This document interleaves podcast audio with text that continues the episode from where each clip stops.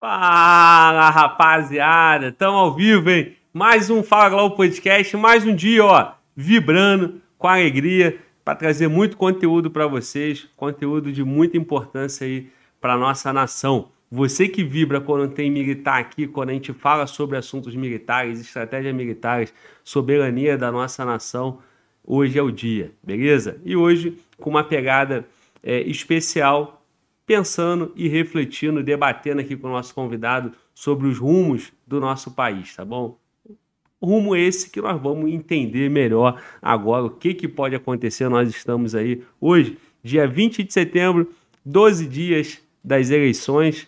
E para onde vamos? Como que vai ser a nossa nação daqui a alguns anos? General Rocha Pai vai estar aqui mais um dia com a gente. Pela segunda vez, né? Retornou é. rápido, né, General? É. Foi? Não aguentei, cara. Foi um mês, um mês e pouco, não sei, né? Acho que foi início de agosto. Não é, aguentei. Né? Tive que chamar o senhor novamente. É, estamos aí prontos, né? Vamos ver o que, que a gente pode conversar hoje aqui sobre esses rumos do Brasil, né?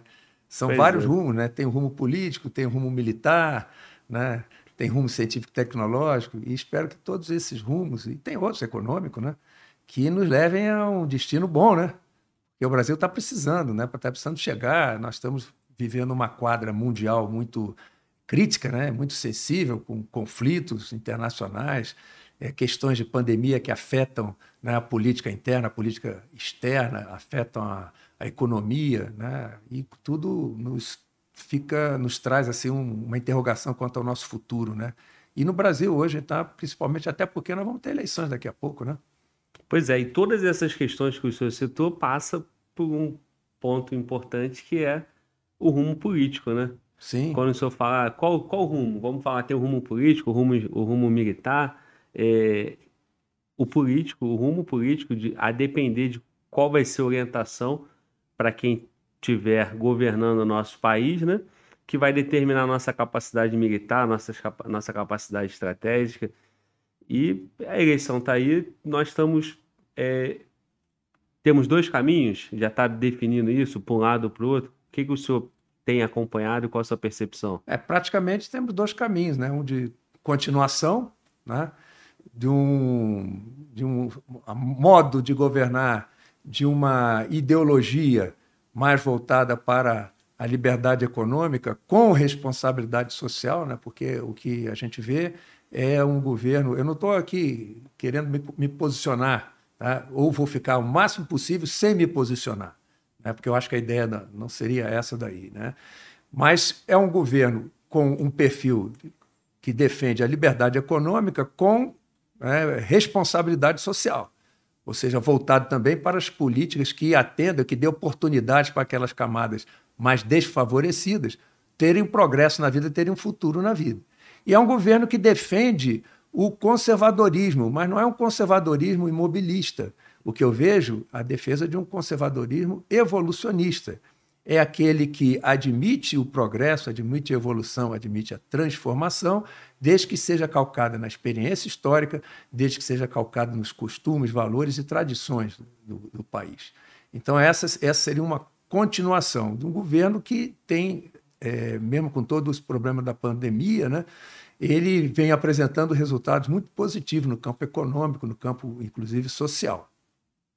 E outro caminho é o retorno. É um retorno a uma experiência que nós já tivemos aqui, né, que é, seria, no caso, o Partido dos Trabalhadores, né, a volta do Partido dos Trabalhadores ao, ao poder, que é um governo manifestamente, seria um governo manifestamente de esquerda, né, e de esquerda marxista. Se não vejamos, quando a gente olha a, o candidato, o candidato ele tem um perfil de político, mas por trás dele existem os mentores ideológicos do partido e que não fazem segredo daquilo que querem fazer. Né? O senhor José Disseu já disse que o que importa, né, o importante, não é tomar, não é ganhar a eleição, e sim tomar o poder, que é muito diferente de ganhar a eleição. O que, que significa tomar o poder? Ora, o Estado, o poder do Estado é único executivo, legislativo e judiciário são funções estatais que pelas quais o Estado exerce o seu poder. Então não é certo falar o poder executivo, o poder legislativo e o poder judiciário, e sim as funções estatais do poder do Estado, que são a função executiva, a legislativa e a judiciária. Quando o mentor ideológico, tá certo, dessa corrente que está disputando, diz que o que importa não é ganhar a eleição e sim tomar o poder, ele está dizendo que vai empalmar em suas mãos, nas mãos do partido, os, o poder do Estado. Portanto, um partido ter o poder do Estado, isso não é um regime democrático. Porque o Estado não é um delegado de um partido, o Estado é delegado da nação. E não é só o, no caso, a pessoa do senhor José Disseu que diz que diz o que falou, né, sobre a questão de tomar o poder. Se nós formos ler os documentos que é, dão a direção ideológica desse partido, todos eles falam em revolução cultural, hegemonia partidária na sociedade, é, exercer ingerência no aparato de segurança do Estado, de modo a enfraquecê-lo e implantar um regime socialista. É bem claro a proposta de implantar um regime socialista. E para isso eles usam a estratégia gramscista. A estratégia gramscista não é a tomada do poder através de uma revolução e de um golpe de Estado, como foi a revolução marxista-leninista bolchevista de 1917 na Rússia, que se transformou em União Soviética. Né? O, o gramscismo vem de Antônio Gramsci, que era um italiano, que na prisão, ele fundou, é um dos fundadores do Partido Comunista Italiano em 1921, e na prisão ele escreveu a estratégia gramscista de tomada do poder, que diferente da bolchevista não é um golpe de Estado que toma o Estado para depois controlar a sociedade. A estratégia gramscista começa pela sociedade através da hegemonia do partido, controlar a sociedade, mudar os seus valores, implantar novos valores, destruir os conceitos de família, de pátria, de nação e, é, através do controle. É, é por meio de conselhos populares, controlar todas as instâncias dos poderes executivo, legislativo, judiciário, educação, Ministério Público e mesmo é, a sociedade civil. Então, com isso, ter a hegemonia partidária na sociedade de modo a anestesiar a sociedade. Simultaneamente, ir sobre o, o, o aparato de segurança do Estado que eles chamam burguês, que são as Forças Armadas e os órgãos policiais, os órgãos de inteligência. Se infiltrar e enfraquecê-los por dentro. Me, é, mexer, mexer que eu digo é ter ingerência nos seus sistemas de ensino, de educação, promoção e designação de cargos e na própria gestão interna das Forças Armadas, de modo a enfraquecê-las. Quando chegam ao poder, eles então promovem um, uma crise orgânica e como o Estado está com seu aparato de segurança enfraquecido, a sociedade está anestesiada pela hegemonia do partido na sociedade e a revolução cultural que destruiu os valores, eles têm uma facilidade em tomar o poder e implantar o regime socialista. Isso não sou eu que estou dizendo. E nem estou aqui dizendo se isso está certo ou se está errado. Eu preciso dizer qual é o lado que eu estou a favor? É claro que eu estou a favor da democracia. E o que se pretende com essa outra direção é implantar o socialismo no Brasil e diferente do que eles dizem. Eles dizem que não há democracia sem socialismo e não há socialismo sem democracia. Isso não é verdade. Basta ver Cuba, a antiga União Soviética e China. Lá tem democracia? Não, lá só tem socialismo. Então, onde tem socialismo, não tem democracia, porque onde tem socialismo, não tem alternância do poder, o partido é hegemônico na sociedade, os outros, e às vezes só tem um partido, não se respeita a propriedade privada, tudo é propriedade do governo ou controlado pelo governo, e é, os partidos né, ou são fracos e tem um partido hegemônico, ou existe um partido único. E não há liberdade de pensamento, nem liberdade de expressão, nem liberdade de organização, nem de manifestação. Muito bom. Bom, olha só, de tudo que o senhor falou, eu percebo alguns, alguns eventos que nós já estamos vivendo. Né? É, eu sou de uma geração onde a gente foi ensinado que não tem mais essas ameaças. Não existe comunismo, o comunismo foi é, destruído lá junto com a Guerra Fria. E então tem uma parcela grande da sociedade brasileira, talvez da minha geração ali, um pouco mais jovem que eu, que acredita que isso aí é, é que tem dois lados, né? Duas utopias, assim, ah, ah, o comunismo e do outro lado, ah, não é nada disso. Então, quem acredita nas ideias do partido que o senhor citou, o Partido dos Trabalhadores, não só o PT, né? Tem vários partidos aqui no, no nosso país que, que tem essa mesma ideia. Muita gente que apoia e vota com esses partidos, pensando nos interesses nacional, pensa que é o partido ou a ideia política que melhor vai ser para essa nação, porque vai cuidar dos pobres, porque vai gerar mais oportunidade. Aí tem a, a questão do acesso à, à universidade, aos estudos e tal. Só que o senhor falou bastante sobre uma estratégia e como toda estratégia bem feita, ela é bem longa, né? Então, qual é o ponto que nós estamos hoje? Até de uma forma para que a gente consiga causar ao mínimo uma, é, no mínimo uma reflexão para quem está em casa e quem está nos assistindo e que entende que não temos um risco de um de um a possibilidade de um comunismo ou de um socialismo é, e que isso é narrativa só de um lado ou de outro. Como estamos hoje e como que o senhor pode esclarecer para quem está em casa os efeitos no Brasil, o que, que aconteceu? Bom, o que acontecia na Guerra Fria era mais um conflito de poder, como atualmente também. Né? Dizer que o conflito que está está começando a escalar né, entre Estados Unidos e China, e o conflito que existe entre Estados Unidos e Rússia, que existiu entre Estados Unidos e União Soviética, é simplesmente a disputa de poder pelo, pela hegemonia mundial, hegemonia global. Né? Então, o comunismo, a doutrina comunista, era muito um discurso tá certo? de marketing da União Soviética para expandir o seu poder, o seu poder militar, econômico, científico e tecnológico. Então, quando. Uh, só que, como Deng Xiaoping, que, o, chinês que assumiu o poder na China, do, ele é do Partido Comunista Chinês, assumiu o poder na China depois que Mao Tse Tung e o que eles chamaram de a Camarilha dos Quatro, que era a mulher do Mao Tse Tung e mais outros líderes, caíram, que assumiu Deng Xiaoping, ele falou o seguinte: a China não pode cometer o mesmo erro da União Soviética, que entrou em conflito com os Estados Unidos, ele não está nem falando de ideologia entrou em conflito com os Estados Unidos sem ter poder, poderio econômico para sustentar uma corrida armamentista com os Estados Unidos. Então a União Soviética faliu por dentro. Faliu por dentro porque é um modelo econômico também, é, digamos assim, um modelo econômico seguido pela doutrina socialista é um modelo econômico falido. Faliu em todo mundo. Basta ver quais são os países socialistas no mundo que têm é, projeção. Ah, vamos falar a China? A China é capitalismo de Estado, não é mais socialismo. A China é muito mais fascista do que é socialista. É capitalismo de Estado. Lá, o, as empresas, o capital, tem liberdade a, desde que não ultrapasse ou não desrespeite as imposições do Partido Comunista Chinês. Então, capitalismo de Estado, onde não existe liberdade para a sua população.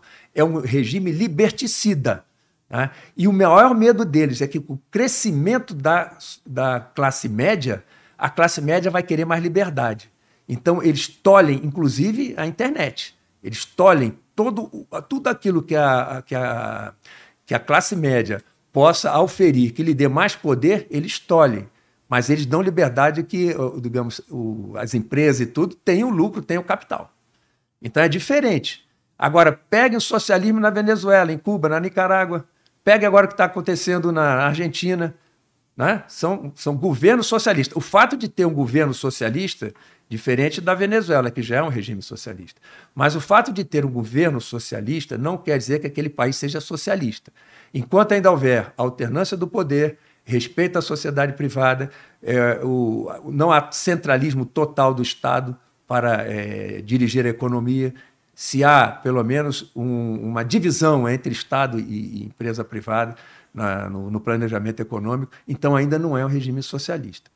Então, o socialismo e, e, por final, o comunismo, que é onde se deseja chegar ao final, depois de implantado o socialismo, isso não morreu. Mas tiveram que mudar o discurso.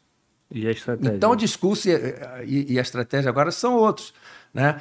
Uh, a estratégia que prevalece hoje em dia é a estratégia grancista, que eu falei aqui, de chegada ao poder. Né? É, através do enfraquecimento da sociedade, enfraquecimento dos seus valores, da moral social e tudo, e com isso o, o, a sociedade está anestesiada e em cima da, da, das instituições militares e de, de, polícia e de forças armadas que dão sustentáculo à base de sustentação do Estado, enfraquecendo a elas, tá certo? Através da revolução cultural, né, implantando seus valores, é, é assim que eles vão chegando ao poder. Mas tanto não morreu o comunismo que tem aqui Walter Pomar, é um, ele, ele foi secretário executivo do Fórum de São Paulo. E ele é secretário de Relações, era pelo menos, do, do, do, do Partido dos Trabalhadores. E olha o que, que ele diz, eu vou pegar aqui que eu, eu tenho escrito o que ele diz. Ele diz o seguinte: que o termo comunismo é recusado ou deixado de lado por amplos setores da esquerda. Segundo ele, o uso do termo é essencial, uma vez que permite distinguir entre o que é transição, que é socialismo, e o que é objetivo final, que é comunismo. Diz ele ainda: não basta estar no governo para controlar o poder. O esquema comunista deve ser ampliado em uma segunda etapa. Qual é a segunda etapa que ele preconiza? Temos que mudar o Estado, sua natureza e não apenas sua forma. E que as mudanças devem ser feitas com rapidez, promovendo reforma política, controle do judiciário, dos meios de comunicação e o domínio da indústria cultural, quer dizer, das artes, televisão, né, artistas, etc., e do sistema educacional. Então, a ideia de implantar o socialismo para dele evoluir para o comunismo não morreu. É porque o comunismo nem existiu na Rússia, na União Soviética. Digo. Ali, o máximo que chegou foi o socialismo, porque o comunismo implica o que eles chamam de uma sociedade sem Estado. Ora, a sociedade sem Estado, quem é que vai governar? Eles não dizem, é o partido. Se o Estado é um delegado da nação, que a nação institui o Estado para, através de uma gestão competente, esse Estado lhe proporcionar desenvolvimento, segurança, bem-estar, liberdade e justiça. Só que, se o partido controla o Estado, partido não é unido, é partido. Não é, não é toda a sociedade, é parte da sociedade. Quem não for do partido está fora. Isso não é democracia. Isso não leva à justiça nem à liberdade. E, se o socialismo preconiza a hegemonia de um partido, ou até mesmo que esse partido seja um partido único, como é o objetivo ao chegar ao comunismo, esse comunismo não morreu. Ele está aí. O caminho é o socialismo. E o que a gente vê nos países, por enquanto, estão no degrau do socialismo. E aqui no Brasil, o senhor citou, é, abriu aspas aí da fala desse, desse senhor. Walter Pomar. E, e citou educação, citou meio de comunicação, citou judiciário. Tudo Nós que a gente sabe onde eles já estão, né? com poder e com influência. E eu não sou contra você discutir, é, você estar no meio da educação, eles tentarem ir para o meio da educação, só que eles conseguem ocupar posições-chave e impedem a liberdade de expressão e de pensamento, impedem o contraditório, contraditório. dominam.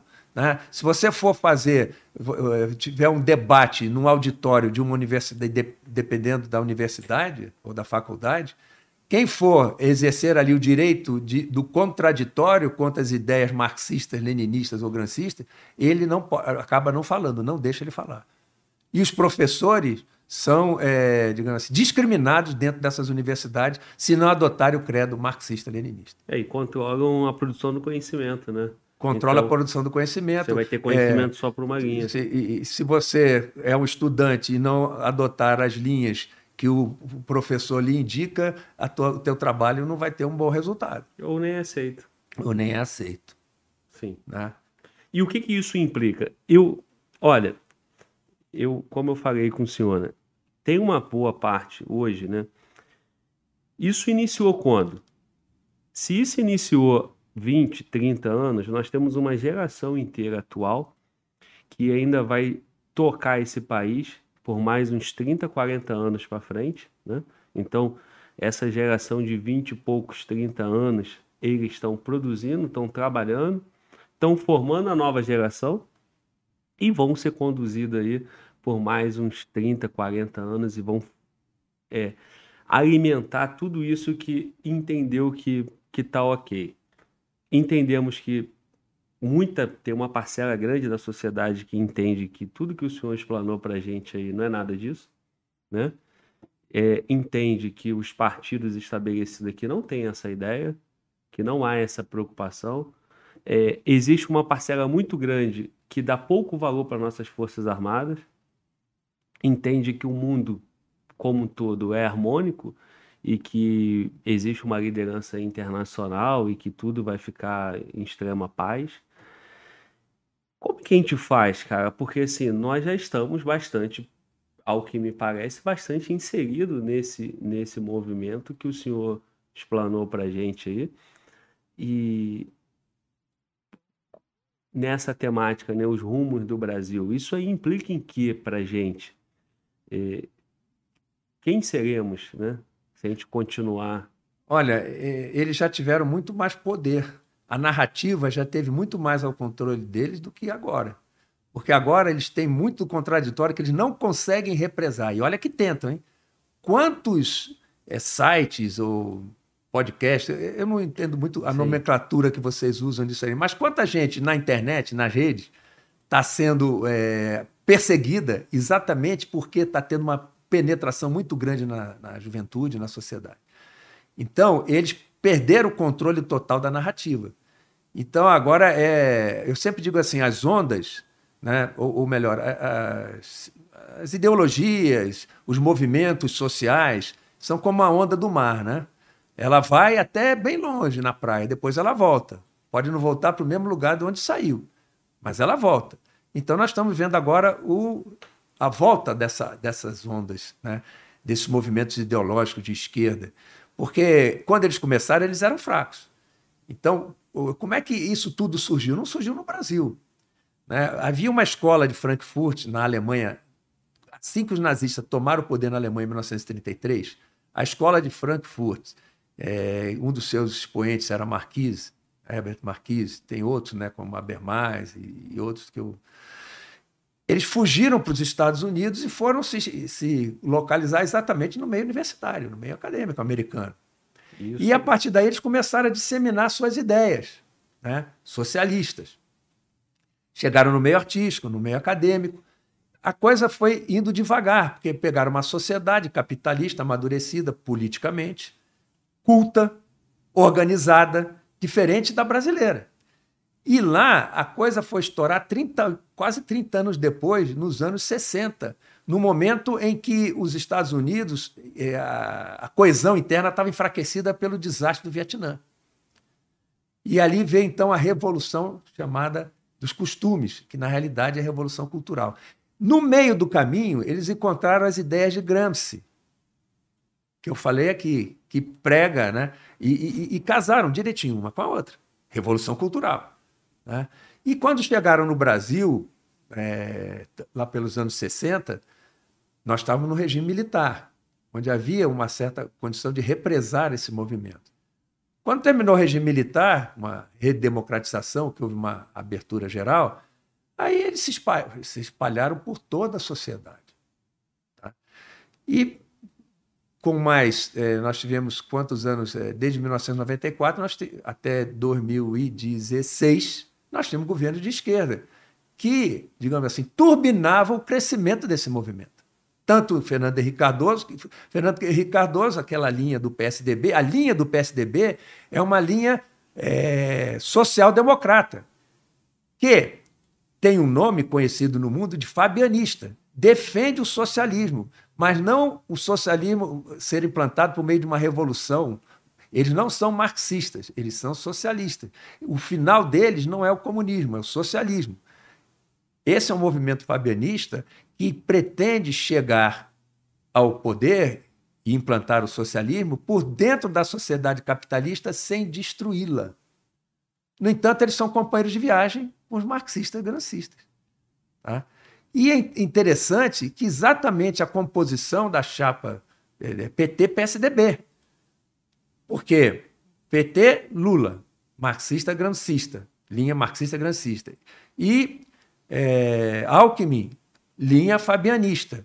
O Fernando Henrique Cardoso, que é fabianista, assim como o PSDB, pelo menos grande parte do PSDB, ele é vice-presidente, não sei se ainda é, do Diálogo Interamericano, que é um braço da, da, do, do, da comissão trilateral, que é do movimento globalista mundial.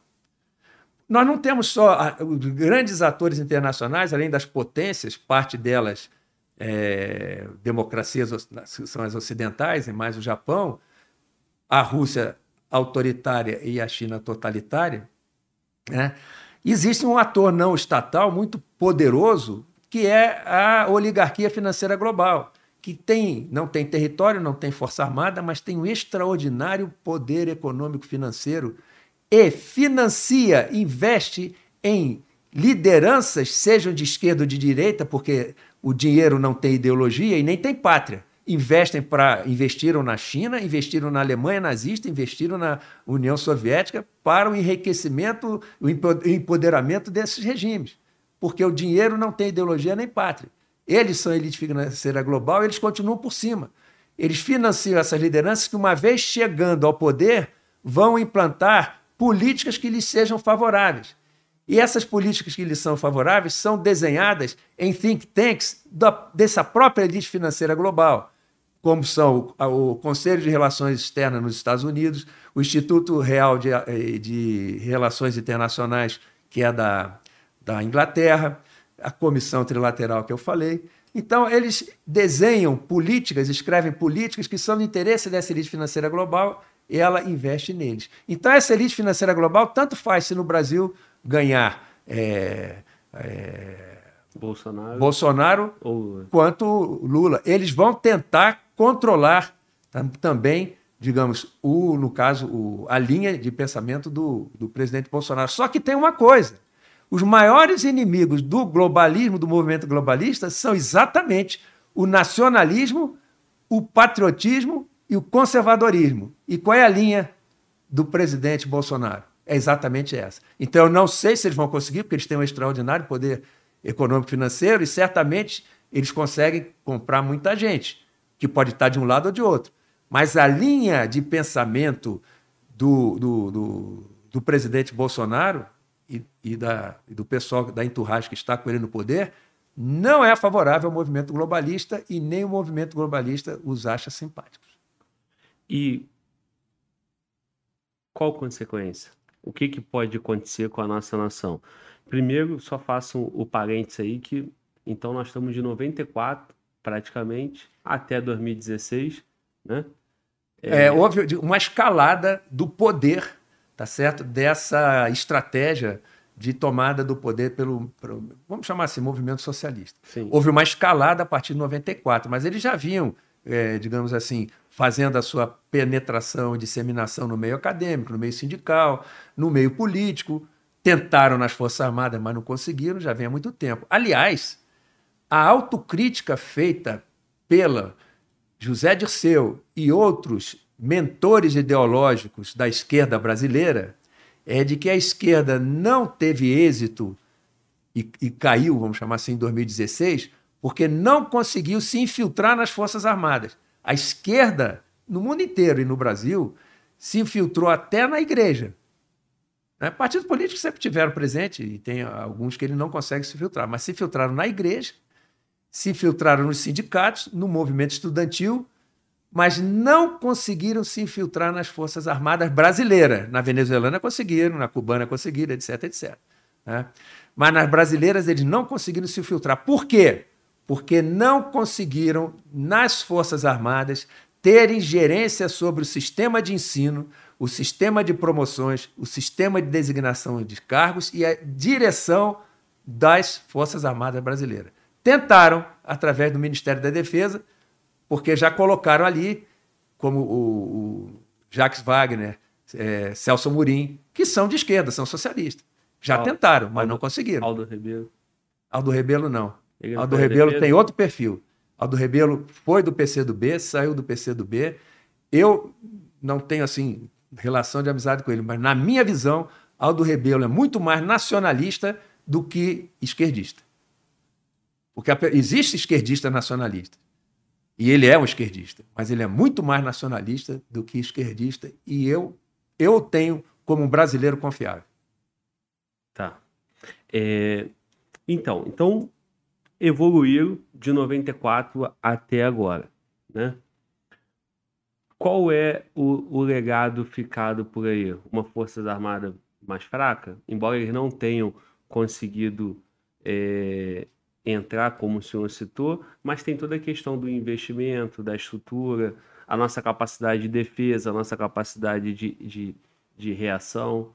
Que, que, qual foi, o que, que nós temos hoje de legado desse período para a gente projetar o, a, o, o risco que nós estamos correndo e o que, que pode acontecer daqui para frente se continuar? As Forças Armadas não, não estão mais fracas do que eram antigamente, porque elas se modernizaram, teve alguma, alguma modernização, mas elas não mas isso não aconteceu no ritmo necessário para colocar o Brasil com capacidade de dissuasão das potências globais que podem nos agredir. Então, ah, porque nós somos a décima potência militar do mundo. Né? O que, que adianta ser a décima potência militar do mundo se dá 11 até a centésima? Nenhuma delas tem nem interesse, nem estão perto, nem tem capacidade de nos agredir. No entanto, das que estão na nossa frente, As mais três ou sete, todas elas têm capacidade de nos agredir e nós não temos capacidade de defesa contra elas. então não adianta até, nada. E possivelmente até interesse, né? E tem interesse. Por quê? Porque já manifestaram interesse, tá certo? E no mundo todo, não é só na Amazônia. Você pega Estados Unidos, Inglaterra, França, Rússia, China, elas se projetam no mundo inteiro. E vão se projetar assim que tiverem condições objetivas de ter êxito, eles vão se projetar no nosso entorno estratégico, defendendo interesses que são adversos aos nossos. Porque se projetar no nosso entorno estratégico, se projeta, mas disputando interesses conosco. Isso vai acontecer. E nós não estamos preparados para isso. Agora, e nós não estamos preparados para isso? E, e é, é um, um, mal do Brasil, e não é, aí vamos ser assim, é, honestos, não é especificamente que a gente possa é, creditar isso ou debitar isso à esquerda. Né? Quando o Brasil, é, na Segunda Guerra Mundial, teve seus navios mercantes torpedeados por submarinos nazistas e é, alemães e italianos, no nosso litoral nós não tínhamos marinha para nos defender. Nossa marinha não conseguia nos defender contra essas agressões. Nem tínhamos força aérea para isso. A última guerra que nós tínhamos entrado tinha sido a Guerra do Paraguai. Né? Então nós ficamos 70 anos sem entrar em guerra, sem entrar em conflito, porque o Brasil, por uma bênção de Deus, por um lado, sempre esteve longe do eixo dos conflitos. Tá certo? Então não, se, não, não, não via uma ameaça imediata contra a qual se defender depois que estabilizou a situação na, na Bacia do Prata e lá nos anos 1850, 1860 até 1870. Estabilizou aquela situação lá, não sentiu mais uma ameaça. E aí esqueceu de que era um país rico, com muita riqueza, tá certo? extenso território e que um dia iria entrar no eixo dos conflitos, como acabou entrando na Segunda Guerra Mundial, depois na Guerra Fria. A Guerra Fria nos fez é, priorizar um tipo de guerra que não nos levou a um fortalecimento é, para uma guerra convencional, embora a gente tivesse como projeto é, nos tornarmos potência nuclear que foi sepultado por Fernando Henrique Cardoso, por pressão internacional, ele que é o internacionalista, aceitou. Né? Então, às vezes, eu não sei. É bom, aceitou. Então, nós é, nunca nos preparamos. Só que o mundo, com a globalização, ficou pequeno. E aqueles conflitos que estavam lá do outro lado do mundo, na Europa, Europa Oriental, Oriente Médio, na, no norte da África, né, lá na, no Pacífico? A China se projetando no Mar da China e se lançando sobre é, o litoral dos países é, condôminos do Mar da China, onde tem afloramento rochoso, ela faz um, uma base aeronaval e, e, ocupa aquilo ali, tá certo? Exatamente no Mar da China, que é um, é um mar onde passa grande parte do comércio mundial, inclusive de petróleo. E ela quer que aquilo ali fique sendo um mare nostrum, como era o Mediterrâneo para, para Roma. Ela quer que seja para ela, porque ela vai controlar aquela passagem oceânica ali, importantíssima para o comércio mundial, inclusive para o é, comércio de petróleo. Então, esses países agora, que estavam disputando interesses do outro lado do mundo, com a globalização que aumentou a interdependência dos países e aumentou a, necessidade de buscar esses interesses em qualquer parte do mundo, esses conflitos estão migrando para o nosso entorno estratégico. Haja vista aí a questão da Venezuela, onde uns dois, três anos atrás, os Estados Unidos de um lado, Venezuela, China e Rússia do outro, e Estados Unidos querendo puxar Colômbia e Brasil para o lado dele. Onde esses países entram em conflito no mundo, sobra algum problema para os países condôminos. Veja o que está acontecendo com o que aconteceu com o Iraque, o que está acontecendo com o Irã, com a Síria, com a Ucrânia. Onde esses países entram em conflito, sobra para os condôminos daquela região. E se esses condôminos não forem potentes, eles acabam tendo reflexo negativo em sua soberania e na defesa do seu patrimônio. E o pior é quando esses países que já estão aqui, né, estão aqui disputando conosco e atraindo nossos vizinhos, porque eles têm muito mais poder econômico, científico, tecnológico, é, industrial, militar e até cultural para atrair nossos vizinhos. Ou seja, se nós entrarmos no contencioso com eles, com um deles, quem disse que nossos vizinhos vão ficar do nosso lado? Eles têm muito mais poder para atrair. E o pior, esses países, essas potências, ao invés de entrar em conflito, pode ser que entrem em acordo, porque já fizeram isso.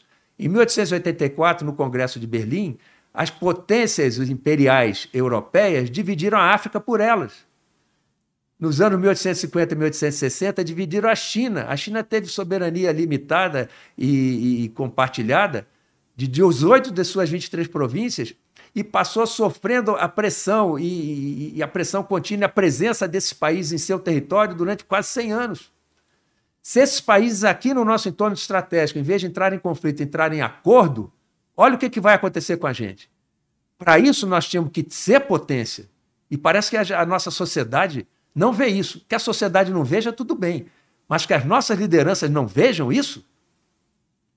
E eu acho que os militares têm que ser mais proativos para mostrar esses problemas que podem acontecer aqui. Nós temos que ter potência militar científico, tecnológica, industrial, cultural, não só potência econômica, que não vai bastar isso. É, eu vejo o que, que a gente tinha que fazer. Poder militar reage igual o mercado reage em função de necessidades. O mercado reage o quê? Se você tem uma deficiência, você investe para sanar aquela deficiência. Se você sente que tem uma ameaça, você, você investe para sanar aquela ameaça. Mas se você não convencer a sociedade e a liderança de que tem ameaça, eles não vão querer investir. E daqui a pouco eu posso falar, se você quiser dar um, um intervalo para fazer uma pergunta, eu vou falar uma, uma maneira de você levar a sociedade essa, a, essas ameaças. Porque o militar da ativa não pode falar isso que eu estou falando aqui publicamente. Fica à vontade. Ele não pode falar publicamente.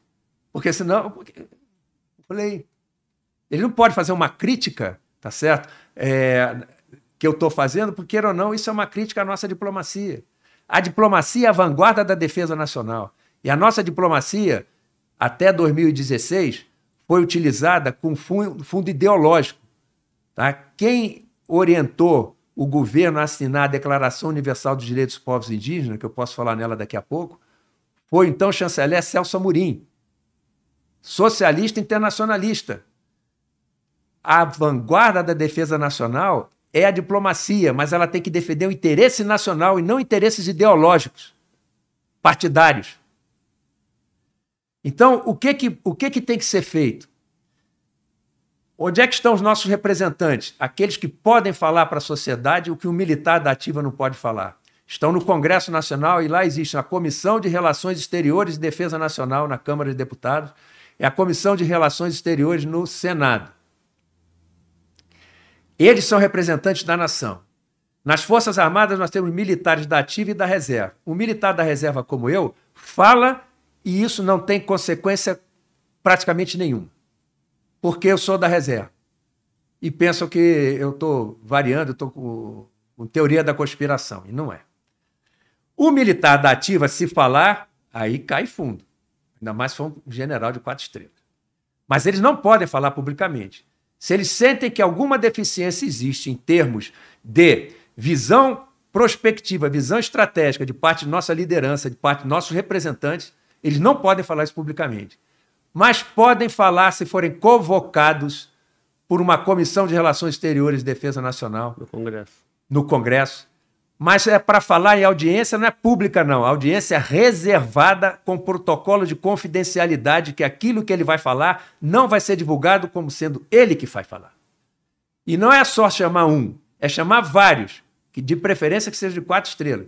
Eles vão ali para dar a sua opinião e não para dizer o que, que está na Política Nacional de Defesa, Estratégia Nacional de Defesa, que ameaças que eles veem que existem e que países que podem nos ameaçar. Eles vão dar a sua opinião, porque o nosso, a, a nação brasileira pagou por mais de 30 anos para aquele homem estudar e se preparar para defender a nação. E ele está vendo, ele está vendo, ele está nativo, ele está vendo e não pode falar quanta coisa errada está acontecendo e quanto tempo que nós demoramos para ter a dissuasão extrarregional que nós precisávamos ter.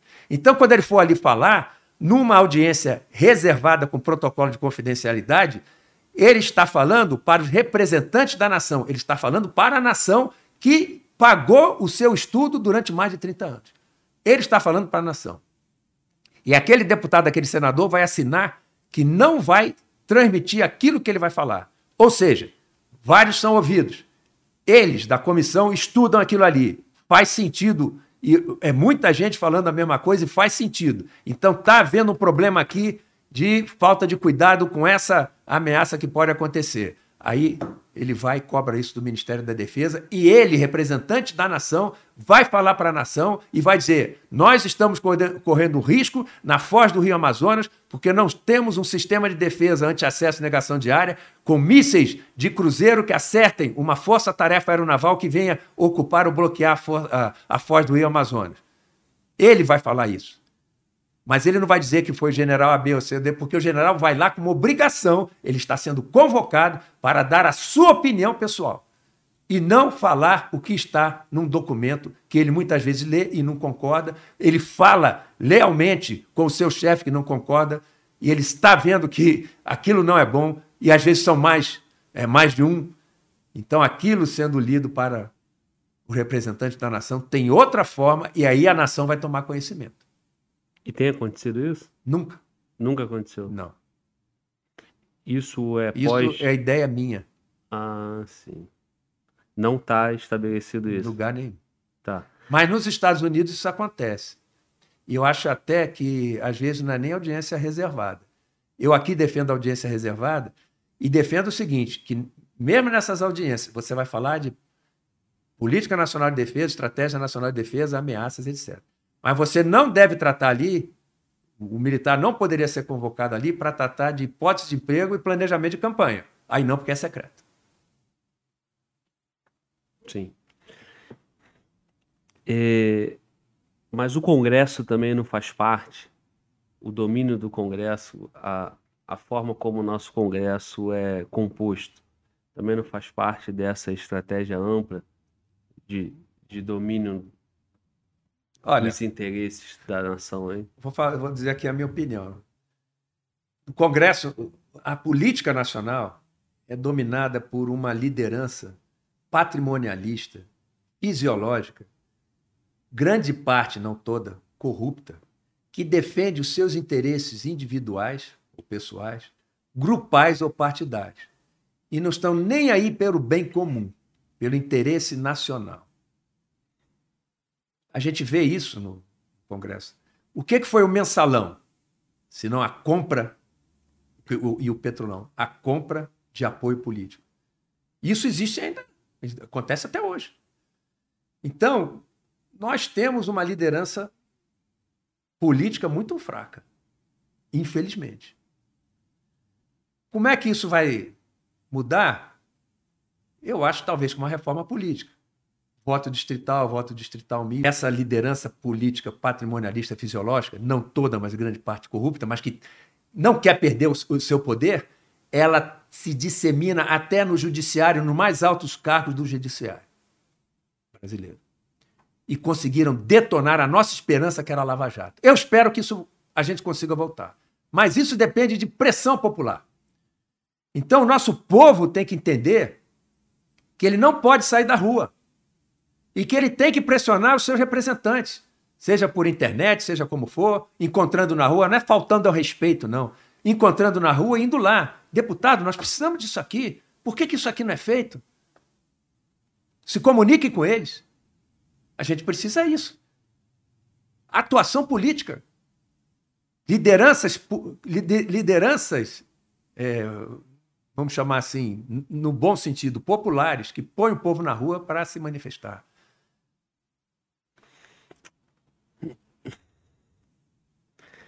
Ah, eu falei uma ameaça, esqueci a outra. Tá. A outra ameaça é a ameaça ideológica. É a ameaça de implantação do regime socialista comunista no país. Isso é uma ameaça. E o pior é que essas duas lideranças muitas vezes se unem. Tá? E aí é que é difícil. A gente escuta muito falar de renovação do Congresso, de, de mudança, o povo vai na rua por uma causa específica, mas a minha percepção é que a política sempre se ajusta e acaba minando esses avanços. O senhor citou a Lava Jato, a política se ajustou através de legislação, através de um, até de um certo desânimo, né? Desencoraja isso, né? Quando você vê é, cria uma lei de abuso de autoridade. Foi a política já, é, da forma como foi feita, é a política já dando uma resposta. E falando, ó, vocês, vocês avançaram, nós não percebemos, tomamos uma porrada. Então toma aqui outra. E aí vai desencorajando e até mesmo em relação à própria sociedade.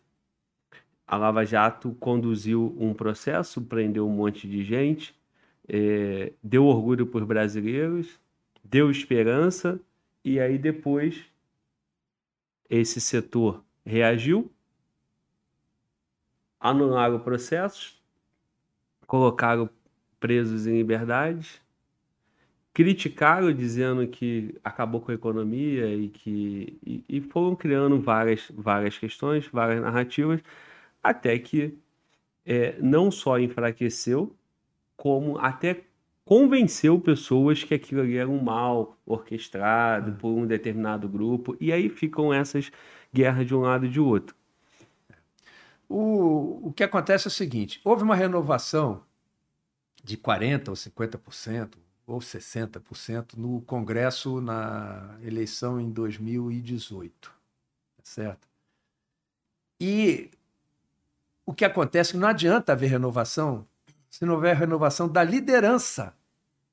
Então, esse grupo que chega lá, né, ele tem que ser, digamos assim, é, coordenado de modo a que ele não se entregue nas mãos das, das antigas lideranças. Acontece que na hora de, de ajustar para compor na eleição interna a mesa da Câmara, a mesa do Senado e o líder da Câmara, líder não, o presidente da Câmara e do Senado, acaba caindo na mesma liderança de sempre. E aí elas atraem, né, é, grande parte desses eleitos atrai para sua esfera de influência. O que tem que haver é um, uma estratégia de parte do próprio presidente, seja ele quem for, seja ele quem for, no momento que há essa renovação e no momento que ele está assumindo, ele tem que arrebanhar essa liderança com ele, porque normalmente o presidente que é eleito, ele faz uma grande parte do número de deputados e senadores. Vai com ele, porque é, é, é da, é, digamos assim, é da linha de pensamento dele. Ele foi eleito, então aquela linha de pensamento é, também acontece, a mesma eleição na, na, para a Câmara de Deputados e, e o Senado. Ele tem que liderar essa gente. Como? não é fazendo aquilo que é imoral ou ilegal, mas alguns interesses que eles querem, que o deputado quer, alguma emenda, alguma coisa assim, concede. Porque se não conceder, isso é estratégia, isso é assunto. Você não vai mudar a política ferro e fogo no porrete da noite para o dia. Tem que ter uma estratégia, tipo Sun Tzu. Você vai arrebanhar essa liderança contigo, fazendo algumas concessões, e lá na frente, quando você estiver forte, você começa a cortar as concessões. Infelizmente é assim, é meio maquiavélico, mas é assim. Não perca, chegou no poder, vai estar chegando com grande parte do pessoal que foi eleito, vai ter na mesma linha de pensamento dele. Arrebanhe essa liderança para você e não deixe ela ir para a mão de alguns, tipo Rodrigo Maia, que virou uma oposição, certo? Levando para as mãos dele grande parte daquela é, renovação que aconteceu. Aí depois teve que buscar apoio, dizer, mesmo pessoal. Então, é, infelizmente é assim. Eu tenho que reconhecer que dificilmente você vai mudar uma mentalidade secular da noite para o dia e na base do porrete. Porque senão deixa de ser democracia. Então, o que aconteceu, que eu acho, no início do governo atual, foi isso. Tá? Uma grande renovação, quiser, quiseram mudar o modo de fazer política com grande, uma intenção muito boa, muito certa, mas não era da forma que deveria ter sido feita. Faz algo mais prolongado, usa uma estratégia de compor uma, uma maioria, faça concessões, desde que não sejam imorais ou ilegais, mas faça concessões, mesmo que com prejuízo de outras digamos, emenda para outras coisas que seriam mais que seriam melhores, mais positivas.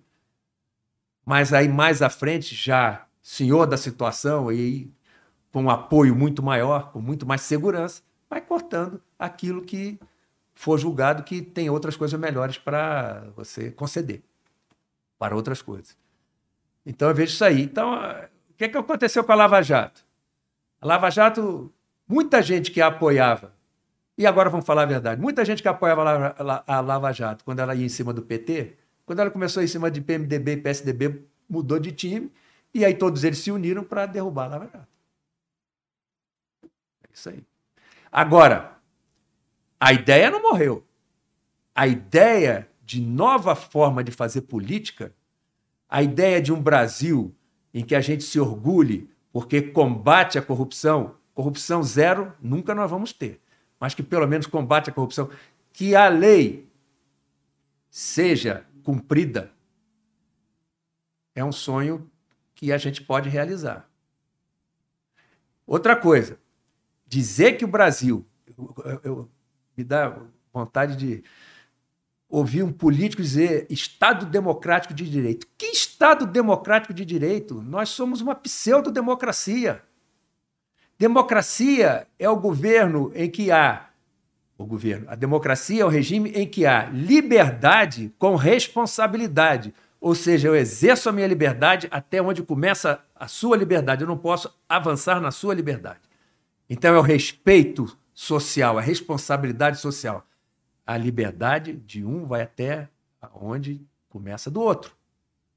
Porque senão vira libertinagem. Todo mundo acha que pode fazer o que quiser.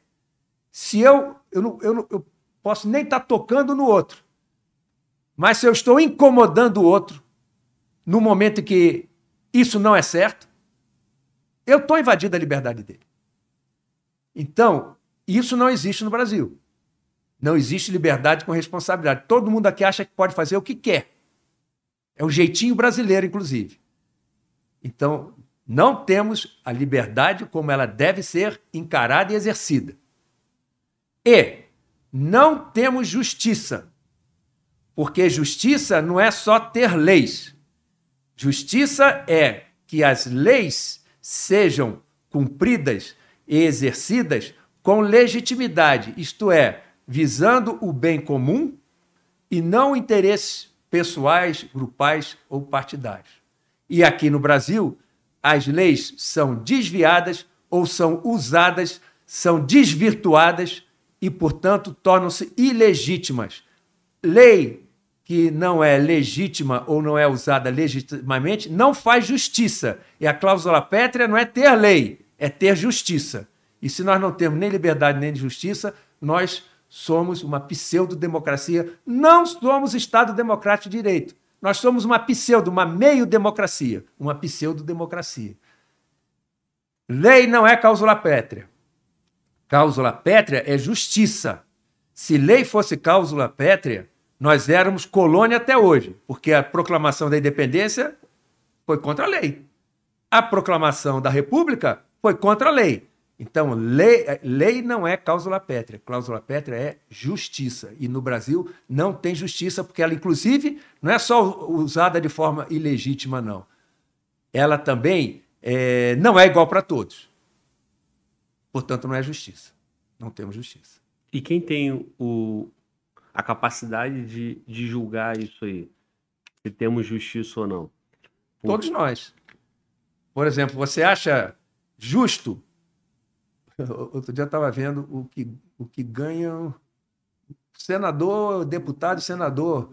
É, tem, além do barbaridade que ganham, e dos vários pendurucalhos que tem no seu salário, eles ainda têm um seguro de saúde total e completo, né? E para a família inteira, né?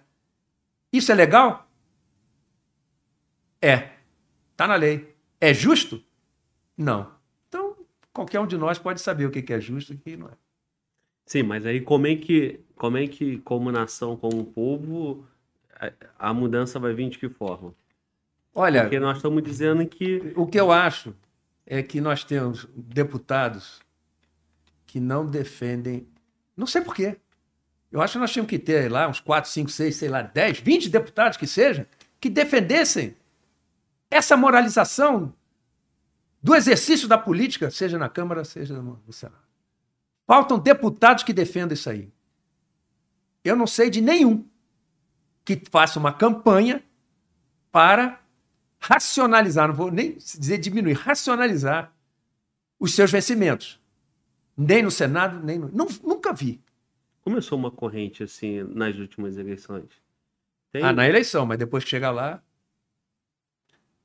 Tem um, um senador que abdica de receber um monte de coisa, mas nunca vi ele combater para que os outros também fizessem isso.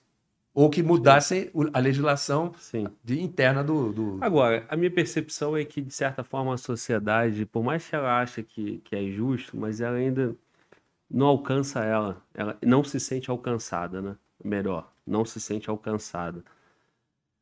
Agora, é, quando o senhor fala em justiça, eu penso muito mais na condução do, do, do país, né? É, na, nos julgamentos, na impunidade, e a gente vê um, a manutenção de coisas que, que vão casar mal ao país. Então, quando a gente vê certos, certas decisões, certos julgamentos, certas decisões, hum. isso parece ter um reflexo mais palpável para a sociedade, não? Quando a gente vê, pô, o cara da Lava Jato foi preso e depois foi solto. Quando a gente vê é, que a gente não tem não tem investimento na nossa defesa, nas nossas forças armadas.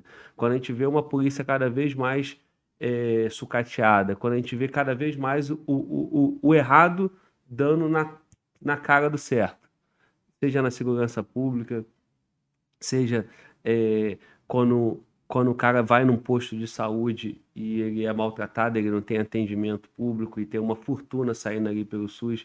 Eu acho que isso que é que a sociedade se sente mais alcançada, que é o que ele passa no dia a dia. É a insegurança, é a falta de, de um ensino, de uma educação decente, uma falta de um tratamento de saúde decente. Só que entramos também num nível onde é, essa multidão de, de pessoas, o conjunto da sociedade, acabou é, legitimizando isso, né? Ah, é normal e não tem o que fazer. Quem é que vai, vai, vai mudar isso aí? De que forma que nós vamos ter é, uma mudança? Uma mudança para que, que se tenha essa justiça, para que acabe com, com isso e esse rumo seja diferente. Revolta popular é o quê? O que, que é isso? O que, que vai acontecer para a gente ter um rumo diferente? Olha, isso tudo é, vai ter que ser construído aos poucos, né? É com a educação. Mas para ter educação de qualidade, você tem que melhorar a formação do próprio professor. Né? Em suma, eu vou, depois eu, eu, eu volto nesses degraus. Né? É, se já houve Lava Jato uma vez, pode ter outra. E eu espero que tenha outra. Aí a política reagiu e botou ali é... uma, uma lei de abuso de autoridade que, que, que o promotor e, e, membros do Ministério Público que bateram na Lava Jato começam a responder e começam a pagar.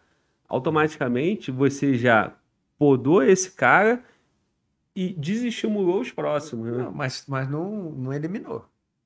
Não eliminou. Eles estão com esse. Ah, porque. Né, mas não. Talvez tenha que tomar mais cuidado. Né? Talvez tenha que se cercar de maior segurança no exercício da, do caso da justiça. Tanto promotor como juiz, etc. E por aí. Mas se já houve Lava Jato uma vez, pode ter outra. Eu acho que o brasileiro precisa ser mais participante você vê a quantidade de gente que foi para o 7 de setembro para a rua. Tá certo? Só que, por que, que foram para a rua? Porque tem esperança e tem uma motivação. O, a, a, o povão não foi para a rua para defender a Lava Jato, o povão não foi para a rua para defender o impeachment da, da presidente Dilma, do presidente Collor. Então, quando ele tem esperança em alguma coisa, ele vai. É que nesse combate à corrupção, o povo meio que perdeu a esperança no momento mas nada impede que surja de novo. Agora, para melhorar como um todo, você vai ter primeiro educação. Bom, nós já fomos um país que você andava na rua com segurança. As pessoas respeitavam a outra. O, o, o mais jovem respeitava o mais velho. Então, isso é uma questão de educação. Isso é uma questão do retorno, da, vamos chamar assim, da valorização de valores valorização de valores, vale a redundância, né? valores cívicos, valores morais, valores éticos. Isso é, vai na, na, contramão exatamente da estratégia gramscista que está sendo colocada em execução nas escolas. Né? Educação, e, a formação não só do jovem, como também na, na, nas famílias, educação nas famílias, né? as mensagens que, que circulem nos meios midiáticos, é, de mídia, né? É, a formação do professor, o professor que vai para a sala de aula, que, não, que, não, que tem um, uma linguagem respeitosa né? com, com o aluno na, na, na, aula, na conversação, que se vista de uma forma é, compatível com uma sala de aula, com os alunos, o aluno que vai para a sala de aula também vai de forma. Isso tudo é uma volta que vai ser demorada e eu espero que se consiga. É pela educação, você melhorando a educação, você melhora aqueles que vão chegar na política, os que vão chegar nos cargos públicos, etc.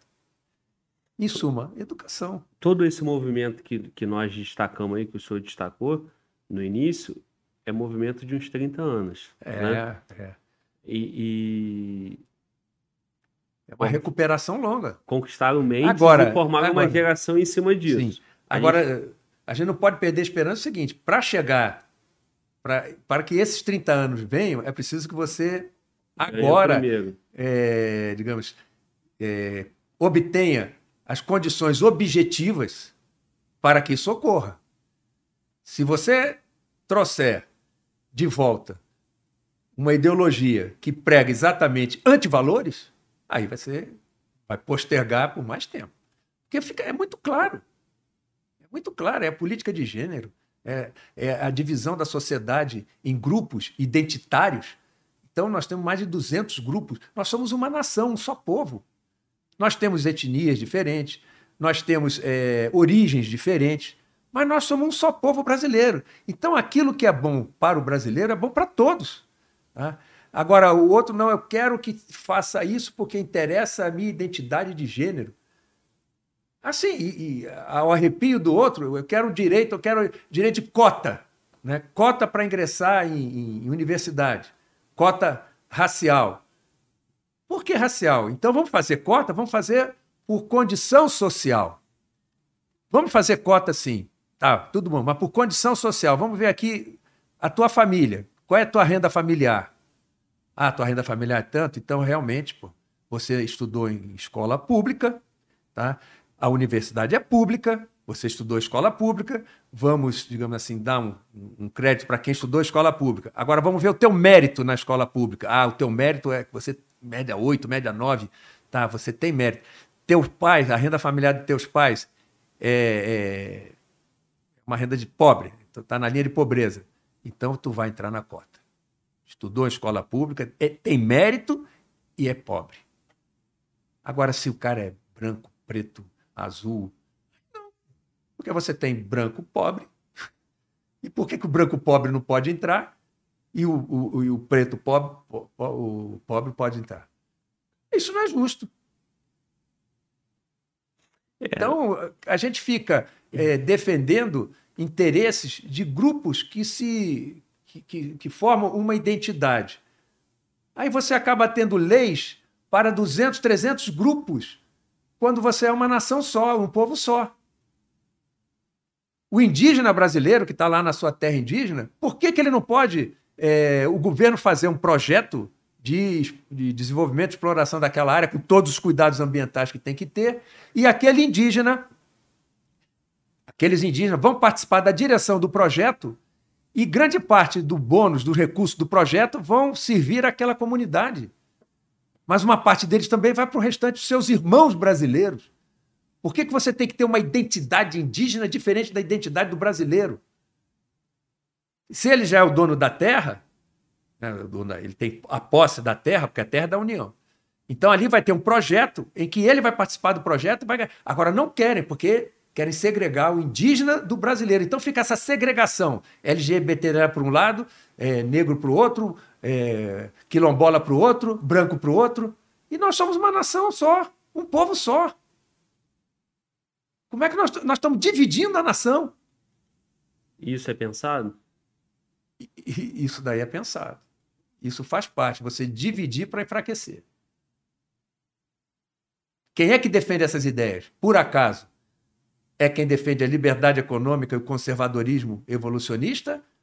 Ou é quem defende ideias marxistas, leninistas? Quem defende a divisão interna são eles.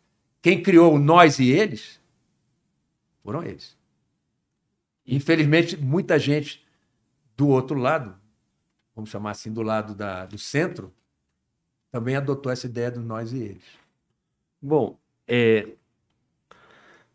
o ser humano tem uma tendência de ser imediatista? Tem. Tem, né? Então, é... para quem está ouvindo a gente, como é que acaba com isso? Como é que une isso aí? Porque isso tem, como já foi destacado, anos e anos, 30 anos. Agora a nossa missão é unir tudo é botar um, um pensamento único de nação, respeitar todos, né? respeitar todo mundo. É... E como é que a gente faz isso? Porque a... quem defende e quem está trabalhando por essa linha tem, tem um discurso bastante sedutor. Se não fosse isso, não teria formado uma geração inteira. Né? Então, a gente vai ter pessoas que, o senhor citou a questão da cota, vão ter pessoas que vão falar: ah, que isso, pô, você está falando isso porque o senhor não, não precisa, porque o senhor é branco, ou porque o senhor é general. Ou, e aí vai vir uma outra parcela que vai falar, ah, pô, mas é porque o senhor não, não é índio. E aí esse discurso vai caminhando, caminhando, e a divisão continua. Né? É, quando quando eu, eu, eu, percebo o chat, percebo quem está em casa, converso com, com vocês, eu percebo que o outro lado gosta dessa, dessa, dessa dessa construção também. Porque quando eles caminham por um caminho, caminham por um caminho, né? quando eles vão nessa direção e esse lado tá questionando, fascista, tá vendo? E tal, e não sei o quê. E aí continua essa divisão e aí a tal da polarização e que acaba sendo conveniente. Como que a gente une isso e como é que a gente Bom, vai olhar para frente num pós-2023 uhum. e pensar que daqui a 20 anos nós vamos ter uma nação potente, forte, única, com a mesma ideia? Bom, você pergunte aos indígenas se eles não querem um projeto que é, traga recursos para a sua comunidade. Se você perguntar ao cacique Tititi, o cacique Tititi vai dizer que não quer, porque ele trabalha numa ONG, ele ganha um dinheirão, ele vai à Europa fazer marketing, tá certo? Da segregação. Mas você pergunta aos indígenas, eles querem, tá? Só que eles não têm o quê? Poder. Eles não têm penetração, eles não têm marketing, eles não têm holofote, eles não têm palco, porque não dão para ele. Se você for lá na, na, na, na terra dos Parecis, no Mato Grosso, eles têm um, um, projeto lá do, voltado ao agronegócio, inclusive em parceria com os fazendeiros do agronegócio. Pergunta se eles não estão satisfeitos. Estão satisfeitos. Mas tem setores de governo, se não me engano, Ministério Público, não, não vou dizer, não, não, vou dizer que seja o Ministério Público, tem setores do governo que querem impedir essa parceria entre eles e os, e os fazendeiros. Eles estão satisfeitos, eles têm terra, cultivam, vendem, exportam. Se você for perguntar a muitos negros, eles não são favoráveis a essa, essa política de cota. E eu não disse que eu sou contra a política de cota. Eu sou contra a política de cotas e todas as outras políticas que segreguem o povo brasileiro por tipo, é, seja gênero, seja é, etnias, seja é, ideologia política, etc. Eu sou a favor de você. Já no, você, você tem a faculdade, universidade pública, é dinheiro público. Você tem a escola pública. Quem é que vai para a escola pública? Normalmente é quem tem uma renda menor. Por você estar, digamos assim, beneficiando a quem foi para a escola pública do Estado, mas não é pela cor que ele vai chegar a cota para a universidade. Ele vai chegar é pela renda familiar, que o classifica numa situação de pobreza, e pelo mérito.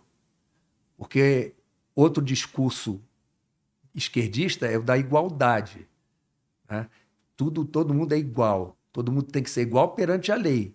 Todo mundo tem que ter iguais oportunidades, ou pelo menos quase iguais. Mas quem vai crescer mais, quem vai progredir mais é quem tiver mérito. Tá? Então, é, eu, eu, vejo que. No, você tinha feito a pergunta como é que ia. Como é que une isso, né? Porque assim, ó. Assim, olha só.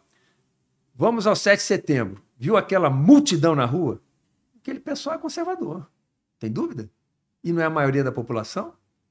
O que acontece é que esses grupos que defendem essas ideias, eles dominaram a mídia, dominaram o meio acadêmico e dominaram grande parte da, da, da, da área política. Portanto, eles têm foco, eles têm holofote, eles têm microfone e fica parecendo que eles são maioria e não são. Eles são minoria. Se você for numa universidade, a maioria ali está estudando. E você tem um grupinho aqui e lá que está agitando. Mas a maioria está querendo estudar, não está nem aí para isso. Então, eles não são maioria, mas eles têm tem a mesma público, percepção. têm poder. E o que, que a gente tem que fazer é neutralizar o poder que esse pessoal tem no meio acadêmico, no meio artístico. É difícil, é, mas não é impossível. Simplesmente eles não são maioria, mas eles têm poder. Então nós temos que neutralizar o poder que eles têm, principalmente no meio acadêmico e no meio artístico. Uma forma é esvaziar a Lei Rouanet, como foi feito. Tá? E começa a, a financiar o, o, o, digamos, a dupla sertaneja que não, que não, não, não recebia dinheiro, quem recebia era o fulaninho, o grande cantor, o grande compositor, recebia milhões para fazer seus shows por aí, né? Então vamos financiar o artista, o, o artista que pinta, tá certo? Vamos, vamos financiar esse pessoal. Mas isso não dá ibope, né? Não dá marketing, né? Ninguém vai chamar o senador, o deputado, ou que, for, que seja até o presidente, para ir no show e dizer que ele é maravilhoso e quem está falando ali é o grande cantor fulano de tal. Não. É por aí. Tirar o poder dessa gente. Sim. Agora, o nosso país é o país do entretenimento, né? Esses últimos 30 anos, nós estamos aqui fazendo um podcast, né? Um papo que tem uma estrutura, causa uma reflexão, mas certamente deve ter um canal agora de podcast que não está trazendo temas complexos e que tem 10, 20, 50 vezes mais de audiência do que nós. E é essa rapaziada que vai lá no dia 2 e vai apertar o botão e, e confirmar. Então, eu percebo que, de fato, isso na universidade, é, setores da mídia, é uma minoria e que acaba espalhando as ideias e fazendo muito barulho. Mas também tem uma parcela enorme de gente que está desinteressado e que escuta essa minoria e fala: ah, deve ser por aí, faz sentido. Então, nós paralisamos a boa parte da sociedade e, de um lado, nós temos uma linha muito forte, estruturada com mais de 30 anos, e do outro, uma parcela de pessoas que estão ali refletindo e se indignando contra isso, mas que ainda vai demorar um processo bastante é. longo, né? E esse processo bastante longo, a depender do que acontecer na após eleição, toma um rumo e, e essa parcela daqui vai minguando, vai minguando e o outro vai, vai, vai crescendo. É, mas você veja que em 2018, esse pessoal, mesmo esse pessoal que não, é, não se engaja, são chamados isentões, né? Sim. Votaram em quem? Ah, então. Mas aí isso, tem... é, isso é uma. Mas 2022 é... tem, tem um elemento novo, né? Boa parte acredita que o, o, o ex-presidente, o Lula, é inocente. Que foi comprovado na justiça que ele é inocente e que a Lava Jato foi uma construção é, e muita gente está votando, porque assim, e não é opinião do Globo, é percepção. Eu percebo que muita gente no Brasil, se a, se a pesquisa é confiável ou não é uma outra questão, mas andando na rua, a gente vê muito, muita gente contra, mas a gente vê gente a favor. O chat aqui tem pessoas falando é, é Lula 2022 no primeiro turno e tal, e o cara tá aí assistindo a gente. Uhum. Entendeu? Tem uma parcela muito grande que, que, de alguma forma, a máquina, a estrutura pública disse para esse povo que, ó, o cara foi injustiçado. E o povão não gosta de injustiça. E estão embarcando nessa aí e vão ó, apertar o 13 e vão confirmar. É. O que acontece é que no Brasil nós temos, não sei se o restante do mundo é assim, mas no Brasil nós temos aquela história do meu malvado favorito, né? interessa o que, que o cara é. Ele, ele gosta dele e, e, ele sabe que o cara roubou, mas vai votar nele. Tá? Tá? E você tem. Você, você pode ter um presidente, próprio presidente Bolsonaro, ele faz coisas que eu critico, assim, em termos de comportamento, às vezes, a maneira como fala, a maneira explosiva como age. Mas tem gente que acha aquilo ótimo, pô. Então, eu não tenho, assim, é, meu malvado favorito. Tem coisas que eu acho certo, coisas que eu acho errado. Agora, se eu tivesse um candidato e que eu considerasse e acreditasse que ele foi corrupto, porque ele foi é, indiciado como presidente da em, em, fatos cometidos como presidente da República, foi o caso do presidente Lula, ele como presidente da República, ele cometeu atos pelos quais ele foi indiciado, condenado, julgado e condenado em três instâncias e por unanimidade. Quando era presidente da República, ele cometeu aqueles atos. Eu posso adorar ele, mas eu não vou votar nele. Não vou. Agora tem gente que vota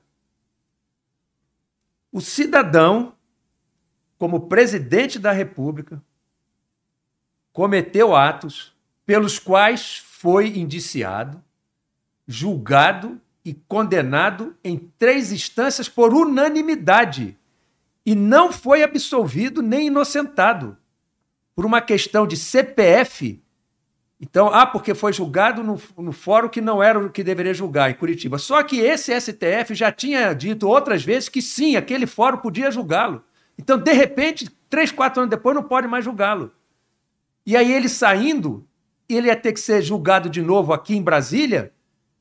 Só que ele saiu num tempo X que não dá para ter outro julgamento e ele é, então, é prescrito. O crime é prescrito. Ele não foi inocentado. Pois se essa pessoa com tudo isso, quer votar nele, é aquela história. E tem uma, um ditado que a gente fala no Exército, que é, é o seguinte: o, o, americano, né, o soldado americano, vai até onde manda a Constituição. Aí ele não. Se a Constituição disser que é para, está escrito que é para ele não fazer, ele não faz, pode, o general pode mandar, ele não faz. O soldado americano vai até onde vai a Constituição. Isso é um dito, não quer dizer que seja assim. O inglês vai até onde manda a tradição. Então, se interessa, porque a, não existe lei escrita lá, né? Então, vai até onde manda a tradição. O alemão vai até onde manda a disciplina. E o brasileiro vai até onde manda o coração. Então, isso acontece muito aqui. Tá? Você pode ser o político que for. Tá? Ele pode fazer a coisa pior que, que, que ele faz. E, no entanto, aquele cara vai votar nele. Infelizmente, é isso daí. Agora, o brasileiro já tem um coração, né? E todo mundo sabe disso, que o brasileiro tem um coração. De fato, o brasileiro é um povo né, amoroso, um povo quente, um povo acolhedor.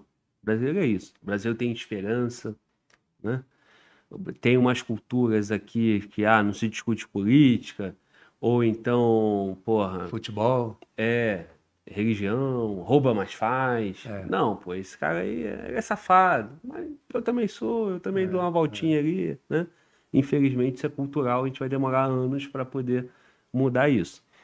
Só que tem um. Aí, fazendo a leitura do Brasil, né? O Brasil de 94 até hoje, né? 2018, o Lula estava preso. Fizeram uma força e ainda tiveram bastante força. O PT ainda teve muita força a ponto de ir para o segundo turno e ter chance de levar, né? A Foi diferença, 57 milhões a 44 a, 40, a 49, né? 44? Não, 44. Tá, no segundo foi boa, turno. A diferença, né? foi, a diferença foi, foi, foi grande. Né? E aí, porra, parece que deram uma corrigida na máquina, né? E aí botaram o Lula agora em disputa. Por quê? Porque só o Lula tem condições de entrar nesse coração do brasileiro. Sim. Só que tem uma pegadinha aí, né? Porque o povo tá votando no Lula. Mas o vice é o Alckmin.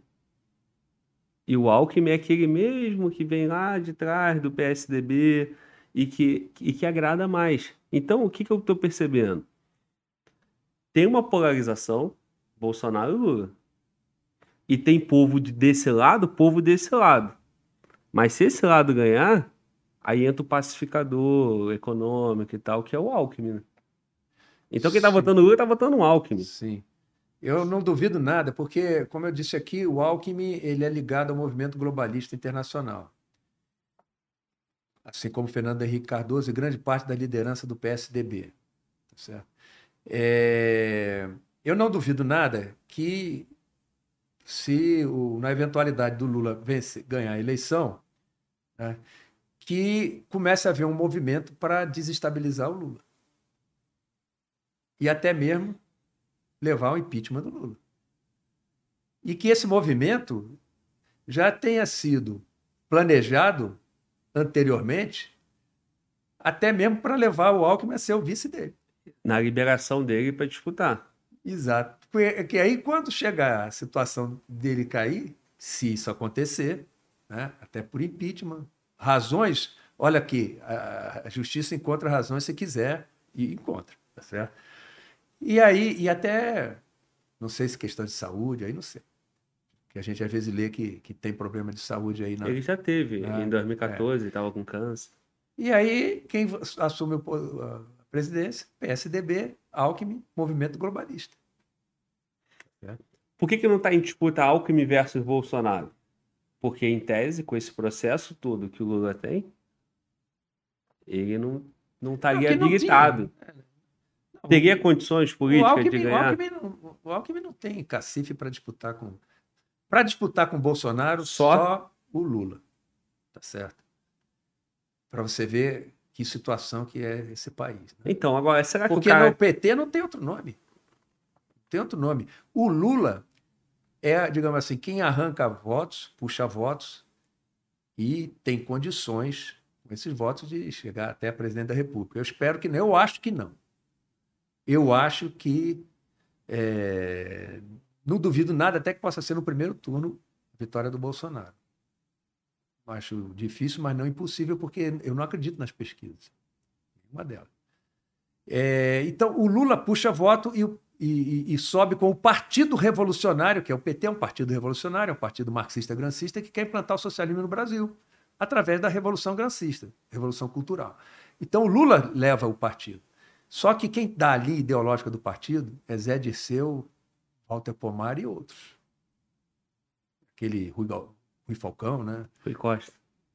O que foi presidente, Rui Falcão, Rui, Rui é Costa. É Rui, Eles dão a linha ideológica do partido. Tá? O Lula só coloca o partido na presidência. E o Lula vai governar. Agora, a linha ideológica, infiltração nas Forças Armadas, infiltração é, na intensificação da campanha no meio acadêmico, no meio empresarial, vai ser conduzido por esses mentores ideológicos do partido. Daí o perigo que eu, que eu vejo na chegada deles ao poder. Então, mas exatamente assim, não há esse questionamento, né, na, na imprensa. Não, porque eles não aparecem, né? Você já viu Walter Pomar? Não, não, eu Você digo... já viu Zé Disseu? Eu digo a construção da chapa. Ah, sim. Assim, vamos lá, gente. Não, é eu assim, estranhei. Me dá uma certa bugada é. assim, na mente pensar, cara. Eu estranhei. E até porque eu acho que eu tive uma decepção. Já não, já não, não fazia muito o meu gênero, o, o Alckmin. Mas a decepção foi muito grande que eu jamais imaginaria que ele chegasse a tanta baixeza.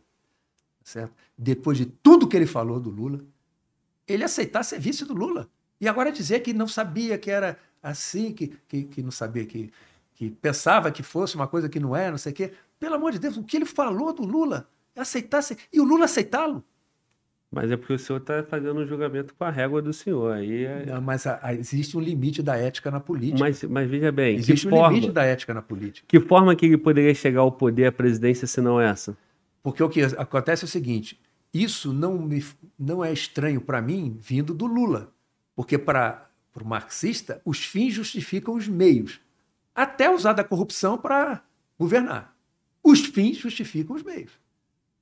Mas o Alckmin, para mim, era outro. Qual não, é a linha não, dele? Não, hein? Qual é a linha do Alckmin, então? É uma linha de esquerdista, fabianista, mas não é. Os fins justificam os meios. Para mim, ele não era desse tipo. E ele se mostrou como sendo. Ele saiu do PSDB. Porque, para mim, existe um limite até da falta de ética na política. A política, dificilmente a ética vai ser 100%. Existe uma ética pragmática, vamos chamar assim, na política. Mas tem limites. Depois de tudo que falou do Lula, ele aceitar ser vice do Lula, ele foi, ele foi totalmente incoerente e hipócrita, na minha maneira de pensar. O Lula esperava mais nada dele do que isso mesmo, porque para ele os fins justificam os meios. Não dá uma bugada, não? Na minha cabeça, é, buga totalmente, porque hum. é o hum. seguinte. Por que, que não derrubaram o Bolsonaro nos, nesses quatro anos? O Congresso, o, o Judiciário. Eu acho que tem alguma coisa simbólica ali, porque o vice é o Mourão. De alguma forma, pode ser que tenha uma certa preocupação, teria que derrubar a chapa inteira. Da mesma forma, agora, 2022, é o general Braga Neto, que é o vice. O PT caiu em 2016 porque o vice era o Temer. Então o PT casou com o MDB, com o PMDB na época, né? E levou dois, dois governos. Antigamente o Zé de Alencar era o Zé de Alencar? Zé Alencar, Zé Alencar era, era, era qual o... partido? Era do PL. Não era chapa pura, né? Eu quero dizer, não PR, era chapa pura, PR. era chapa de coligação. Era, era coligação. Coligação. E caiu. Agora, o Lula não é nenhum menino político, né? Pelo contrário, ele trouxe o Alckmin para a chapa dele. Ele não é inocente. Ele sabe o que está fazendo. E o Alckmin também sabe o que está fazendo quando ele sai do PSDB, vai para o PSB e entra como e entra numa chapa ali pura de esquerda, esquerda, esquerda, é. né? Que estão bem alinhados, o PT, o PSB ali. E ele está indo para assumir a presidência, pô. Ele sabe que ele é o presidente. O Lula, em algum momento, ou vai cair pelo Congresso, ou ele Não eu, não, eu não afirmaria que isso vai acontecer, entendeu? É, nem eu, eu mas eu assim. Não, eu não sou. É, junta, estamos entrando numa área que não é, minha, não é minha área, né? Não sou da área política. É, eu não estudo política partidária. Nós estamos na área da política partidária e, e ideológica, sim, mas não em termos de disputa de cargos. Então, o que eu vejo é o seguinte: o Alckmin dá uma quebrada naquela naquela visão assim muito radical do que a gente tem do partido. Ele dá uma quebrada, que é o Alckmin. E agrada mercado. E aí, digamos, é, equilibra um pouco as coisas. Mas eu acho que ele, ele vai para lá, porque se você for pensar do lado pessoal, pode ser que de repente um político que estava apagado, agora vai se ganhar, vai ser vice-presidente da República. Vai aparecer, vai ter uma vida de vice-presidente da República, né? Mas pode ser também que esteja por trás uma jogada política, como eu disse. Vendo que é, a, a ascensão do Lula, se ele radicalizar, se ele radicalizar, ele corre o risco de cair. E se cair? E se cair, o alto. Porque o problema, às vezes, é esse daí. Olha, eles vão radicalizar, porque o, o Zé de Seu já deixou claro, certo? Não interessa a eleição, interessa o poder. E na autocrítica já disseram que para o erro que eles cometeram foi não ter, é, digamos, se, se infiltrado e dominado as Forças Armadas, porque assim foi na Venezuela e em outros países, Cuba, etc. Então, eu acho que o PT ganhando, eles vão entrar de sola para se infiltrar nas Forças Armadas. E aí eu acho que vai ter um conflito. Eu acho que vai ter um conflito. Eu espero que as Forças Armadas não aceitem uma imposição para alterar o seu sistema de ensino, que é que, que visa princípios de liderança que observam as necessidades dos direitos humanos, necessidade do, do subordinado dos direitos humanos. Isso que eles falam não é verdade, certo? Que a que o ensino nas Forças Armadas é radical, que é, é, prega violência, nada disso existe. Tá? Então, eles vão tentar se infiltrar no ensino, nas promoções, politizando as Forças Armadas.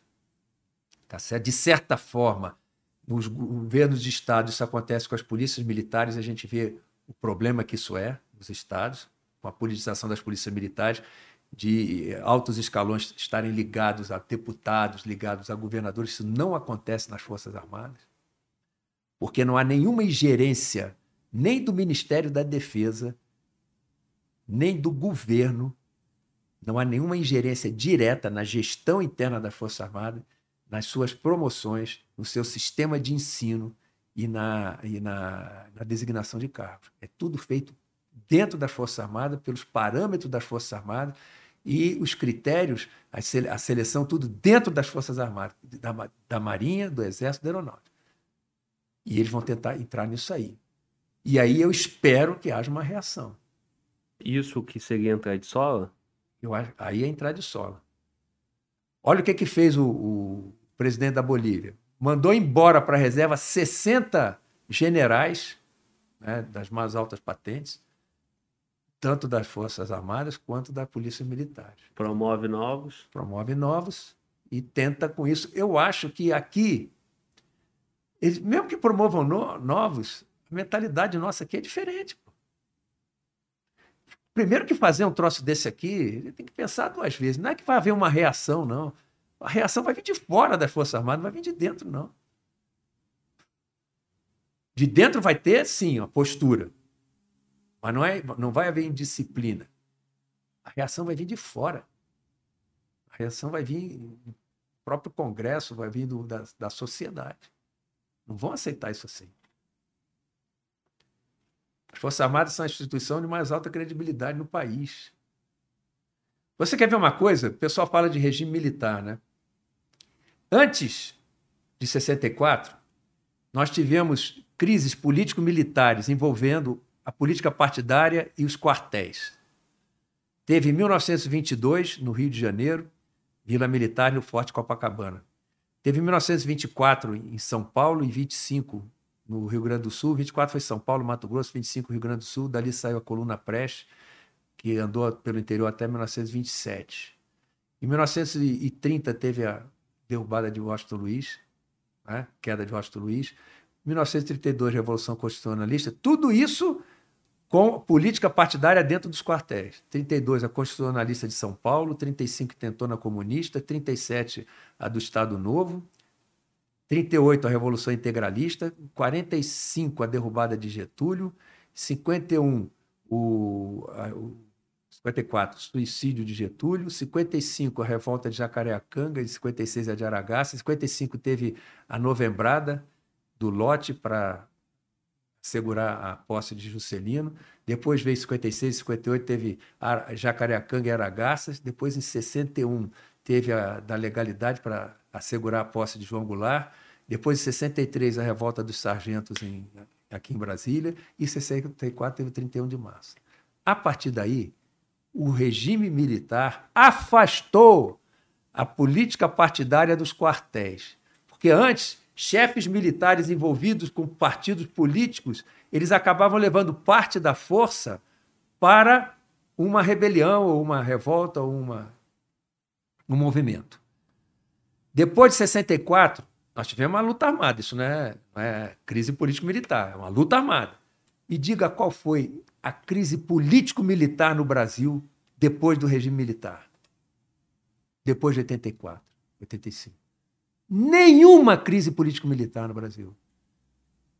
Para você ver como o, o, mentalidade democrática foi implantada nas Forças Armadas, isentando, eh, alijando a política partidária dentro dos quartéis. Então, ao afastar a política partidária dentro dos quartéis, foi o regime militar que fortaleceu as instituições nacionais e, portanto, a democracia. Graças ao regime militar, nós demos um gigantesco salto em direção à democracia que ainda não somos, como eu já falei aqui, por causa do problema de justiça e, e de liberdade. É, e regime, é, regime esse que é muito criticado. Regime militar. Olha só, critica o regime militar por causa da, da, do combate à luta armada, da falta de liberdade aquela uma cientista política, Ana, Ana Arendt, ela disse que existe uma diferença entre, entre regime totalitário e regime autoritário. O regime totalitário ele elimina as liberdades quando não elimina as pessoas. E não tem é, política naquele país. A política é, é do, do ditador. E existem regimes autoritários. Eles não eliminam as liberdades individuais, as liberdades fundamentais, apenas as limitam. E no Brasil, nós tivemos um regime autoritário de exceção, reconhecido pelos cinco presidentes militares, diziam da necessidade de redemocratização, reconhecendo que era o regime de exceção. Só que esse regime de exceção tinha partido de oposição, tinha jornal que, que publicava matéria de partido de oposição, tinha canção é, de protesto, tinha festival da canção, tinha é, livrarias que vendiam livros marxistas-leninistas. Me diz onde é que acontece isso em qualquer regime comunista? Não acontece. Então, esse foi o regime militar no Brasil, um regime autoritário de exceção, em que todos os presidentes diziam que precisavam, tinham como propósito finalístico a redemocratização. E aí veio a luta armada que atrasou a redemocratização. Vamos ver a luta armada na América Central, onde eu fui observador militar na ONU, em El Salvador. 80 mil mortos em 12 anos de conflito. Pegando o restante da América Central, se não me engano, na Guatemala, mais de 300 mil mortos. Na Colômbia, 50 anos de conflito, 200 mil mortos. No Peru, 30 mil. No Chile, 3.500. É, na Argentina, 30 mil. Na, no Uruguai, 5.500. No Brasil, 434 mortos. Por quê? Por quê? Porque o combate à luta armada no Brasil foi muito competente e matou um mal na raiz, não deixou crescer a luta armada e se disseminar com apoio popular. Pelo contrário, quem teve apoio popular aqui foi o regime militar no combate à luta armada. Aí eu pergunto: você queria ter vivido num país como a Colômbia, que, com 50 anos de conflitos, que você não podia ir para o interior, que podia ser sequestrado, onde morreram 200 mil? Você se teu pai fosse convocado para combater a luta armada no interior e morresse, você não teria nascido. Então, no Brasil, o custo pode ter sido alto para as famílias que perderam, mas perderam gente que combatia com arma na mão para derrubar o, o governo e implantar uma ditadura comunista no Brasil. Eles queriam implantar uma ditadura comunista no Brasil. E se tivessem vencido, tinham implantado um regime como o de Cuba, como o da China ou como o da União Soviética. Queria isso para o Brasil? Pois foi o regime militar combatendo a luta armada com muita competência, sem nenhum apoio, sem nenhuma participação de exército americano ou de Boina Verde ou de, de CIA aqui dentro. Só com os nossos recursos. Nós combatemos a luta armada e há um custo de 434 mortos do outro lado e 119 do nosso. Isso é genocídio? Então, se muitos de vocês aí estão assistindo, é porque os militares no Brasil resolveram com o pessoal da ativa a luta armada, matando o mal da raiz. Seu pai ou seu avô não foram convocados, se fossem, poderiam até ter morrido no combate e até muitos daqui talvez não tivessem nascido. Bom, só que agora a, a luta é outra, né? A luta é informacional, é cultural e o país está violento. Hoje a gente não perde mais por luta armada, mas perde para violência. O crime organizado está tomado. É... Como é que combate agora? O, o crime organizado? Crime organizado, estrutura política.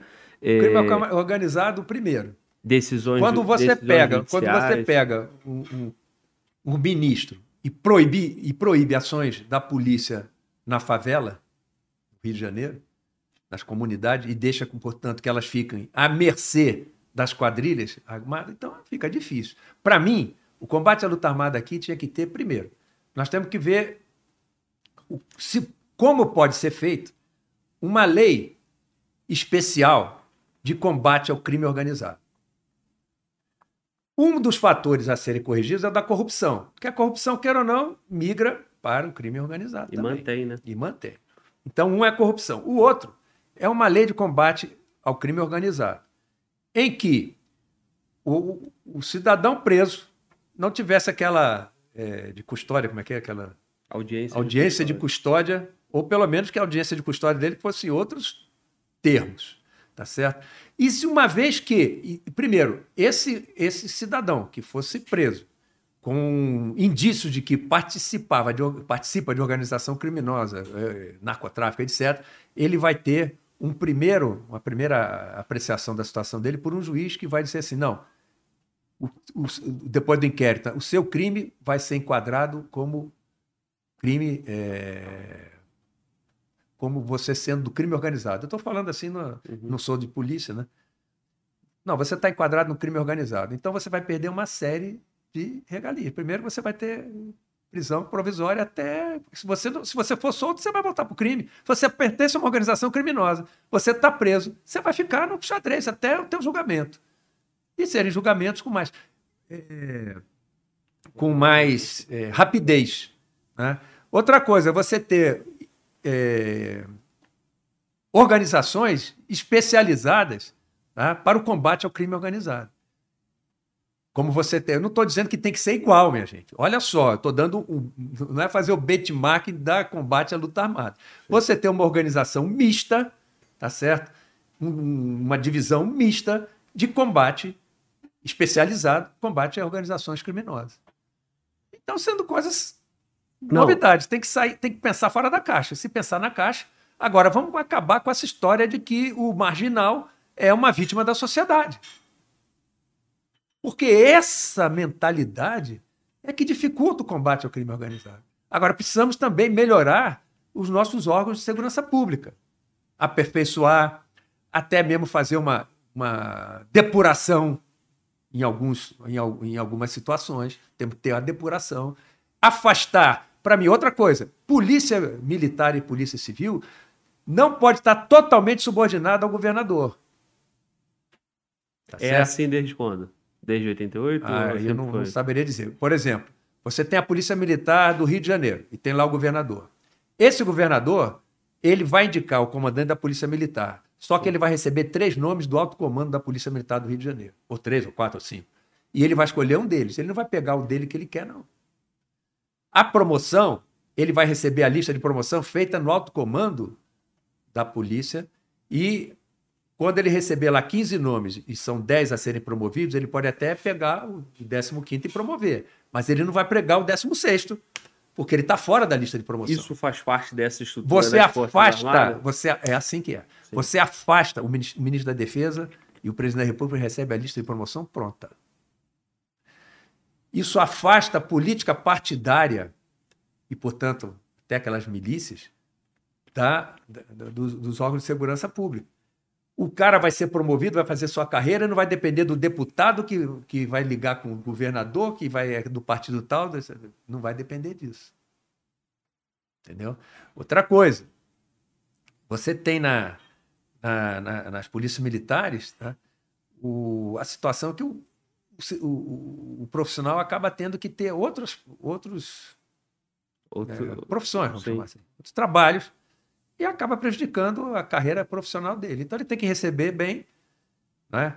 É, tem que estudar direitinho aquela é o tempo de serviço para o, com o tempo de, de descanso, vamos chamar assim, né? Eu acho que tem lugares que é 24 horas por 36, né? Eu não sei se isso é um. Eu não saberia dizer, porque, como eu te falei, eu não sou não, é, da área, né? Mas eu acho que às vezes 24 horas por 36 de descanso, acho que é demais. Deixa, deixa eu, eu reformular isso aí, até para não te colocar na, na posição. Eu, eu, não foi a minha pretensão buscar uma solução. É porque talvez eu não tenha sido o que eu pensei, eu não consegui externar. Nós vivemos um período de 64 a 85, um período turbulento, importante para a nação, que saímos é, bem dele, né?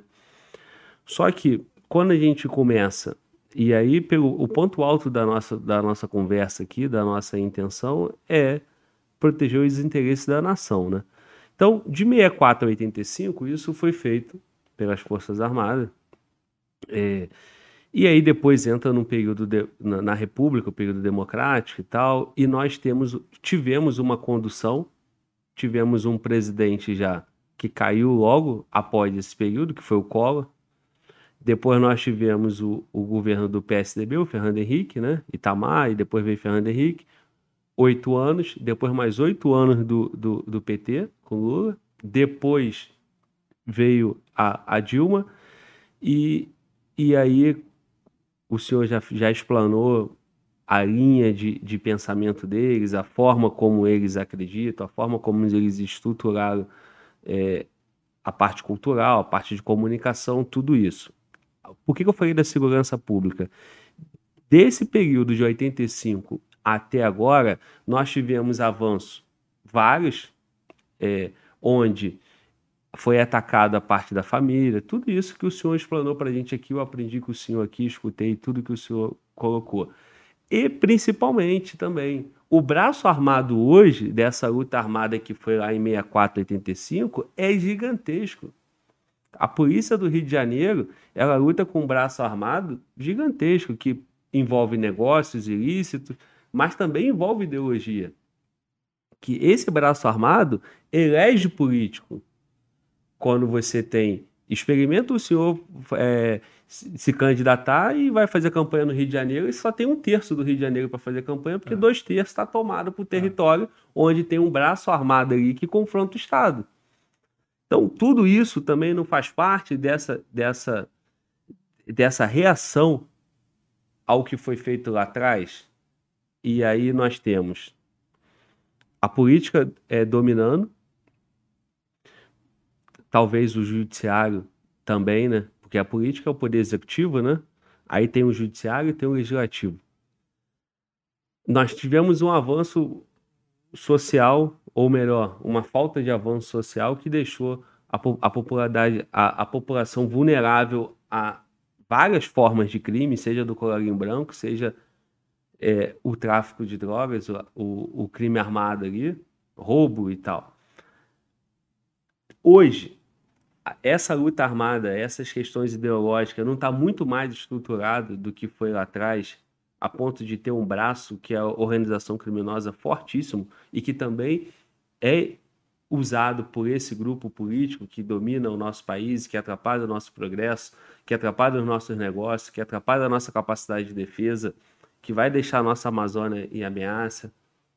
Ah, em questão de. Se você for levar para o campo político ideológico, preparação para a luta armada, preparação, eles não têm. Que eles possam vir a usar crime organizado como braço armado, eu acredito que sim. Porque o, o Fórum de São Paulo mistura partido político com anarco-guerrilha. E tem ligações da anarco-guerrilha, você, eh, particularmente na Colômbia, isso é muito visível. Né? Então, que isso pode acontecer, sim, mas não que eles estejam preparados para isso daí. O que acontece, por que, que nós chegamos a esse ponto? Porque quando houve o combate à luta armada política ideológica em 64, o mal foi cortado na raiz. O Brasil queria a redemocratização, o regime militar concedeu a redemocratização. Chegaram ao poder, né? primeiro Sarney, depois foi chegando, chegou à esquerda. No Rio de Janeiro, chegou quem? Leonel Brizola. Com o Leonel Brizola, a polícia começou a ser cerceada na sua liberdade de atuação nas comunidades ou favelas, etc. E outra coisa, houve uma, no Rio de Janeiro principalmente, uma, é, uma ocupação urbana muito desordenada. Você, quando chega no Rio de Janeiro de avião, que você olha ali a, aquela Baixada Fluminense, aquela Avenida Brasil, você olha assim, isso aqui é impossível de, de conseguir dar segurança para isso aqui. São verdadeiros labirintos. Então, para resolver esse problema, é muito difícil. Porque você faz uma, uma atuação do Morro do Alemão, depois vai embora. Faz uma atuação, uma intervenção no Rio de Janeiro, depois sai e volta tudo. Tá certo? Você tem que, você tem que, digamos assim, neutralizar essa gente cortando os recursos que eles que chegam para eles. Agora, o poder deles é tão grande que eles já se tornaram uma ameaça à soberania nacional. Nós temos ameaças externas que são muito mais potenciais do que imediatas, né? mas nós temos uma ameaça interna que é essa imediata. O poder do crime organizado ele pode transformar o Brasil num Estado falido. O Rio de Janeiro, eu já não tenho minhas dúvidas, já não é um Estado falido. Porque eu, eu tenho minhas dúvidas se ali, ou melhor, eu imagino quantos ali que vão se eleger deputados eh, estaduais, é, ou até mais coisas dentro dentro do Estado do Rio, que não estejam financiados pelo crime organizado. O que é uma ameaça à soberania nacional. Então, não tenha dúvida. É, dar a solução para isso daí, eu não sei. Por quê? Porque deixaram o, a, a, semente ruim crescer demais. E agora ela se. É igual, é igual um câncer, o câncer deu metástase. Então é, é, uma, é uma luta que, por isso é que eu digo, tinha que ter desde o governo federal uma estrutura voltada ao combate ao crime organizado. E essa estrutura teria que estar amparada numa lei especial pensando até talvez em pena de morte. Olha, a gente tem que pensar fora da caixa, pô. Porque dentro da caixa não dá mais para resolver esse problema.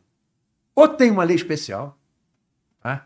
Uma lei que é, você possa atuar rapidamente e cortar as cabeças o mais rápido possível.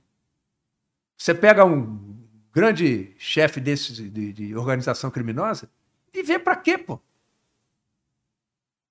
Para que, ele está vivendo? Então, essa organização.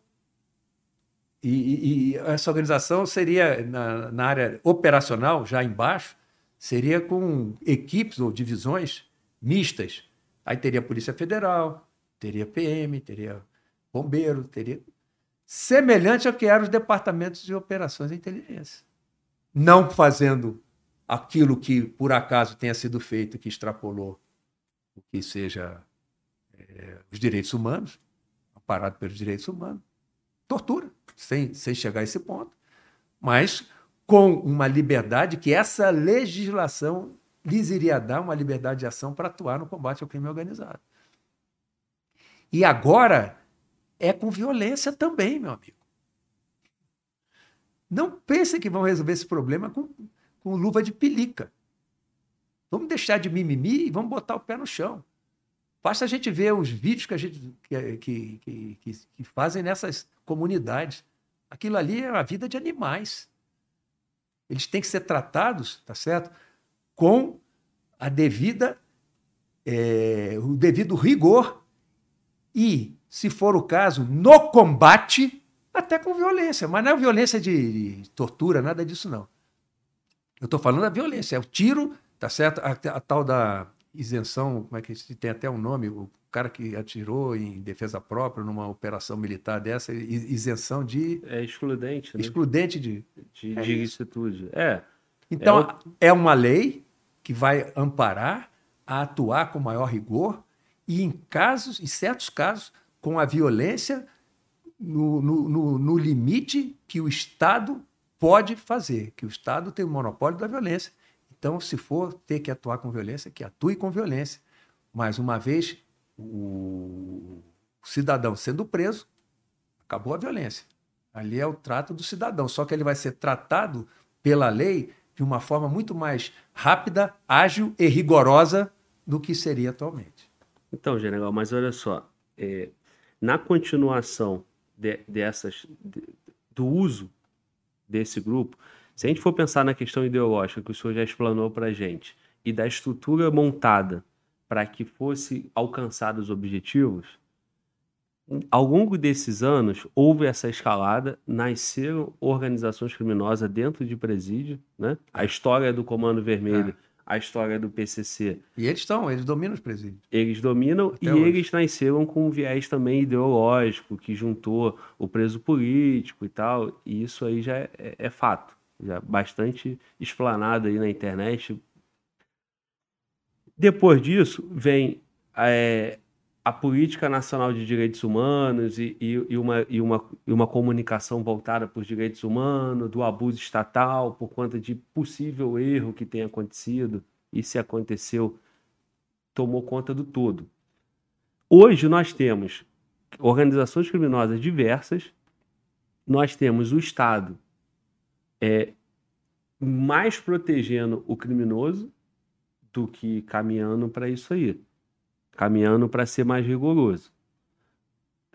Não passa, não, é tudo pensado, já que nós estamos discutindo as questões lancista, fabianista, de, de conquista de poder, e, e esses elementos que está aqui dentro do nosso terreno, essas ameaças aqui, organização criminosa, corrupção sistêmica, tudo isso faz parte do plano ou é uma construção natural da sociedade? Olha, é, você já ouviu falar em guerra híbrida, né? A Exato. guerra híbrida, ela usa todos os recursos que estiverem disponíveis e que forem é, bons para quem está na, no, no, combate, vamos dizer, na guerra, usar. Se for favorável a ele, ele vai usar. Então, se você está num conflito ideológico, usando de diversos recursos, né? no campo psicossocial, no campo econômico, no campo político, no campo militar, né? e no campo da, digamos assim, da, do conflito. Se for o caso, eles usam, sim. Vão usar. E estão usando. Sem dúvida. Olha só, o, os Estados Unidos, para combater, é, não diretamente, quando a Rússia, a União Soviética, invadiu o Afeganistão, os Estados Unidos não financiaram o Bin Laden como é, mujahedin para, para combater os russos, não, o, não se aliaram a, o narcotráfico para comprar armamento e, e para esse pessoal. Então, isso daí acontece. Né? Infelizmente acontece. Então, nada impede que eles usem também.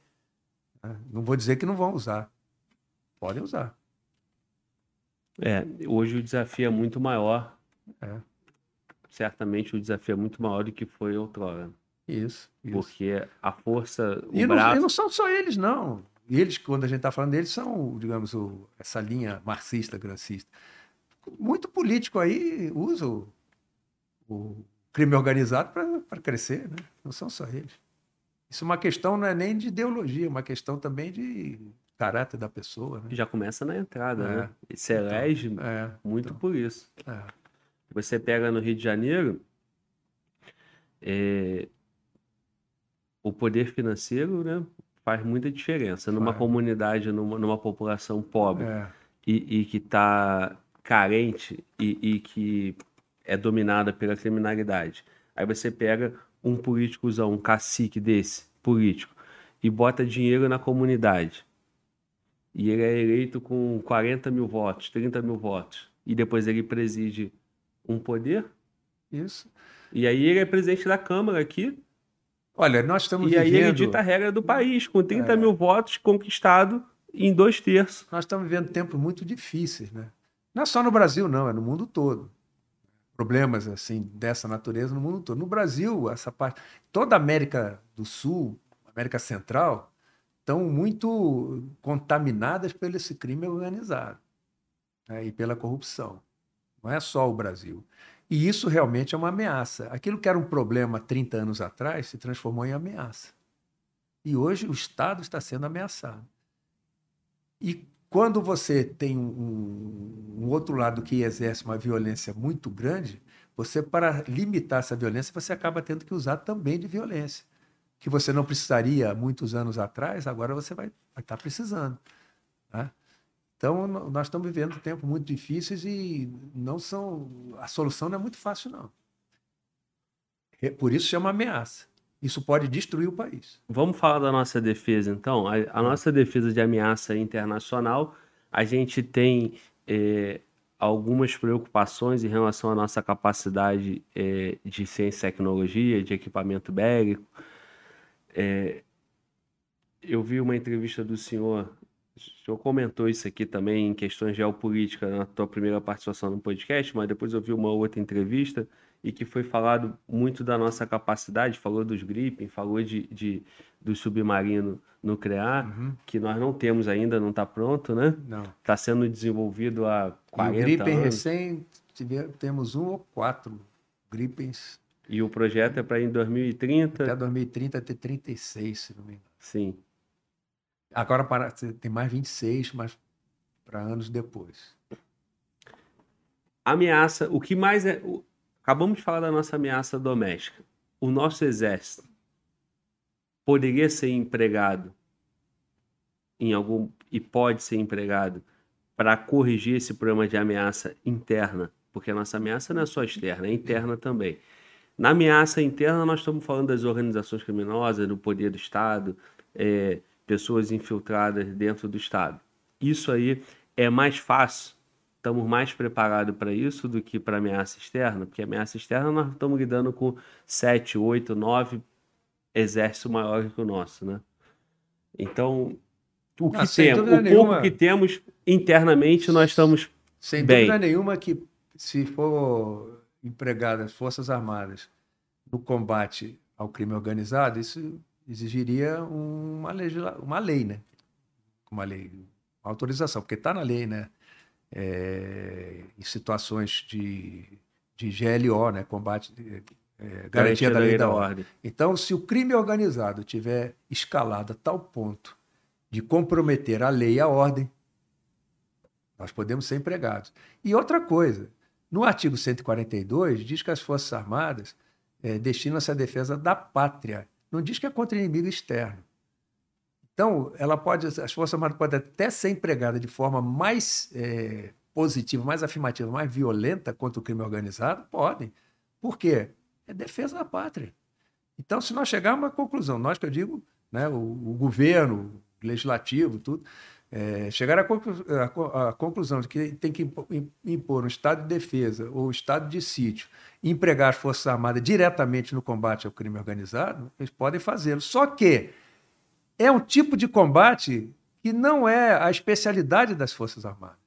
Elas não vão entrar numa favela com- atirando com, com fazendo fogos de artilharia na comunidade, certo? De mísseis, etc. Porque é outro tipo de combate.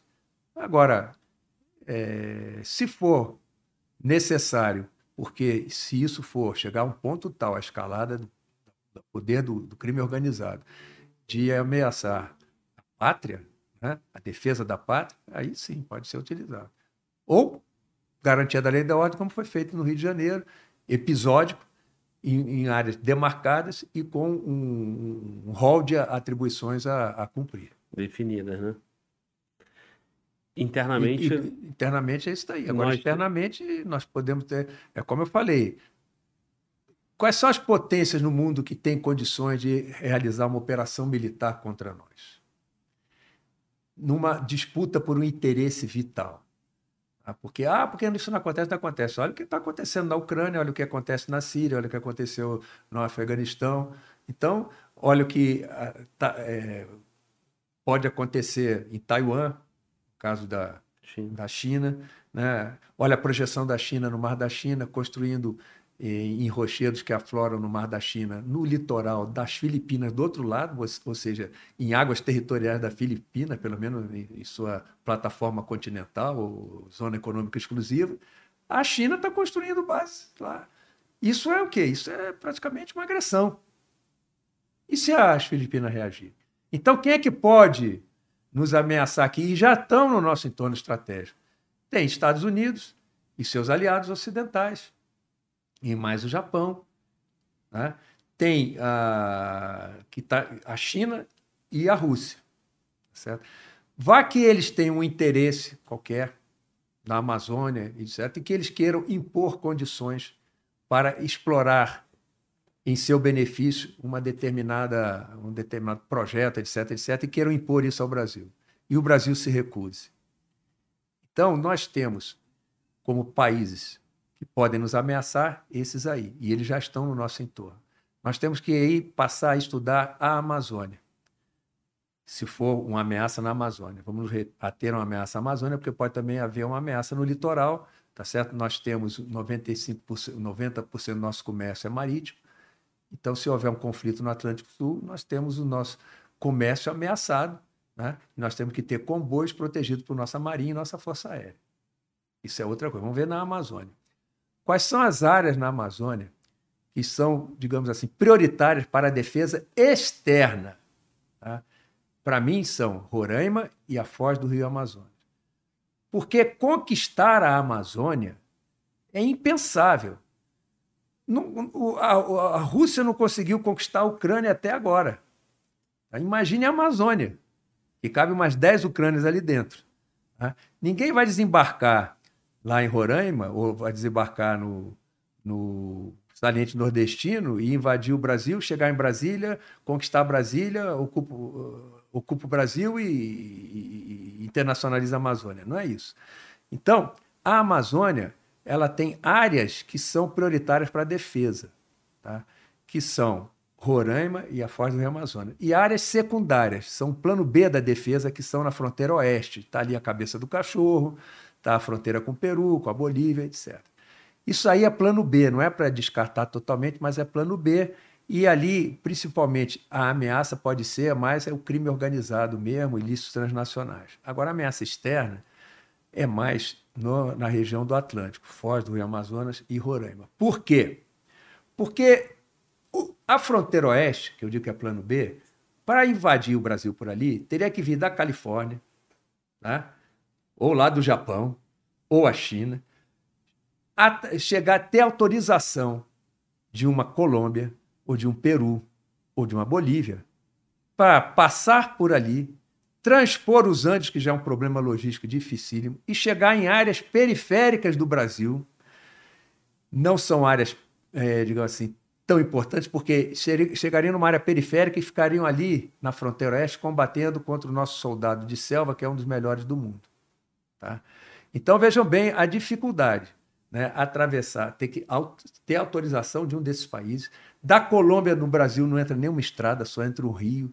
Teriam que apoiar toda a operação em cima do Rio Amazonas, o que é fácil sendo canalizado de ser combatido.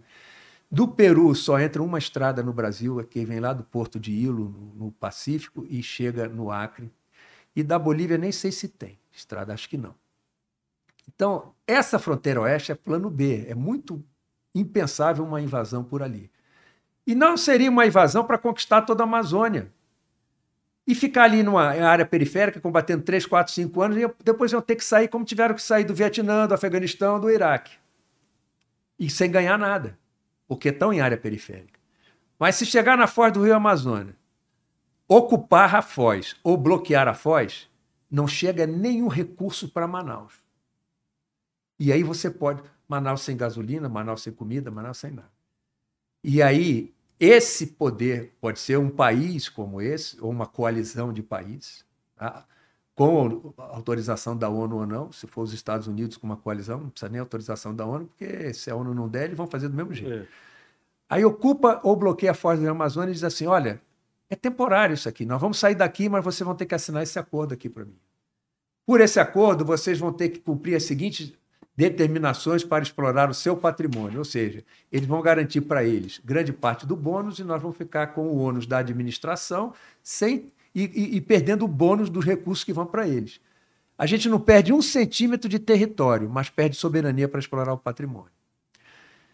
Se eles.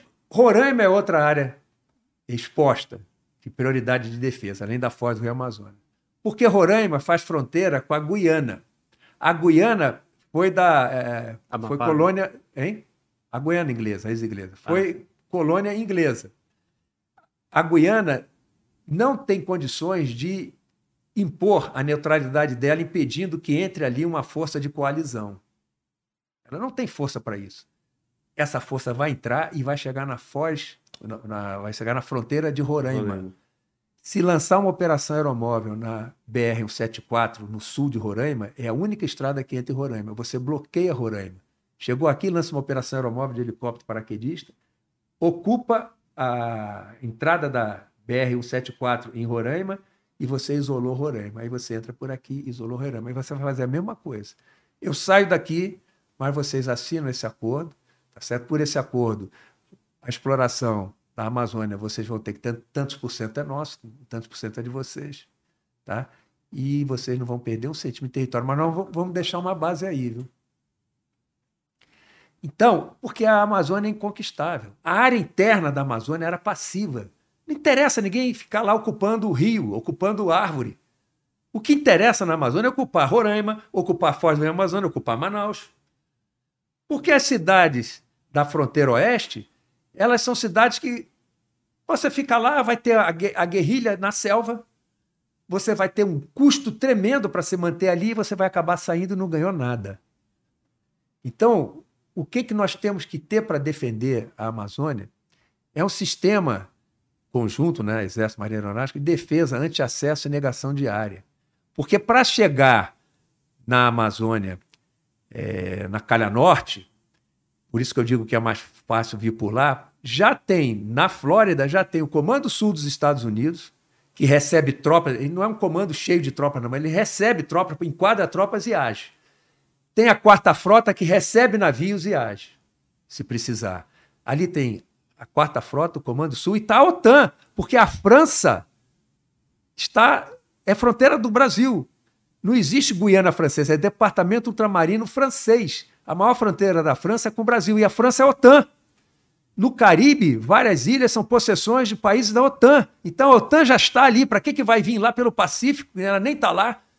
Chegar atravessar os Andes, né? uma dificuldade logística tremenda para chegar numa área periférica e ficar fazendo, tendo guerra, guerra na selva, guerrilha, etc. Vem ali, ocupa Foz, ocupa Roraima. A OTAN já está ali. Então, para nós impedirmos que e, e para eles chegarem ali, vão ter que chegar com uma força-tarefa aeronaval com navios de desembarque de tropa. Vão ter que desembarcar tropa. Se você tem uma, um sistema de defesa conjunto anti-acesso, você tem guerra cibernética, que é para, vamos dizer assim, tocar o tumulto, né? até mesmo dentro daquele país, na, no, seu, no seu sistema de transmissão elétrica, seu sistema de comunicações, seu sistema de, de transmissão, seu sistema financeiro. Pela guerra, eh, pela guerra cibernética, você atua lá dentro, já é uma forma de dissuadir. Ainda dentro desse sistema conjunto, você vai ter a defesa antiaérea, mas aí precisa ter instrumentos modernos de defesa antiaérea. Guerra eletrônica, que é para impedir que o sistema de busca de alvos do inimigo encontre onde estão os seus mísseis. Porque você vai ter que ter um sistema de mísseis para atuar sobre essas forças-tarefas aeronavais que, que possam se aproximar. E quem vai dizer por onde elas estão se, aproximando é outro sistema desse, desse é outro su, subsistema desse sistema conjunto, que é o sistema de vigilância, controle e, e monitoramento, que vai dizer por onde vem e onde é que estão. Uma vez que diz onde, de onde vem, onde é que estão, o teu sistema de mísseis vai atuar sobre ele, teu sistema de defesa antiaérea vai atuar sobre ele. E não vai ser só sobre o porta-aviões inimigo que estiver vindo com essa força-tarefa aeronaval, não. Você vai tentar afundar os navios de transporte de tropa. Porque você vai botar no mar, se afundar uns três, quatro navios, você vai botar 10 mil homens no mar, que não vão desembarcar. Isso é dissuasão e a dissuasão extra-regional sem armas de destruição em massa. É isso que há 10 anos eu venho falando que nós tínhamos que ter. Há 10 anos, desde 2012.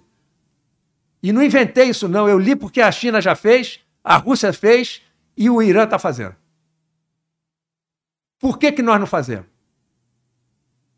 Porque ninguém convenceu ainda a sociedade que existe essa ameaça potencial e que não adianta a gente esperar tá, a Força Tarefa Aeronaval com seus navios ali, na foz da Amazônia, ah, agora eu tenho que me armar. É tarde demais, meu. Não Defesa não se improvisa. Tem que começar hoje, ou tinha que ter começado há 10 anos atrás, para hoje já está bem adiantado, não é completo, não. E nós estamos aí.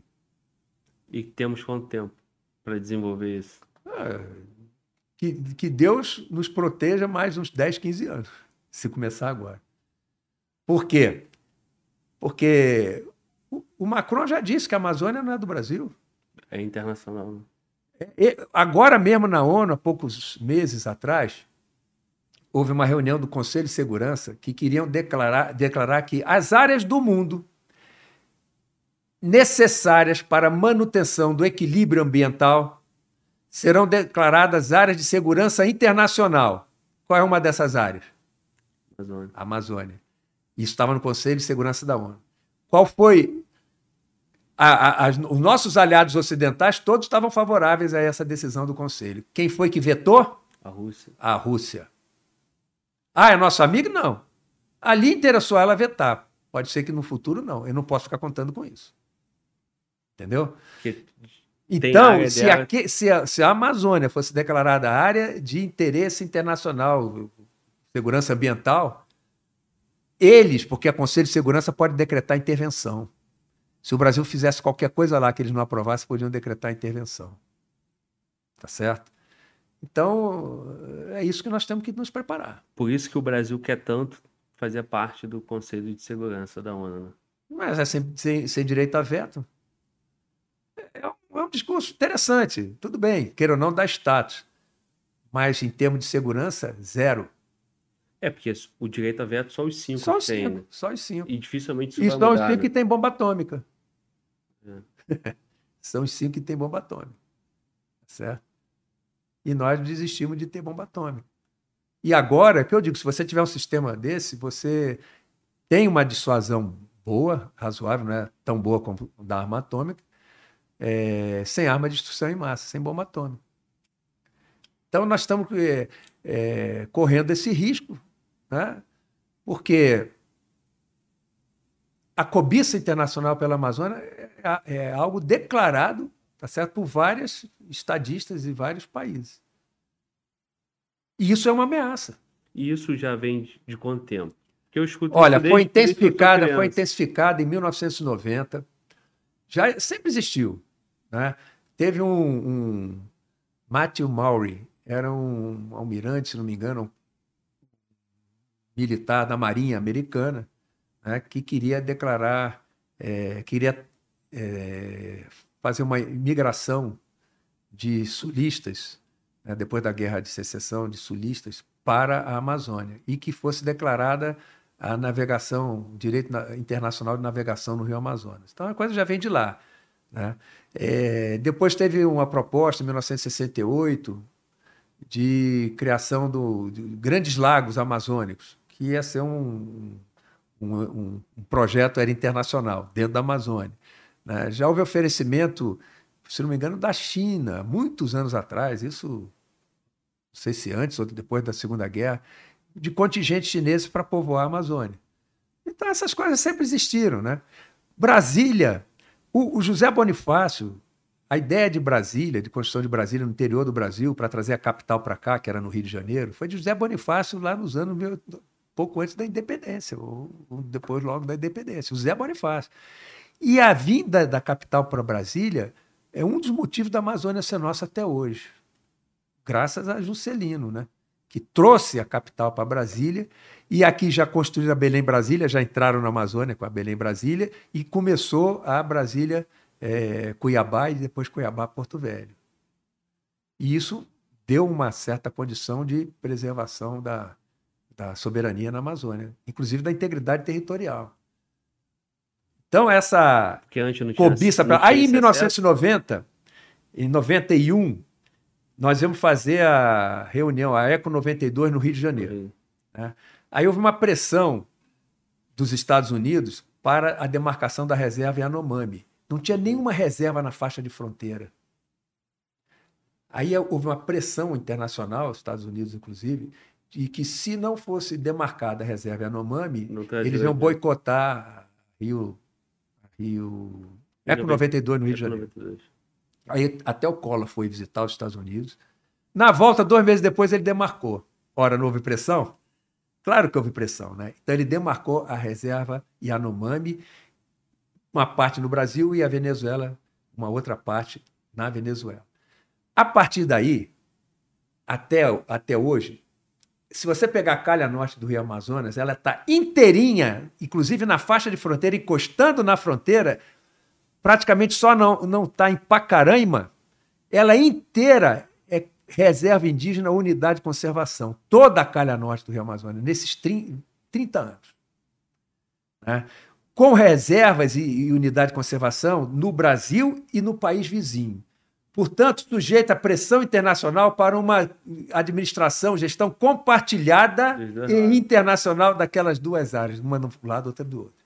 Ou seja, foi cessão voluntária de soberania, porque você queira ou não, perdeu soberania, porque o mundo diz que a Amazônia não é nossa. Então, é, embora ela de direito seja nossa, de fato já não é, porque o, o, o, governo não consegue implantar um projeto numa terra indígena por causa da pressão internacional. Então, olha só, em 30 anos, depois que conseguiram essa série de, de reservas e indígenas e, e, unidade de conservação, veio o presidente da Colômbia ante, anterior, anterior a esse, se não me engano, e dá a ideia do corredor AAA, Andes que é uma parte na Colômbia, Amazônia, no Brasil e 4% na Venezuela, e Atlântico. Que seja um corredor ecológico definido em um acordo internacional. A hora que houver um acordo internacional definindo essa região, que é a calha norte do Rio Amazonas, onde estão todas essas reservas que foram impostas por pressão política econômica, nenhuma pressão militar, e foi cessão voluntária de soberania de governos do Collor para cá, menos o Temer e, e Bolsonaro. Então vem essa pressão. Se esse corredor for, for declarado em um, um, tratado internacional, jamais a gente vai poder fazer qualquer coisa ali. Então é perda, cessão voluntária de soberania. E dizer que não tem pressão internacional, quando o governo, em 2005, decretou a Raposa Serra do Sol como reserva em terras contínuas, que também está na fronteira, um, um, grupo de políticos de Roraima, tendo a testa o senador Mozarildo Cavalcante, mas outros políticos, foram ao presidente Lula numa audiência. Isso está no Diário Oficial do Senado, em 23 de do 9 de 2005. Discurso do senador Mozarildo Cavalcante. Eles foram é, ponderar com o presidente que aquilo não podia ser em terras contínuas, tem que ser em ilhas separadas. O presidente declarou que sofria pressões da USP, de organismos da OEA e de ONGs europeias. Ele falou, isso está no discurso no Diário Oficial do Congresso, 23 de setembro de 2005. Senador Mozarildo Cavalcante fez esse discurso e disse que o presidente declarou isso para eles, que estava sofrendo pressão. Então, tem pressão internacional e cederam à pressão internacional. Quando essa mesma reserva foi discutida no STF, se mantinha essa reserva em terras contínuas ou não, em 2009, na segunda reunião do STF, nas vé às vésperas da reunião, o príncipe Charles, que é presidente de uma ONG internacional, que é ONG ligada à região da Amazônia, ele veio na região, ele veio a Brasília e foi recebido no Alvorada pelo presidente Lula. Na véspera da reunião decisória do STF, o, o, o príncipe Charles, príncipe Charles, então príncipe Charles, ele foi na, na Amazônia, na Raposa Serra do Sol, ou foi na, na, do lado ali na, na Guiana. Ele, antes de ir, ele promoveu lá na Europa, na França e na Inglaterra, reuniões com políticos brasileiros, empresários brasileiros. Vários políticos brasileiros saíram da reunião quando viram qual era a intenção. E ele, no Brasil, foi recebido pelo presidente Lula na véspera da reunião decisória do STF. Isso não é pressão? Então, agora eu quero dizer o seguinte: o índio nunca foi ameaça. O índio é um instrumento da ameaça. O índio tem a posse da terra, porque a, a terra é da União, mas ele tem a posse da terra. Portanto, se essa terra tiver um projeto de exploração mineral, exploração agropecuária, agronegócio, etc., qualquer negócio que seja, qualquer exploração que seja, qualquer projeto, ele, se é na terra dele, ele, tem que ter uma equipe participando da direção do projeto com direito ao, a, a voto. De modo a que ele garanta que aquele projeto vai trazer grandes benefícios para a sua comunidade, mas vai trazer para o Brasil inteiro também, porque ele é brasileiro indígena e tem outros que são brasileiros também e não indígenas. Todos nós somos brasileiros. Então o índio nunca foi ameaça. Ele é o instrumento da ameaça. E essas expressões. É... Continua. Continuam. Agora mesmo, não estamos querendo transformar a Amazônia em uma área de interesse internacional para a segurança ambiental? E qual foi a resposta do governo? Não, isso estava sendo decidido no Conselho de Segurança da ONU. Eu não sei qual foi a posição do Brasil, mas acho que não chegou nem a precisar dar a posição, porque a Rússia já vetou. Sim. Aí não, não prosperou. Tá. É... Todas essas expressões foram cedidas, então. O histórico delas até aqui foram cedidas. Olha essa, aqui, eu vou te essa mostrar. Essa que você citou de 2009. Vou te mostrar. Que veio o Príncipe Charles aqui. Também a votação foi favorável, é isso? a votação foi favorável a manter a, a, a terra indígena é, contínua. E, não e aí manteve, então. Manteve. Como, como aí, aí, olha só.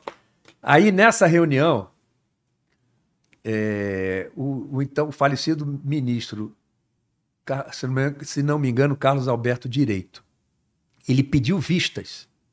E aí ele veio com 18 a, a, já estava definido, ia ser em terra contínua. Ele veio com 18 ressalvas para que qualquer terra indígena que viesse a ser marcada, demarcada fosse obedecida aquelas 18 ressalvas. Eu mandei, fiz chegar às mãos dele, algumas considerações sobre isso aí, não me lembro se quantas ressalvas, se tinha alguma, mas eu fiz chegar às mãos dele antes dele pedir vistas. Uhum. Então não sei se teve alguma influência nisso aí, porque eu tinha feito a mesma coisa para o ministro Aires Brito, quando ele, quando na primeira re, reunião, até algum tempo antes, mas ele, o ministro Aires Brito não deu pelota. Mas o ministro Carlos Alberto Direito pediu vista e veio com essas 18 ressalvas que foram aprovadas. Então, o que estava escrito? É que todas as terras indígenas, a partir daí, tinham que obedecer essas 18 ressalvas, que nos preservavam a soberania. Aí veio o ministro Barroso, anos depois, e diz: não, essas ressalvas têm que ser consideradas a cada demarcação de terra indígena. Então somos nós mesmos que jogamos contra o patrimônio. Olha aqui como é que está a calha norte do Rio Amazonas. Está vendo aí? Isso tudo começou com uma reserva indígena, a Yanomami, lá naquele cantinho. Esse pedaço naquele... todo aqui? Toda da, da linha escura para cima. Para cima. Tudo isso que está é escuro é reserva, é reserva ou, ter, ou unidade de conservação. Na faixa de fronteira. Aí vem em 2007, o governo brasileiro, em 2007, vota na ONU a favor da Declaração Universal dos Direitos dos Povos Indígenas. Nessa Declaração Universal dos Direitos dos Povos Indígenas tem um artigo que diz que os índios em suas terras têm direito a autogoverno e autodeterminação de sua condição política. Que isso? Auto, quer dizer que se ele disser, não, eu sou autônomo, eu sou independente, tem direito a autogoverno e é, autogoverno e determinação e livre determinação de sua condição política. Tem direito a, é, a instituições políticas e jurídicas próprias. Instituições políticas e jurídicas próprias tem direito a pertencer a uma nação ou comunidade indígena, nação indígena dentro da nação brasileira ou comunidade indígena. Vetar atividades militares em terras indígenas. Ora, na faixa de fronteira, vetar atividade militar na faixa de fronteira. Tá certo? E vetar programas e projetos de governo na faixa. Só que o governo brasileiro votou a favor, mas esse, para valer, tem que passar no Congresso Nacional. E não passou. Ficou arquivado e pode voltar. Está arquivado no Congresso Nacional, se não me engano, no Senado. Não passou, por enquanto, mas pode voltar. Então, veja bem, isso tudo é sessão de soberania voluntária, porque votou a favor porque quis. O governo brasileiro, isso é um crime. Mas não passou no Congresso. Aí quem defende esse, essa declaração diz: ah, mas o artigo 46 da declaração diz que nenhum dos artigos pode ser usado para é, comprometer a unidade política dos países signatários. Ora, mas não fala comprometer a soberania. Porque se eu aceitei tudo aquilo ali, eu não vou perder um centímetro de território, mas vou perder soberania para explorar o meu patrimônio, porque é todo entregue à livre é, disposição do indígena que está naquela área. Diz, inclusive, um dos artigos que os indígenas nessas comunidades ou nações indígenas podem fazer acordos internacionais. A revelia do governo e do Congresso. E o Brasil votou a favor disso. Aí, o artigo 42, porque o artigo 46 diz isso, mas o artigo 42 diz o seguinte: que a ONU, os, os seus órgãos, os estados e o escritório, não sei o quê, de. escritório qualquer voltado para essas questões indígenas, vão se encarregar tomar providências para que os artigos dessa, dessa declaração sejam cumpridos. Olha, a ONU, seus órgãos, um dos órgãos é o Conselho de Segurança. Vão tomar as providências, vão zelar para que os artigos sejam cumpridos. O Conselho de Segurança decreta intervenção. Ele tem autoridade para decretar intervenção. Então, se ele vai zelar para o cumprimento desses artigos, o que, que adianta a unidade territorial? Se eu já cedi soberania aceitando todos aqueles outros artigos ali, e ainda o Conselho de Segurança pode decretar intervenção, e o Brasil votou a favor desse artigo. Que ano? 2007. 2007, governo Lula. Agora vejam bem: povo indígena. Porque o indígena nas terras indígenas é convencido pelas ONGs ligadas a potências europeias, que tem cobiça na Amazônia, o indígena é convencido de que ele não é brasileiro. Ele pertence a uma nação Wapixama, uma nação Yanomami, etc. Ele é convencido disso, que ele não é brasileiro. Então, ele é povo que não é brasileiro. Tem direito a uma nação, constitui uma nação, Wapixama, Yanomami. Tem direito a instituições políticas e jurídicas próprias. E ser considerado uma nação, isso é o Estado-nação dentro do Brasil. Então, o que o governo, em 2007, fez foi um crime de lesa pátria. Certo? E está aí. E o que, que poderia ter sido feito para evitar isso? Bom, o que foi feito foi o Congresso não assinar. Espero que, para mim, o Congresso tivesse nem arquivado, porque um dia pode voltar.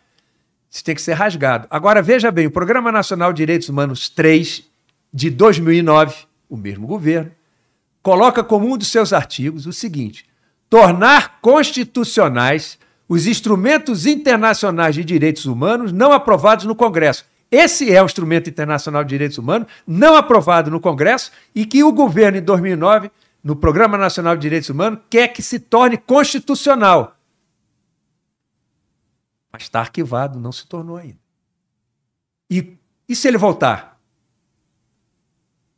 E se ele voltar? Ele que disse, o candidato Lula disse na ONU que é, o mundo deveria ser submetido, mais ou menos isso, né, a uma governança mundial e que o que fosse decidido nas reuniões dessa governança mundial tinha que ser colocado em prática de imediato, nos países após essa reunião desse, do, e que ele dá a entender que é o Conselho de Segurança. Ou seja, colocar de imediato em, funcionamento, passando por cima do Congresso. Então, olha aqui, me permita ler aqui para ficar bem claro.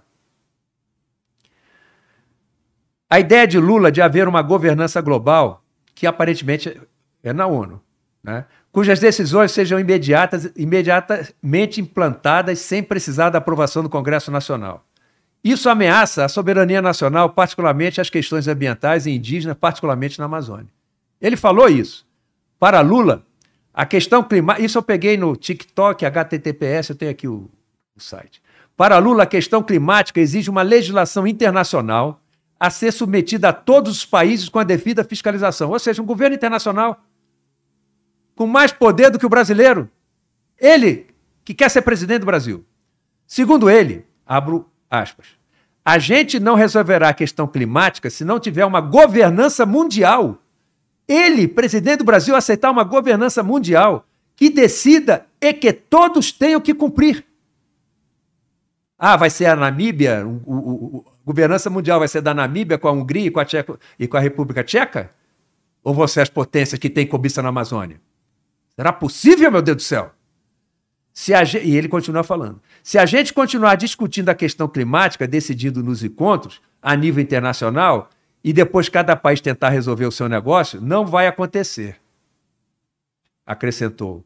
Então, agora digo eu, essa ideia é inconstitucional porque fere o artigo 49 da Constituição, pois esses acordos e tratados têm que ser aprovados no Congresso Nacional antes de serem ratificados e não poderão, em nenhuma hipótese, contrariar os direitos fundamentais do artigo 5 da Constituição Federal. É... Essa é a ideia do candidato que quer governar o Brasil. Então teve, teve uma, teve um movimento em 2007, travado pelo Congresso. Esse movimento vem. Ah, teve, teve o. Isso é após. Teve a OIT 169, que é antes, mas essa, ela compromete um pouco a soberania, mas tem como se impor. É a OIT 169. Eu li ela todinha, e ali, em toda ela, onde tem alguma coisa que possa comprometer a soberania, tem um senão.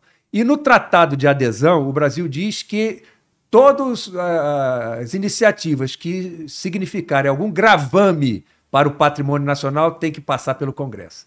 Então, ou seja, se for colocar alguma coisa da OIT 169 e que traga alguma é, consequência para o nosso patrimônio, tem que ser aprovado aquela iniciativa pelo Congresso Nacional. E, e Agora aqui não. Isso que eu ia te dizer. Aqui não. Nessa aqui não. Essa aqui, se for aprovada, é perda de soberania mesmo, total e num evento, num novo governo pode vir Agora, ser aprovado, é isso? Olha só, está lá arquivado. De repente pode ser tentado de novo. Está no Programa Nacional de Direitos Humanos 3, do governo dele também, em 2009, e está aqui. É, quando esse, esse, essa declaração passou na ONU, quatro países foram contra: Estados Unidos, Nova Zelândia, Canadá e Austrália. Tá? Anos depois, eles mudaram de ideia. Eles aprovaram. Agora, me diga qual deles você já ouviu falar que tem uma região que seja contestada a soberania internacionalmente, globalmente? Nenhum deles. E agora, ao assinar, eles, inclusive que têm cobiça, Canadá, Estados Unidos, na Amazônia, eles podem, é, digamos, pressionar o Brasil, porque o, o governo brasileiro votou favorável. Ou seja, não vale, não vale. Mas o governo brasileiro votou favorável. Então eles têm interesse na Amazônia, eles podem pressionar a Amazônia. Agora, vai alguém aqui, primeiro que terra indígena nos Estados Unidos é tudo espalhado, tá? O indígena lá, ele trabalha na terra indígena, eles têm cassino, eles têm é, hotel, eles têm é, museu, eles oferecem, é, digamos assim, é, shows, tudo vestido de índio. Quando dá 6 horas da tarde, ou de noite, ou 10 horas da noite, terminou, vai fechar, ele bota o seu, a sua roupa normal, seu jeans, seu tênis, pega seu computador, seu celular, vai para sua caminhonete cabine dupla e vai para sua casa com ar-condicionado, com ar refrigerado. Com seu Nike no pé. É. Qual alerta para o brasileiro em cima de, dessa construção que o senhor acabou de fazer. O que eu acho é, é o seguinte: o, o, alerta, o brasileiro vai tomar alerta o dia que nossas lideranças falarem assim claramente.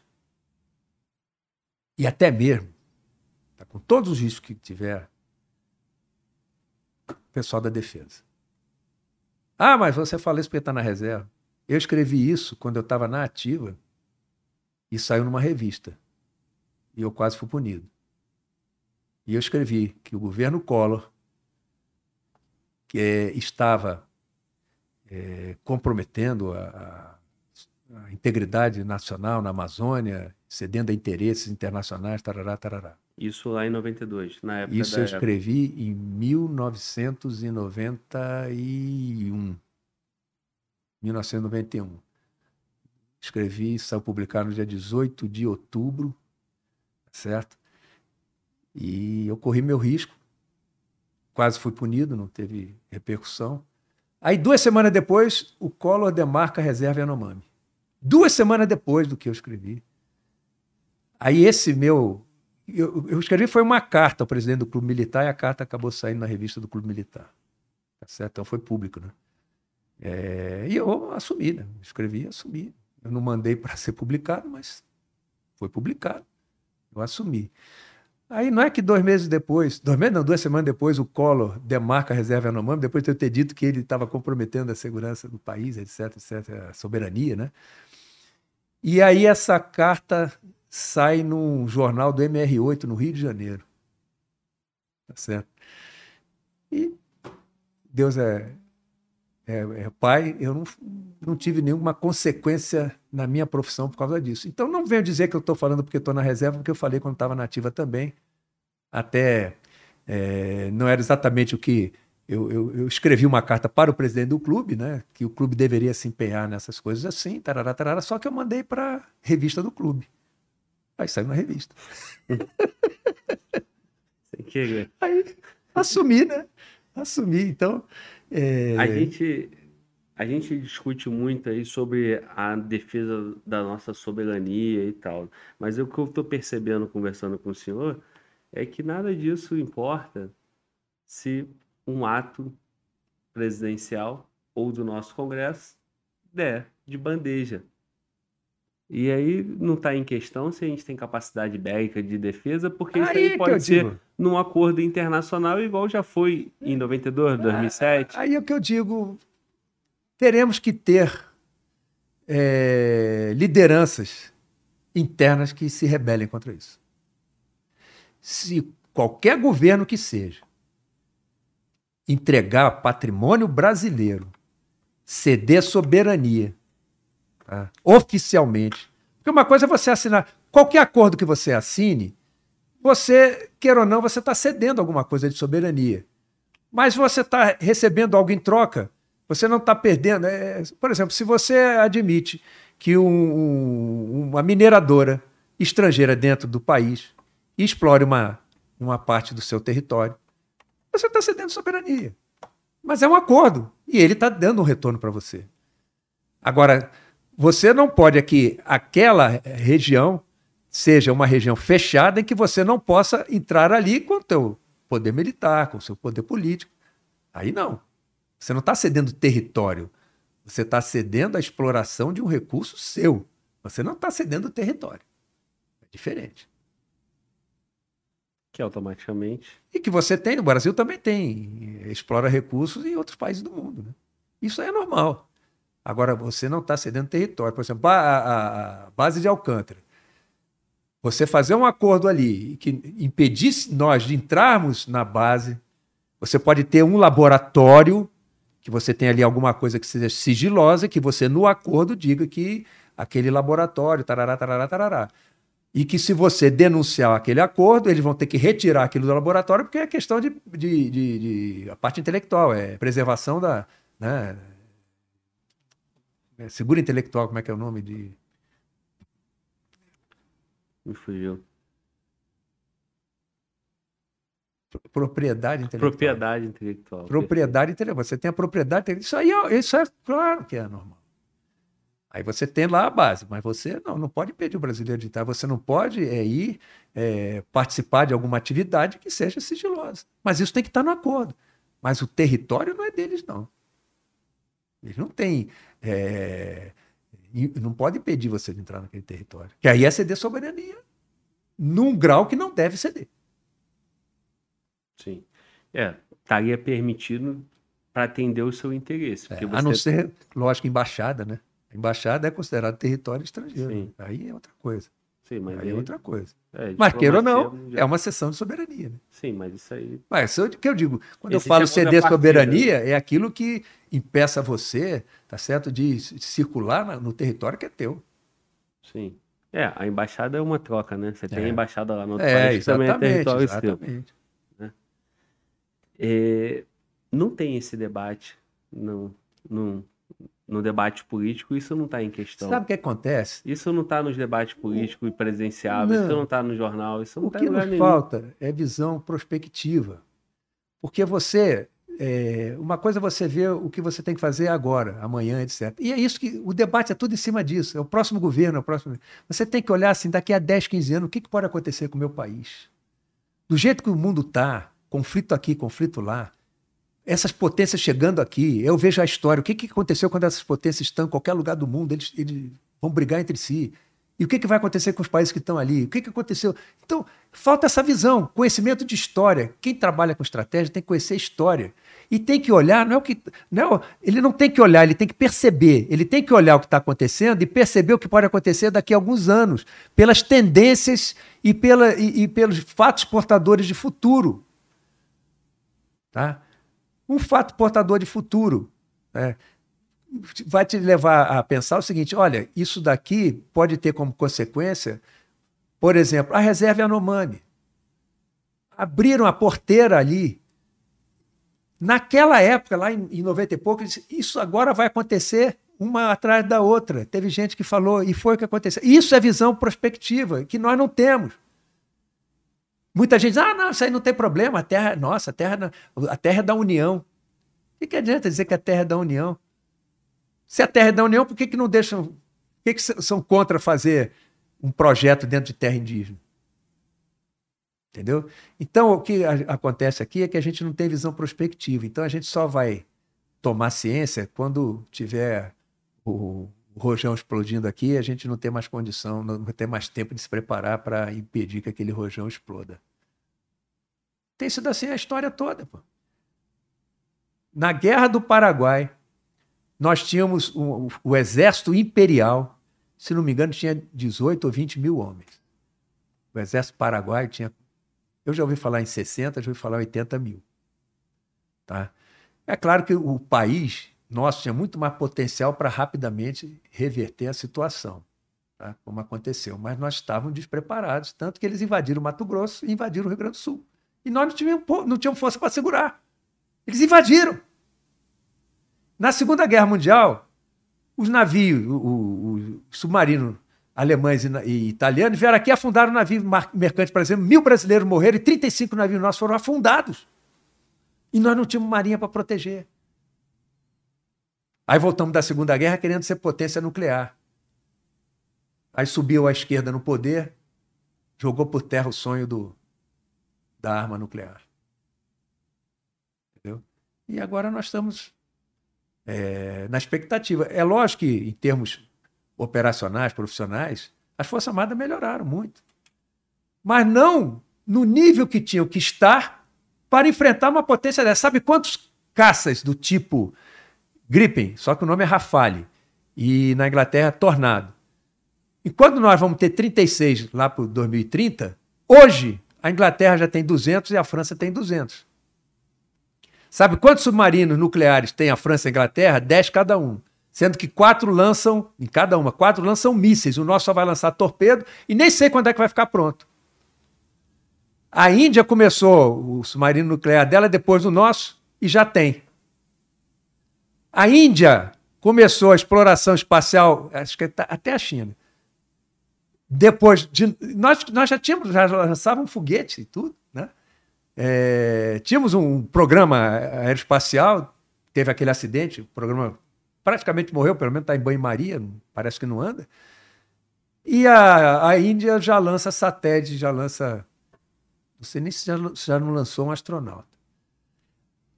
No final dos anos 80, o PIB da China e o da Coreia somados eram menores que o do Brasil.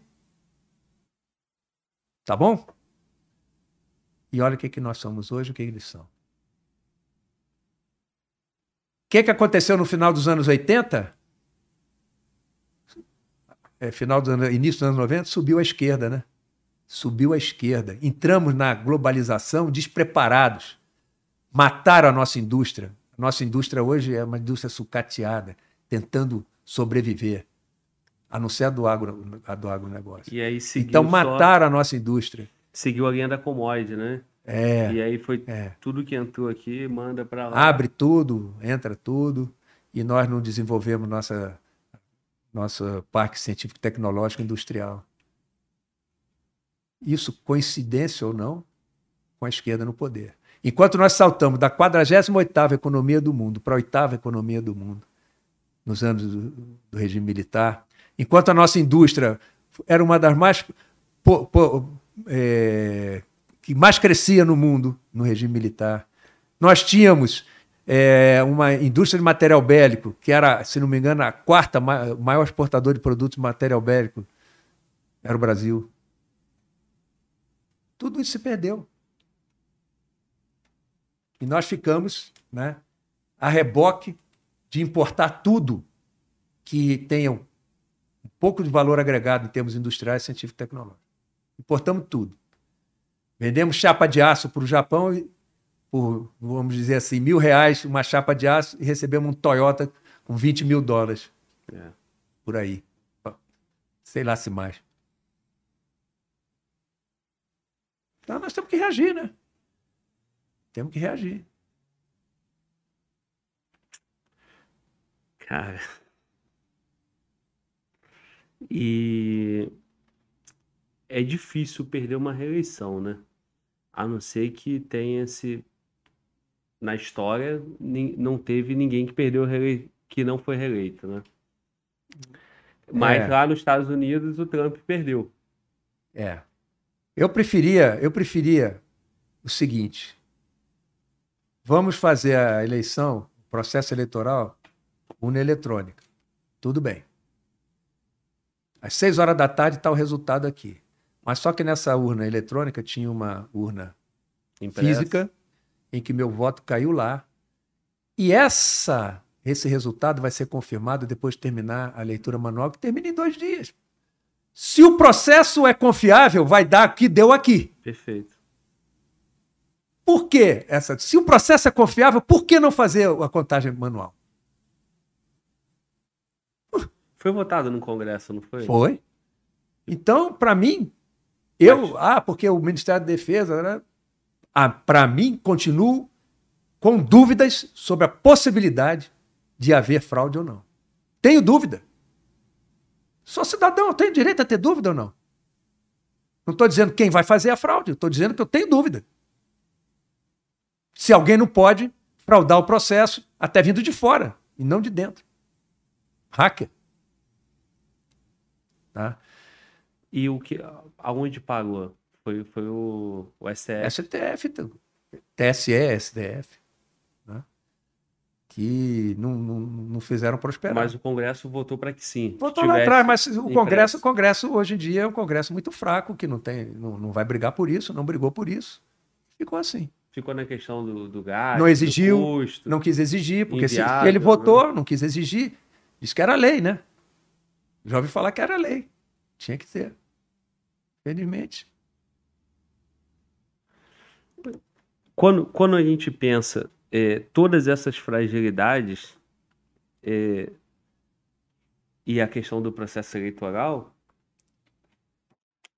é, eu, chego a, eu chego a essa conclusão que o, o, o caminho é, para que esses interesses sejam conquistados é, é muito mais simples, através de acordo internacional, através de, da eleição, que aí vai vir uns acordos. Não ah, é, você, diz, é... você diz é, é, a cobiça internacional a se cobiça concretizar? internacional se concretizando por aí, pelos, pelos pega os acordos e, não, e pega quem está pegando na minha visão Na minha visão, não tem dúvida. Né? Se nós continuarmos com o mesmo governo, muito mais difícil. Não vou dizer que seja impossível, mas acho muito mais difícil de acontecer. Mas se mudar, o próprio candidato, no caso, Lula, disse que é, é, favorável a que decisões tomadas no Conselho de Segurança, é, tendo em vista é, a governança mundial e tudo, que sejam imediatamente aplicadas nos países. Ele está trazendo para o Brasil, e não é só sobre a Amazônia, não, qualquer, qualquer decisão que seja.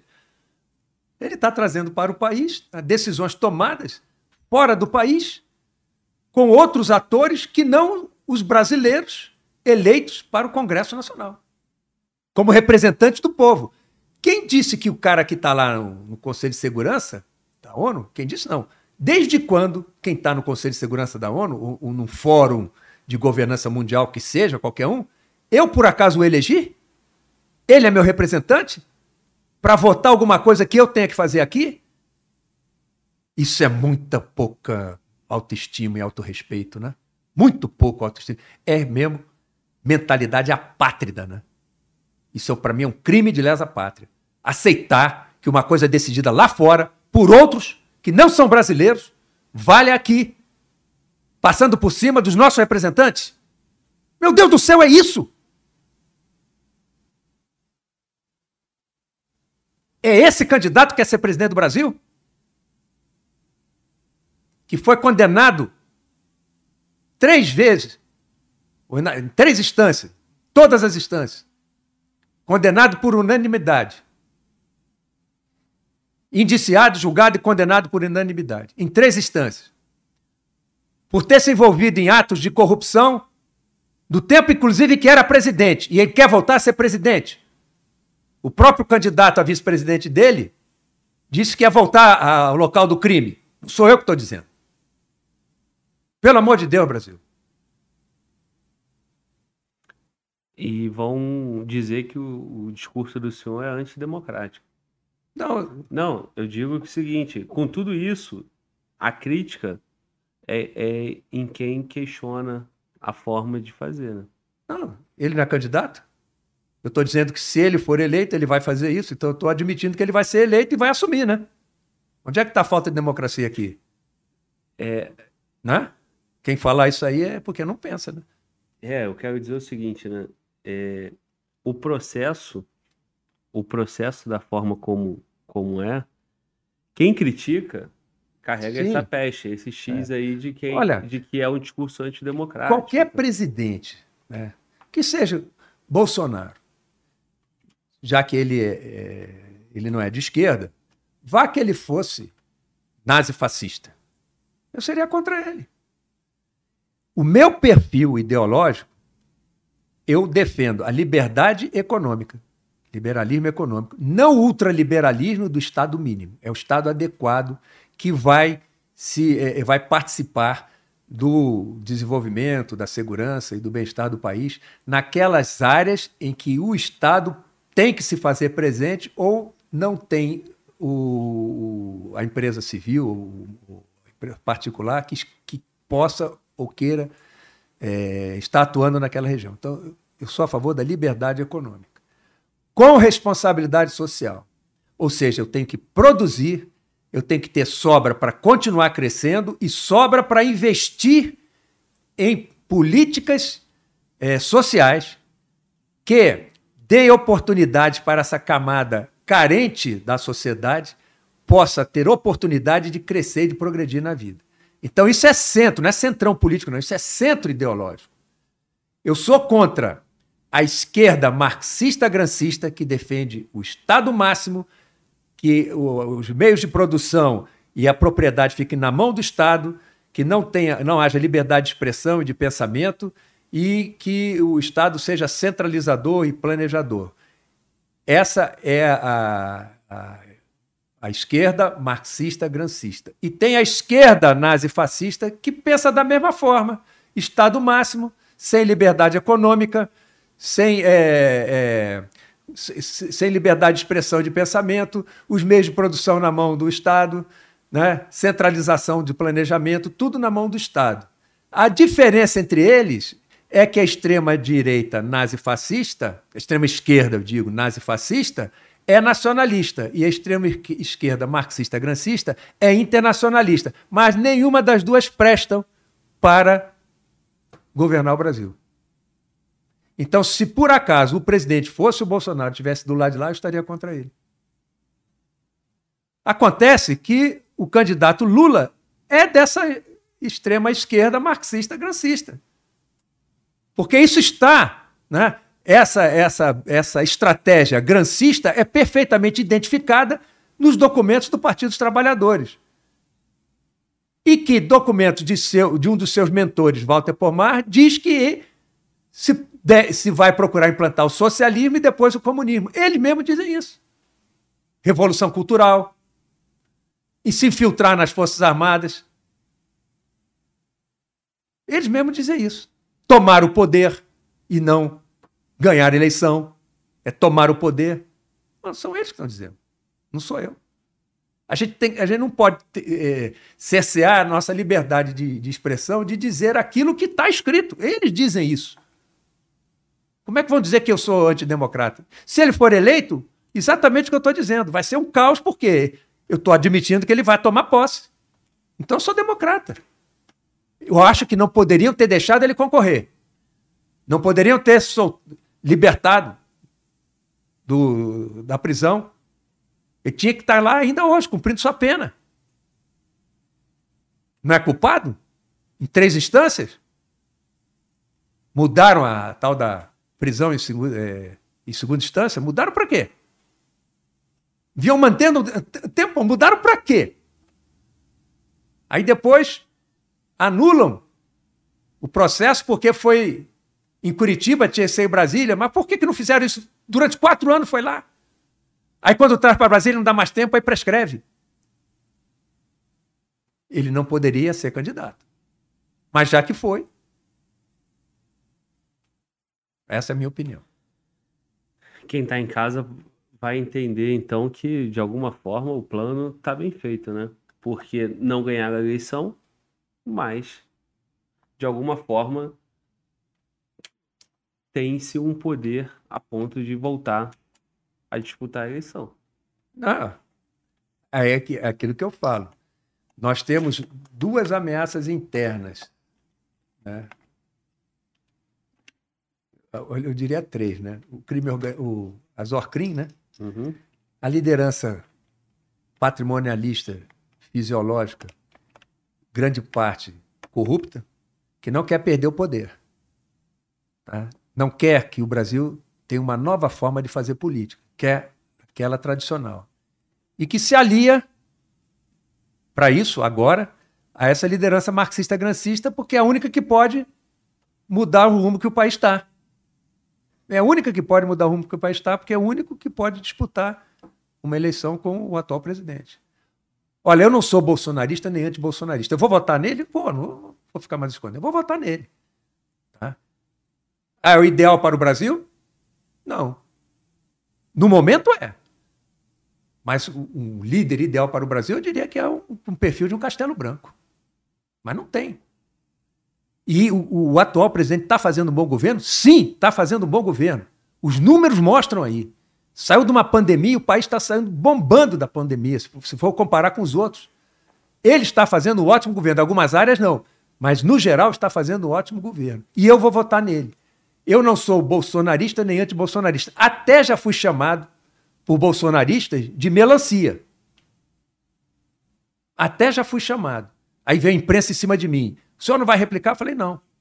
Porque eu fiz uma crítica, foi dada uma resposta à crítica que eu fiz. Eu não concordo, porque eu não sou melancia. Disseram até que eu apoiava a guerrilha do Araguaia, olha só. Olha só. Né? Mas esse governo defende as bandeiras que eu julgo as melhores para o Brasil. Isso já faz uns dois ou três anos. Defende as bandeiras que eu julgo as melhores para o Brasil. Então eu não vou dar resposta, tá certo? É, eu não falei assim, mas por que, que eu não dei resposta? Porque eu já tinha notado que havia uma, um movimento, uma campanha, uma articulação da mídia e de outros segmentos para dificultar ou impedir o governo, o, o presidente de governar. Eu falei, eu não vou alimentar, eu não vou, como se diz, dar munição ao inimigo. Então eu falei, eu não vou responder, até mesmo porque eu continuarei apoiando enquanto ele defender essas bandeiras. Falei da corrupção, falei da liberalismo econômico, falei todas essas bandeiras que é, conservadorismo, a família, não sei o quê, a pátria, nacionalismo, patriotismo, tudo isso eu falei. Então eu estou com o governo. Não me, não me incomodo que tenham falado isso de mim. Até porque, o Glauber, eu não nunca defendi homens, nem partidos, nem grupos de qualquer natureza. Eu defendo crenças e ideais. A minha lealdade é, primeiro de tudo, com a nação, com o país. Não é com homens, não é com partido, não é com grupo de qualquer natureza. Eu defendo e vou votar no presidente porque eu acho que dos que estão aí se candidatando, ele é o melhor e está fazendo um bom governo. E eu espero e acho que vai continuar fazendo um bom governo e é o melhor. Mas não ele em si, e sim no que ele está fazendo pelo Brasil. A minha lealdade não é com ele. A minha lealdade é com o Brasil. Depois que aconteceu esse lance, de eu ter feito uma crítica e ter, ter falado isso para mim, né, ou de mim, eu passei a tudo que eu tenho algum é, reparo a fazer, eu tenho contatos com gente do próprio governo, que eu conheço e que eu falo particularmente, mas não trato desses assuntos publicamente, porque eu não vou dar munição ao inimigo. Sim. É, mano, volta. Tu tá aí, cara? Ou tu tá dormindo? Qual é a tua, parceiro? Tô aqui, tô aqui. Tá aí? Como falaram aqui no chat, ah. novamente, aulas. Aulas e mais aulas. É, eu fico feliz, ao mesmo tempo fico preocupado, né, cara? É tanto tema sensível, Sim, né? É. Demais. Rapá, rapá, rapá, meu irmão. Temos um desafio grande pela frente aí. Meus cabelos estão caindo e hoje eu acho que vai cair mais ainda.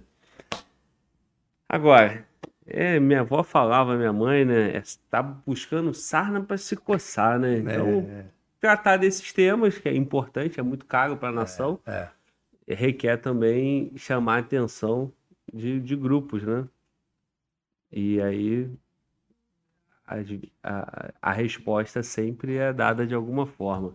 Mas é isso, estamos cumprindo uma pauta, uma missão, da mesma forma que tem vários canais aí conversando essas coisas, né?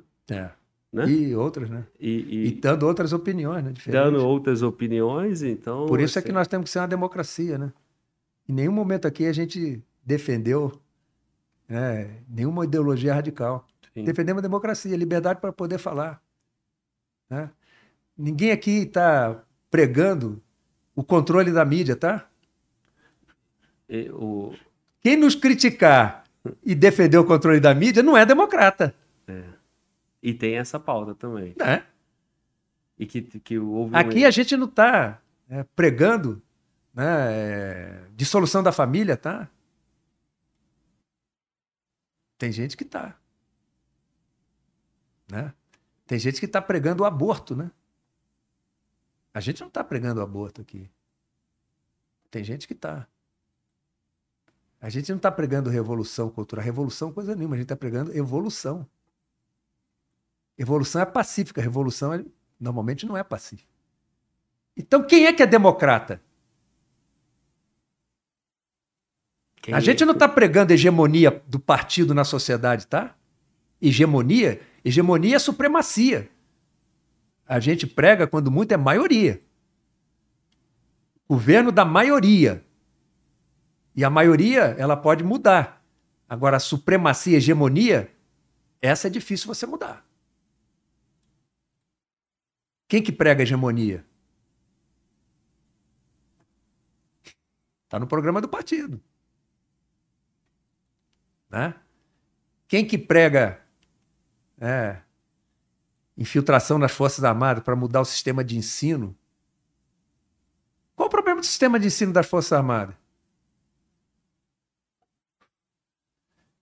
Os colégios militares São dos melhores colégios do Brasil, escola pública. Pergunta aos alunos se eles são, por acaso, lá é, manietados ou se eles são é, impedidos, se eles são é, maltratados. Pergunta a eles. Agora mesmo teve o aniversário do Colégio Militar de Brasília. Multidão de ex-alunos desfilando lá, felizes da vida. Sistema de ensino militar. IME, ITA. Vamos. O que, que aconteceu com o ensino, a educação no Brasil de uns 30 anos para cá? Um desastre. Coincide com quem no poder? Um desastre de 30 anos para cá. Agora, vai ver o ensino militar. Vai na Academia Militar das Agulhas Negras. Vai numa escola de comando de Estado-Maior. Você olha no chão, se você encontrar um palito no chão, pode ter certeza que vai estar tá havendo algum problema na escola. Tudo limpo. Disciplina. Vai numa universidade. Tudo pichado, mesa quebrada, parede carcomida, tudo arrebentado. Eu sei porque eu, eu fui participar de uma banca de mestrado no Rio de Janeiro, numa universidade de nome, hein? De, de nome. E defendem que a polícia não pode entrar na universidade, porque a, universidade não é um ambiente. É para poder muita gente ali puxar o seu cigarrinho, né? Então, quem que, quem que não é democrata aqui? Quem Democracia é bagunça? Quem eles dizem. Democracia é. é bagunça? Essas universidades, se eu for lá fazer uma palestra num, num curso de, de, de sociologia ou coisa assim, vão deixar? Porque olha só, eu, eu, eu, semana passada eu fiz uma palestra na UNB no curso de Relações Internacionais sobre a Força Expedicionária Brasileira. Sem problema nenhum. Tá? Agora, eu, é, e a UNB, até que em termos de apresentação, não, tá bem. Não é. Tá bem comparado. Pelo menos onde eu fui, né? É. Pelo menos onde eu fui. Agora, não comparo a Academia Militar das Agulhas Negras. Comparo. Olha, olha só, general. Normalmente, existe períodos, né? E de tempo em tempo, as coisas vão mudando, né? Então, nós tivemos ali o período militar, né? O governo militar. Depois nós entramos num período, entramos num período de esquerda. Aí, 2018, o Bolsonaro ganha a eleição e a gente entra num novo período. Só que durante esses seis anos que a esquerda saiu do governo, de 16 pelo impeachment da Dilma, que também é um impeachment bastante questionável pela forma como foi feito, porque a Dilma disputou a eleição em 2018. Ela foi impeachmentada, mas ficou liberada para disputar a eleição. É, porque o ministro Lewandowski, não se sabe como nem porquê, permitiu que ela continuasse com os direitos políticos ao aceitar um acordo que atropelou um artigo da Constituição que ela automaticamente perderia os direitos políticos e não poderia se candidatar. Pois é, então assim, é... houve o um impeachment, mas houve uma questão jurídica, né, que hum. permitiu que ela disputasse. E agora em 2022 tem novamente uma questão jurídica que permite que o Lula dispute a eleição também. É, parece que não é muito aceitável que tenha esse novo ciclo, né? Porque, assim, é, convivemos de 94 até 2016 com esse ciclo da esquerda e convivemos pacificamente, vimos a sociedade ser transformada, vimos várias instituições é, serem é, conduzidas para outro caminho e aí esperou-se o momento de ter um, uma, um clamor popular, uma insatisfação a esse período longo. E aí, 2018, as urnas uhum. coloca uma nova linha de governo. Uhum. E, e, e, durante esses seis anos teve interferência de, de várias outras formas, inclusive essa no processo eleitoral, que é depois de várias condenações, o Lula está disputando.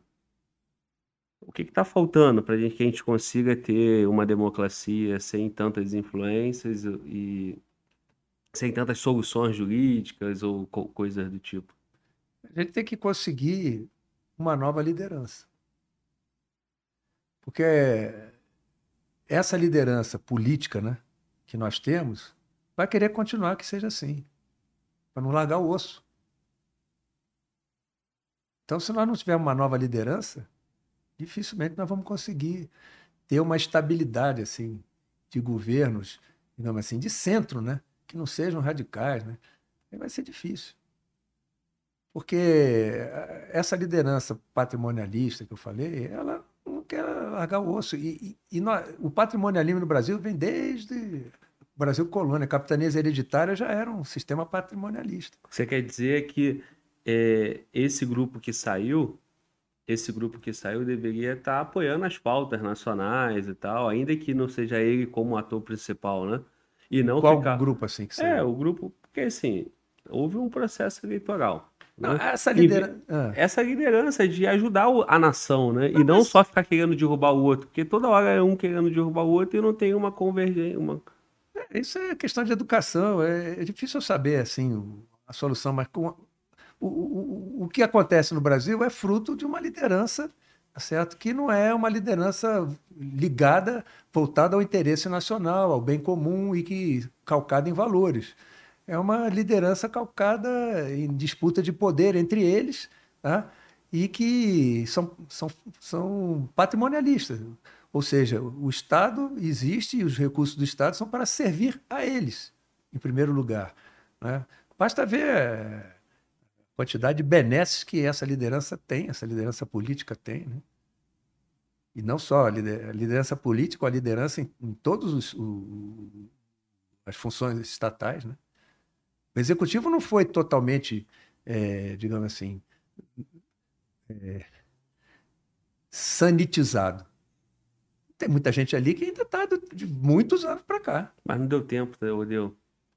Não, acho que não, não é fácil também, porque Quatro tem gente ali que é, tem estabilidade, não vai sair, né? Mas eu acho que é por aí. É, tem que é, mudar porque né? assim, o senhor passou para a gente aqui, explanou para a gente, levou a reflexão, ensinou que houve uma revolução cultural ao longo de vários anos, 20, 30 anos. E houve uma ruptura em 16, aí vem aquele governo de transição do Temer, mas só mais quatro anos. Então... Mas essa revolução cultural ocupou muitos espaços. Isso. Né? Para ela desocupar, leva tempo. Isso. Você tem que colocar do lado dela gente que pense diferente, que tem espaço para se manifestar, porque no momento em que se manifesta, né, o discurso dessa esquerda socialista, marxista, grancista, o discurso deles é muito fraco. Por isso que eles não querem o contraditório. Se entrar no debate, eles perdem. Por isso que eles não querem o contraditório. Entendeu? Então, no momento em que você começa a ocupar espaço do lado deles, eles começam a, digamos assim, perder expressão. E é isso que precisa. Ou seja, a gente precisa é, preparar a gente né, com cabeça aberta, mente aberta, né, para aceitar ideias e chegar às conclusões por si próprio, e não ser como que conduzida a tomar é, alguns rumos e alguns pensamentos, porque se não tomar aquele rumo, aquele pensamento, não progride.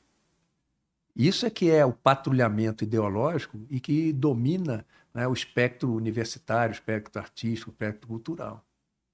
E aí eu imagino que num projeto de nação, né, e aí falando desse projeto, isso tudo esteja pensado aí, porque faz parte desse É, a gente pode, um, uma outra oportunidade de falar sobre o projeto de nação, ele são 37 temas estratégicos que nós que fizemos o, o, o projeto julgamos que vão impactar o Brasil até 2035. Ah, é, levantamos 102 temas, fazendo consulta a vários é, trabalhos de cenários prospectivos e tendências. Chegamos a 37 temas que submetemos a consulta popular e, e a especialistas.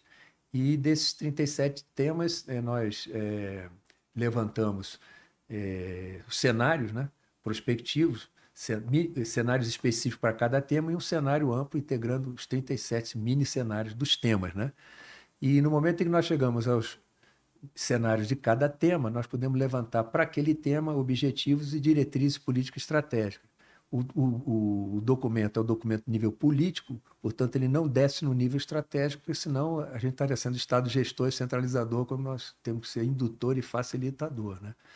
Então, é, nós temos no projeto o cenário amplo né, para 2035, e esse, esse cenário tem que ser acompanhado, monitorado e atualizado, e no momento em que se verificar alguma ameaça ou oportunidade, já propor ações estratégicas para o, as instâncias de governo, de governo procederem ou aproveitando a oportunidade ou se defendendo da, da ameaça. Né? Então, foi entregue ao governo, porque o governo é o único ente capaz de implantar o projeto como um todo. Tá? É, o projeto é apartidário, não tem ideologia. A gente sempre que fala ideologia, a gente fala em ideologia, a gente critica, vamos chamar assim, ideologias radicais de qualquer natureza. Porque se hoje quem tem poder é a ideologia marxista, daqui a uns 5, 10 anos, sei lá, o mundo dá volta, pode ser uma ideologia nazifascista e ela não presta também. Qualquer ideologia radical não vai querer esse projeto de nação. Em linhas gerais, é, é isso daí. Nós estamos fazendo a divulgação do, do projeto. E, como está com o governo, vamos ver se depois da eleição o que, que, que acontece. O que, que precisa para que isso fique fincado aí e, e, e, apesar do governo, continue sendo um projeto de Não, Estado?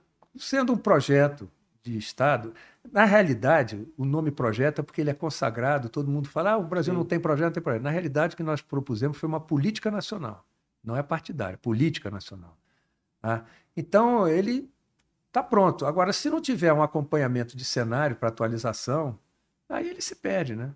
Vai, e, e, acaba se perdendo na cada eleição, vai, né? Vai cair depende... numa gaveta e vai ficar por lá. Né? Porque se o outro lado ganhar, não vai querer usar esse projeto. Isso. Não vai. Qual esse é? projeto não é, não atende à ideologia radical.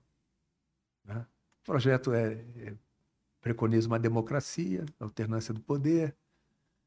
O, o, o projeto é, é, tem um, tema lá que o Brasil tem que se proteger do globalismo, movimento globalista. O projeto defende a coesão social, patriotismo, nacionalismo. Então não é, digamos assim, um discurso de um partido internacionalista. E não é difícil colocar isso em prática no, num país com presidencialismo não, igual não. ao nosso? Não, o, o que, que acontece com o projeto? O projeto vai gerar iniciativas e estratégias, que se forem mexer em leis, tem que passar no Congresso. Senão, o, o governo baixa como programa de governo. É um programa de governo que não quer dizer que não vá prosseguir para outros governos, mas ele implanta como programa de governo. Aí vai em frente, está tá feito. Sim. Entendeu? Aí ele vai é, é, os ministérios vão elaborar as estratégias para atingir aqueles objetivos definidos pelo nível político e seguindo as diretrizes definidas pelo nível político. Aí que eles vão traçar as estratégias que atendam aqueles objetivos. Né? Ótimo. Tá bom? É, é difícil, é difícil porque a cada mudança de governo, né? Não, mas isso daí, se você tiver, se nós tivéssemos governos é, que não fossem radicais, o, projeto foi feito para governo que não sejam radicais. Ah, eu quero mais um pouco de liberdade econômica. Não, eu quero mais um pouco de políticas sociais. O projeto atende a qualquer um dos dois. Tá?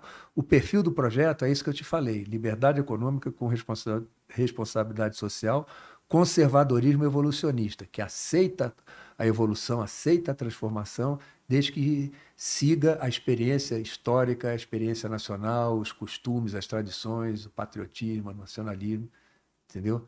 Então, qualquer governo, aqui um pouco mais para a esquerda, um pouco mais para a direita, o projeto cai como uma luva para ele. Maravilha, vamos acompanhar. Mano, Walter, é... tem dois superchats, três, eu acho que Perfeito, eu, que eu dois superchats. Posso ah, ler então? Pode, por favor. É... Antes, Tu pediu, tu pediu um lanche ali, foi? Pedi. Eu vi. Não, não. O que, que é pedir? Pedi, pedi, pedi. Eu pedi só pra tu, sem vergonha. Não, pedi uma pizza Tu viu, pra general? gente, pô. Tu viu? Olha, Não, não, não. Aí- Para, Pedi irmão. tá inteira, jogando né? contra o Ah, patrimônio. Tu viu, tu viu aqui, general? Ó. Pedi. Tá. É, joga a câmera pra mim aqui. Se o senhor quiser ir ao banheiro. Ou, Não, não, pra mim tá tranquilo. Tá bom. É, mano, volta. Então fala do superchat, por favor. Fale do superchat. O que, que você tava falando? Tem dois Tem superchats. dois superchats e tem uma, uma. O Diego Ferreira acabou de mandar uma mensagem aqui que eu achei bem interessante, que é uma indagação, né? Ao, ao nosso general. Tá, leia o superchat, por favor. Beleza. E depois a mensagem do Diego. Tá aí, tá aí. Eu quero mandar uma informação pra casa que ainda tô aqui. Tá, tá. É, Vamos, mano, volta, por Posso favor. ler então o superchat? Tô te Posso? esperando. Beleza. O Kaique Schitt mandou. Fala, Glauber. Mano, Walter, pergunta para o general o porquê do soldado não pode seguir carreira no EB. Parabéns pelo um milhão. O soldado. Não pode seguir carreira no EB. Você fala o soldado recruta? É isso? Acredito que sim. Tá. E ele mandou o quê? Parabéns, pelo, um milhão. Valeu, meu parceiro. Vamos lá. Agora. Dobra a meta. Vamos buscar os 2 milhões. Mas favor, soldado, Jean. qualquer soldado pode seguir carreira, qualquer brasileiro, né? Chegou aos 18 anos, faz exame para. Ou até mais, né? Quer dizer que tem que ter só 18 anos, pode ter mais. Não me lembro qual é o limite de idade agora. Ele faz exame, ingressa na escola, na escola preparatória, faz o primeiro ano da formação de oficial na escola preparatória, depois faz os quatro anos de academia. Ou faz a ESA, né? Escola de Sargento das Armas também terminando, tem que terminar o segundo grau, né? tanto para um concurso quanto para o outro. E o soldado recruta pode seguir carreira, pode seguir carreira, é, digamos, profissional ingressando numa dessas escolas ou fazendo o curso de cabo, depois ele faz o curso de, de, de sargento, né, temporário, e ele pode ficar Oito é, anos. até oito anos. Ou então ele faz o cu- concurso mesmo para a ESA ou para a AMAN e segue carreira. Se ele fizer, digamos, um curso de fizer medicina, ele pode fazer escola de saúde, vai ser, vai, pode chegar até general, general de saúde, né? Não tem problema nenhum, soldado pode seguir carreira assim. É. Talvez ele tenha se referido a quem, quem se alista e não pelo concurso, né? Aí Não, tá ele se alista para ficar, não, ele se alista, aí faz serviço militar de um ano. Vai engajando Aí ele pode ano. engajar mais um ano. Mesmo fazendo serviço militar, se ele está estudando e prestar concurso, ele vai para a escola preparatória sem problema. Sim, sim, sim. Muito bom. E se for prestar concurso, estratégias militares, está aí o nosso parceiro aqui na tela e também o QR Code aqui. Você que quer se preparar, entrar na carreira militar, você que é soldado, aí o general falou, vai ter que fazer a escola e para fazer a escola vai ter que passar no concurso. Tem que estudar, né? Tem que estudar. E a, a boa notícia é que tem aí o Estratégia Militares para te dar um apoio básico, teórico, te preparar. E aí, parceiro, tem que botar a carcaça, tem que sentar a bunda na cadeira e estudar, estudar de verdade. Próximo superchat, mano, Walter, por favor. Esse foi o superchat do Ricardo Ferrão. Ele mandou aqui. Boa noite, general. Nos explique, por favor, sobre a importância do general Ernesto Geisel e o quanto ele foi incompreendido. É mais conhecido como Geisel. Ernesto Geisel foi presidente da República, foi assumiu depois do presidente Médici e deu início à abertura democrática no país, né? Começou com ele.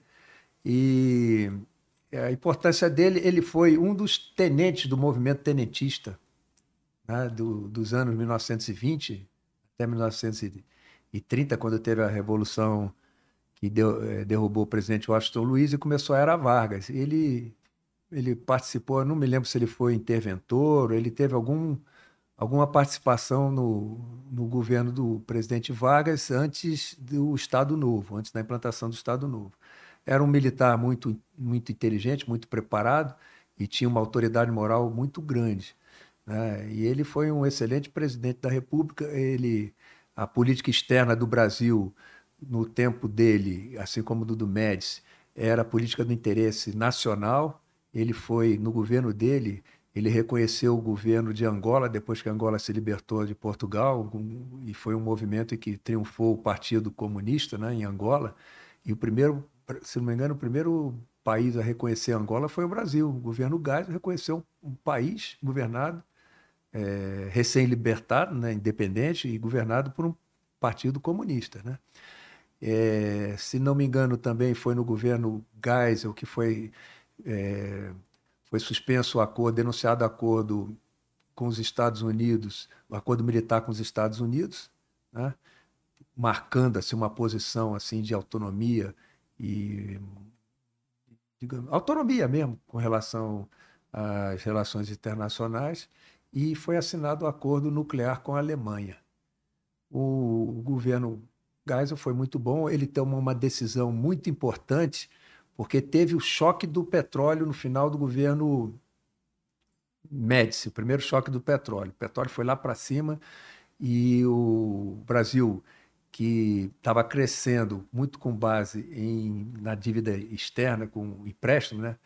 E, só que durante o governo Geisel, pelo menos no início, o, a dívida do Brasil, a dívida externa, não chegava a um quarto do PIB, então perfeitamente administrável e estava facilitando a industrialização, a ampliação e, e consolidação do nosso parque industrial. E o governo Geisel, com essa crise internacional, ele tomou a seguinte medida: a gente vai continuar se endividando, mas nós vamos concluir o nosso parque industrial. Vamos desenvolver o nosso parque industrial. E assim ele fez, aumentou a dívida a dívida externa do país, mas concluiu o parque industrial. Depois veio o segundo choque do petróleo, e aí já no governo Figueiredo, o Brasil saiu do, do segundo choque do petróleo, já no final do governo Figueiredo, crescendo a 5% ao ano. Nos dois primeiros governos Figueiredo, teve uma, foi, um, Uh, nós tivemos um PIB negativo nos dois primeiros governos, mas depois o Brasil recuperou. Qual foi a importância dessa decisão do gás de concluir seu parque industrial? Quando veio é, a crise, a crise econômica, é, já, no, já na Nova República, em 85, países como a Argentina, que não tinham um parque industrial desenvolvido, marcaram ali um, um problemaço.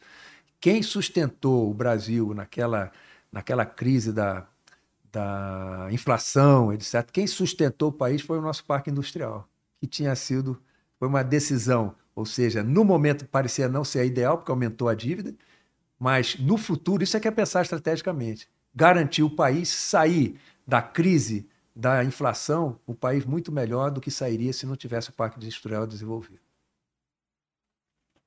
Respondido. Próximo, mano, volta. Tem um superchat aqui da Flávia Andrade. Mandou aqui. É, os desmandos do judiciário não configuram anomia e ruptura dos poderes? Como é que é?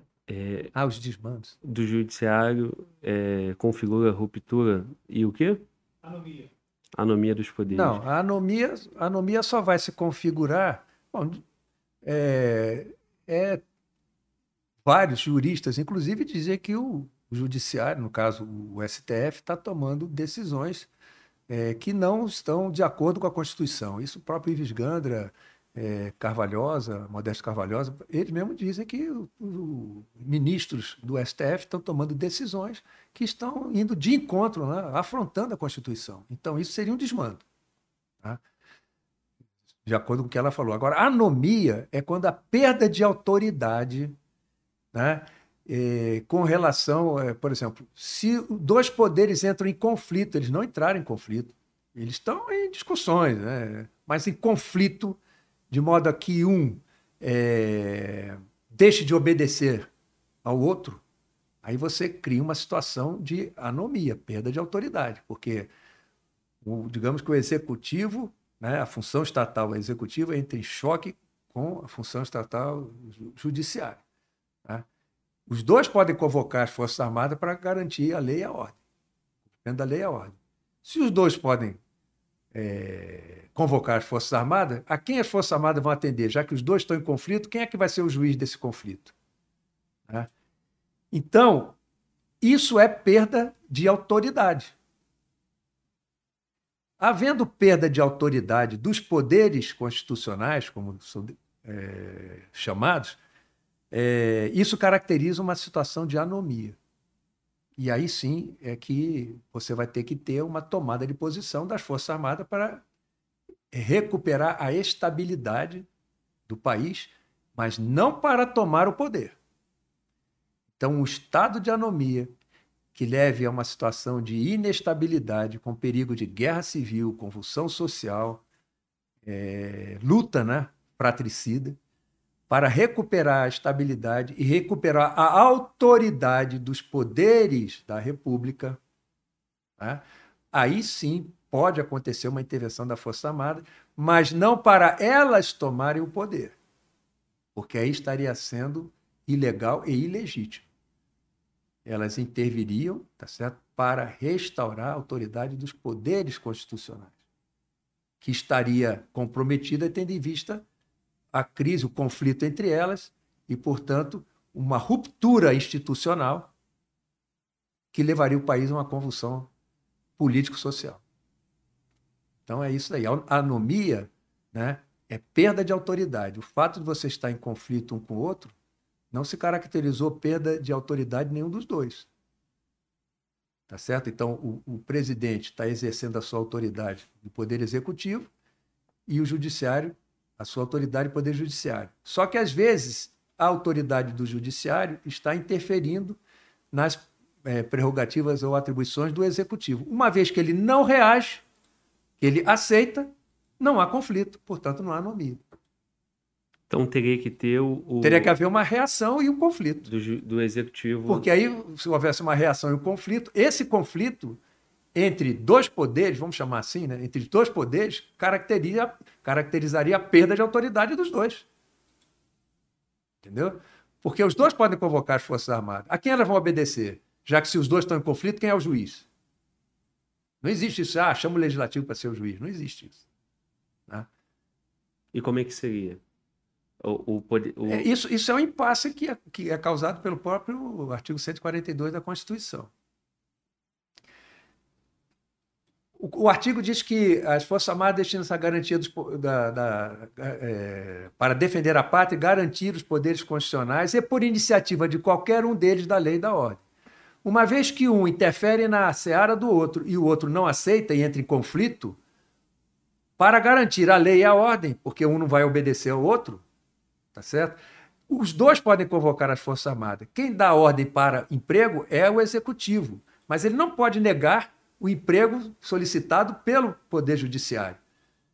Então, criou-se um impasse, porque os dois não podem, nenhum dos dois pode ser juiz do conflito que é entre eles, e um não quer obedecer ao outro. Criou-se um impasse. O que, que as Forças Armadas vão fazer? Vão decidir obedecer a um ou obedecer a outro? Pode ser. Esse impasse é um problema que nós temos na nossa Constituição. Agora, sem dúvida nenhuma, que elas têm que tomar uma atitude porque senão alguns governadores ficaram do lado do, do, judiciário, outros ficaram do lado do executivo, e aquele problema pode levar a uma convulsão, até uma guerra civil. Isso as Forças Armadas não podem permitir, porque também a missão delas é defender a pátria. E a pátria submetida a uma convulsão interna que leva a uma guerra civil, a defesa da pátria precisa ser acionada. E são as Forças Armadas. Agora, de que lado elas vão ficar? E se elas não ficarem do lado de nenhum dos dois? Elas não podem tomar o poder para si. Mas elas podem sim. Recupera a estabilidade e aí vai recuperar os dois poderes. Mas será que os dois estão em conflito? Será que os dois vão ser os mesmos poderes? As mesmas pessoas? A pessoa? Ah, não, vocês vão fazer as pazes. E se não fizerem? É uma situação muito delicada, entendeu? É... Agora, a anomia só se caracteriza se um poder entrar em conflito com o outro. E se um do, uma parte perder a autoridade e declarar isso, que está incapacitada de, de, de fazer. Né? Não, porque enquanto, enquanto um poder tiver autoridade, não há situação de anomia. Sim. Se uma parte cedeu, ela que perdeu a autoridade dela, mas a autoridade do Estado não foi. O, o problema é que quando os poderes entram em conflito, como o poder é do Estado, se o Estado é que detém o poder e as funções estatais que exercem o poder do Estado entram em conflito, quem está sendo prejudicado, quem está perdendo a autoridade é o Estado. Vamos comparar com a, a religião católica? Você tem Deus é uno e trino, não é isso? Deus tem Pai, Filho e Espírito Santo. Isso é Deus. Se o pai entra em contato com o filho, entre conflito com o filho, acabou. Acabou o, o Deus. Não teria o Estado, né? Não que o Estado seja Deus, mas o Estado é que detém o poder. As funções estatais exercem o poder do Estado, mas o poder é do Estado. Se elas entram em conflito entre si, elas estão afrontando o poder do Estado, que está perdendo autoridade aqui. Mas se uma cede, não houve problema com o poder do Estado. Sim. É, muita gente fala sobre o poder executivo acionar as Forças Armadas, mas então o Ele- poder quem- judiciário poderia estar acionando Não, as Forças o- Armadas, por exemplo. Mas quem dá ordem de emprego é o presidente. Sim, Mesmo sendo acionado pelo legislativo ou pelo judiciário, ele aciona. Eu preciso das Forças Armadas aqui nessa região, aqui nessa situação, estou precisando das Forças Armadas. Eles é, a- solicitam Sim. as Forças Armadas, né? acionam as Forças Armadas, mas quem dá ordem de emprego é o presidente, porque ele é o comandante supremo das Forças Armadas. Não Sim. pode ter três dando ordem. É a mesma coisa que o poder. O poder é do Estado. O- a- as Forças Armadas são é, instituições nacionais, mas quem dá ordem para ela é o presidente, não é o legislativo nem o, o- o judiciário. Eles podem acionar. E o presidente não pode negar. Entendeu? sim. Ele não pode negar. General, o senhor fez um artigo, teve um artigo que, que falava sobre ruptura, que estaria próximo de uma ruptura entre os poderes. Isso aí foi no momento lá atrás, quando o judiciário colocou em, em liberdade o, o ex-presidente Lula. Sim. E, e é isso que o senhor está falando, né? Nós vemos esse tempo todo, Essa discussão. nós vemos esse tempo todo com riscos de ruptura do- institucional. Né? Isso aconteceu quando o, o Alexandre Moraes impediu que o presidente nomeasse o diretor da Polícia Federal, porque é uma prerrogativa do presidente, ele ali para dizer, é prerrogativa minha, os poder, as funções estatais são independentes. Então, aquilo que é prerrogativa de uma, a outra não pode impedir. Ela pode acionar judicialmente porque fere, mas não tem que interpretar. Ah, porque o presidente está interferindo na Polícia Federal. Prove. Se não provar, ele vai ser o, ele vai ser o diretor. Prove. Quem está dizendo que está foi o, se não me engano, foi o juiz, Sérgio Moro. Prove. Se não provou, ele vai ser o. Ali podia ter havido uma ruptura. Que era o, o Alexandre Moraes dizendo, não pode, eu vou fazer. E aí? Quando o, o Celso Melo eh, mandou abrir o eh, aquela gravação de uma reunião do presidente com o ministério que ele mandou divulgar publicamente. O presidente poderia dizer: eles vieram aqui com protocolo de confidencialidade, portanto, eles vieram aqui sabendo que não ia ser publicado, e agora o senhor está mandando publicar, eu não publico. Se o senhor quiser, vem ouvir aqui. E era uma reunião de um outro poder, né? É, entendeu? Mas não fez isso. Aceitou, divulgou. E ali ficou comprovado que o que o juiz tinha dito não, não, não ficou comprovado. Aí depois o Celso Melo disse que ia quebrar o sigilo do celular, ou ia confiscar, ou ia coisa assim, o celular do presidente. presidente. O presidente disse que não ia integrar, e ele disse que não ia entregar. O Celso, não, não é bem isso, mudou de assunto. Sim. Foi mais ou menos isso. Depois veio a libertação do, do Lula. Né? Então, nós estamos, desde aquele tempo, à beira de uma ruptura institucional. né? O presidente disse que não obedeceria mais a nenhuma ordem do, vinda do Alexandre Moraes. Né? Mas depois entraram num acordo. Então, desde lá, nós estamos à beira de uma ruptura institucional. E quem tem evitado isso foi o Poder Executivo? eu acho que quem, quem está se imiscuindo nas atribuições de outro poder é o judiciário. E o, o presidente tem sido até é, muito, vamos chamar assim, paciente, né? de vir aceitando, vir aceitando, vir aceitando. Uma vez ou outra ele, ele dá uma, uma parada. né?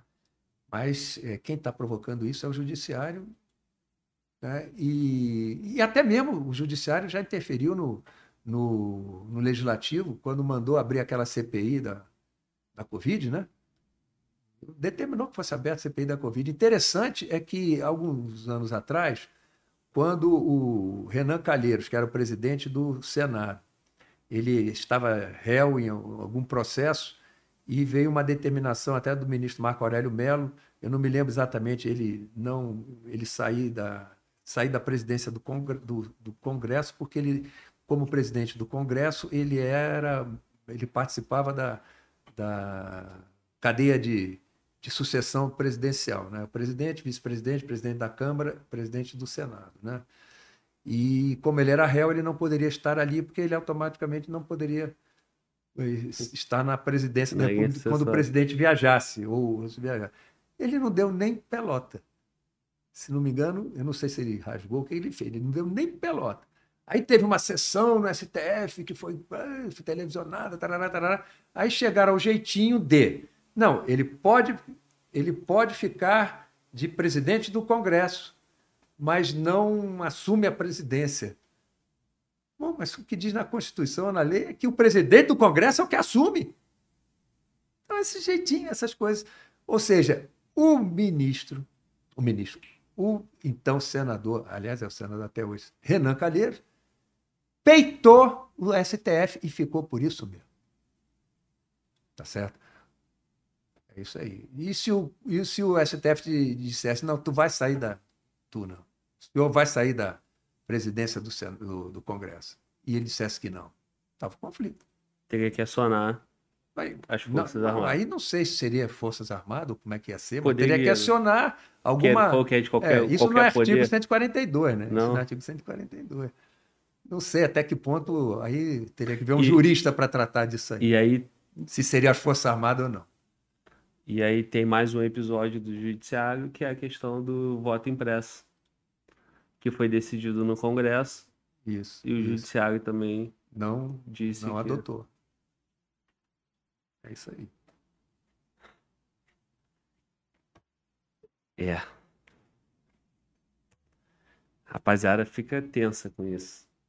Tem uma parcela que fica tensa. E que há de quem fala alguma coisa porque antidemocrática. Isso aí não falamos nada de Não, não.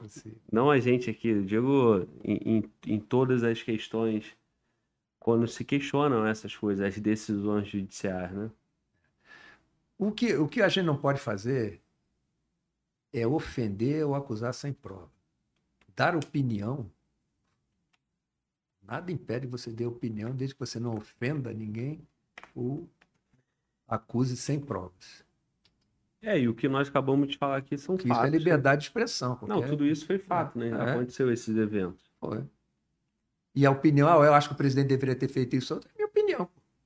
Qual o problema? Não estou ofendendo ninguém, estou dizendo que a minha opinião ele deveria ter feito isso ou não deveria ter feito isso, ou o presidente, ou o ministro, qual o problema? Não estou ofendendo a pessoa, é minha opinião. Sim. Mano, volta, zeramos? Zeramos. A, a tal da pergunta do Diego. Que Diego tinha selecionado. Aqui. Posso falar? Posso mandar? Mano, Agora. Walter, pergunta ao nosso querido general Rocha Paiva se temos no meio do, da alta cúpula do EB projetos para aquisição de defesa antiaérea de médio e longo alcance para os nossos pontos estratégicos. Olha, é, eu não estou muito por dentro da atualidade no que diz respeito à aquisição de sistemas de defesa antiaérea de médio e longo alcance. Né?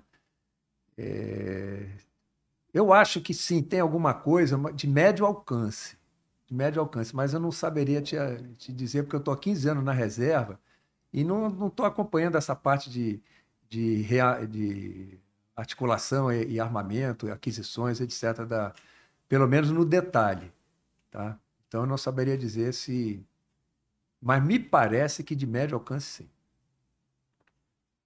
E isso aí foi o que o senhor alertou, né? Que seria, que seria que importante teria... que nós tivéssemos um sistema conjunto de defesa anti-acesso, que nós tivéssemos até um de longo alcance, que é para você interceptar um, um raid é, aéreo, aéreo inimigo a longa distância e, e antes que ele pudesse acionar os seus meios, né, do avião contra o território brasileiro, as instalações do Brasil. Médio alcance para é, tem uma, uma variação de 4 quilômetros, eu acho que é alcance curto, 9 é médio, tem uma coisa assim, entendeu? Eu não, Eu não sou de artilharia. Sim. eu não sou de artilharia. É, o, a gente teria que ter aí, demora uns 10, 15 anos para desenvolver Não, porque você isso. vê que a, a compra de equipamento é, militar, é, o ideal é você desenvolver, mesmo sendo em parceria, com transferência de tecnologia. O ideal era você desenvolver sozinho aqui. Mas se você faz um primeiro, um primeiro lance numa parceria, você mais rapidamente adquire expertise e, e, e, particularmente se for feito com transferência de tecnologia. É o caso do Gripen, é o caso do submarino. Tá? Você faz em parceria, aprende, transfere tecnologia e depois você faz sozinho. Desenvolve é. além, né? Então, mas isso tudo tem que ser feito rápido e no Brasil as coisas são muito demoradas. Desenvolver um equipamento desse realmente é demorado.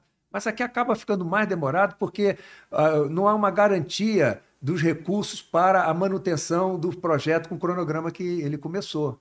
Tanto que o do Gripe já, já postergou, o Submarino já postergou e assim vai. E a gente precisa ter rapidez nisso daí para gente, a gente está muito atrasado. E outra coisa, quando a gente desenvolve equipamento, uma, um material, material bélico, é, armamento, etc., equipamento com outro país, é bom que a gente faça com mais de um país. Porque é bom diversificar as parcerias. Porque se você faz com um país só e você entra num conflito e depende que ele te forneça um equipamento de, de alta tecnologia e ele tiver contra você ou for pressionado por um outro país que está em conflito contigo e tem força sobre ele, ele acaba não vendendo para não passando para você aquele equipamento. Entendeu? Então é bom a gente fazer parcerias diversificadas. E outra coisa, o equipamento, é, os equipamentos daquela parceria, daquele armamento que está sendo desenvolvido, os equipamentos de mais alta tecnologia, na hora do acordo, a gente deve fazer aqui também. Mesmo que ele faça lá, a gente faz aqui também. Agora, por exemplo, a roda do avião, o pneu, é, a asa, que a gente pode rapidamente se reestruturar e fazer aqui, aí não tem problema que ele forneça para nós. Mas o, aviônico, o radar, o armamento um, né, de, de mira laser, etc., coisas assim, muito sofisticado, é bom que a gente faça aqui. Até porque não adianta nada, né? É, você faz com ele, ele você tem que receber dele. Ele, Eu ah, não- eu não vou mandar o, o canhão do tanque, não. Você vai ficar só com a torre. É. E no conflito, a primeira coisa que vai acontecer, Ah, qual- se, qualquer ele é, nação se ele é um é- país dependente do que está em conflito com você, aquele que está em conflito com você, que tem muita é, é, projeção sobre ele, vai obrigar ele a não vender para você. Sim. E até também tem a dependência, né? É, Você é obrigado a ficar aliado de um É. determinado país, o único, É. porque você depende, Depende de do estratégia equipamento militar de dele. É. defesa de equipamento dele. isso mesmo. Muito bom. Mano, volta. Fechou? Te cansei hoje, né, meu irmão? Pô, Boa general. você. Hoje, Mas por quê, cara? Como da é outra que- vez foi menos. como é que acontece isso? Não sei, né, cara? Aí, quatro horas foi? Não, foi três horas. Fal- É, quase quatro O horas. que que, o que que faltou aí? É, tem alguma coisa muito importante que nós não falamos? Eu lembro assim. Acho que o, o, o que- o nós falamos um pouco foi, foi da questão do projeto de nação, né? Isso a gente. isso a Aí, gente- ó, tem que. Deixa eu mandar para casa. Porque... Ó, registra aí, ó. Sou eu, tá? Desculpa, ó. Ó, Olha, olha o culpado aqui, ó. desculpa. Olha o culpado aqui, ó.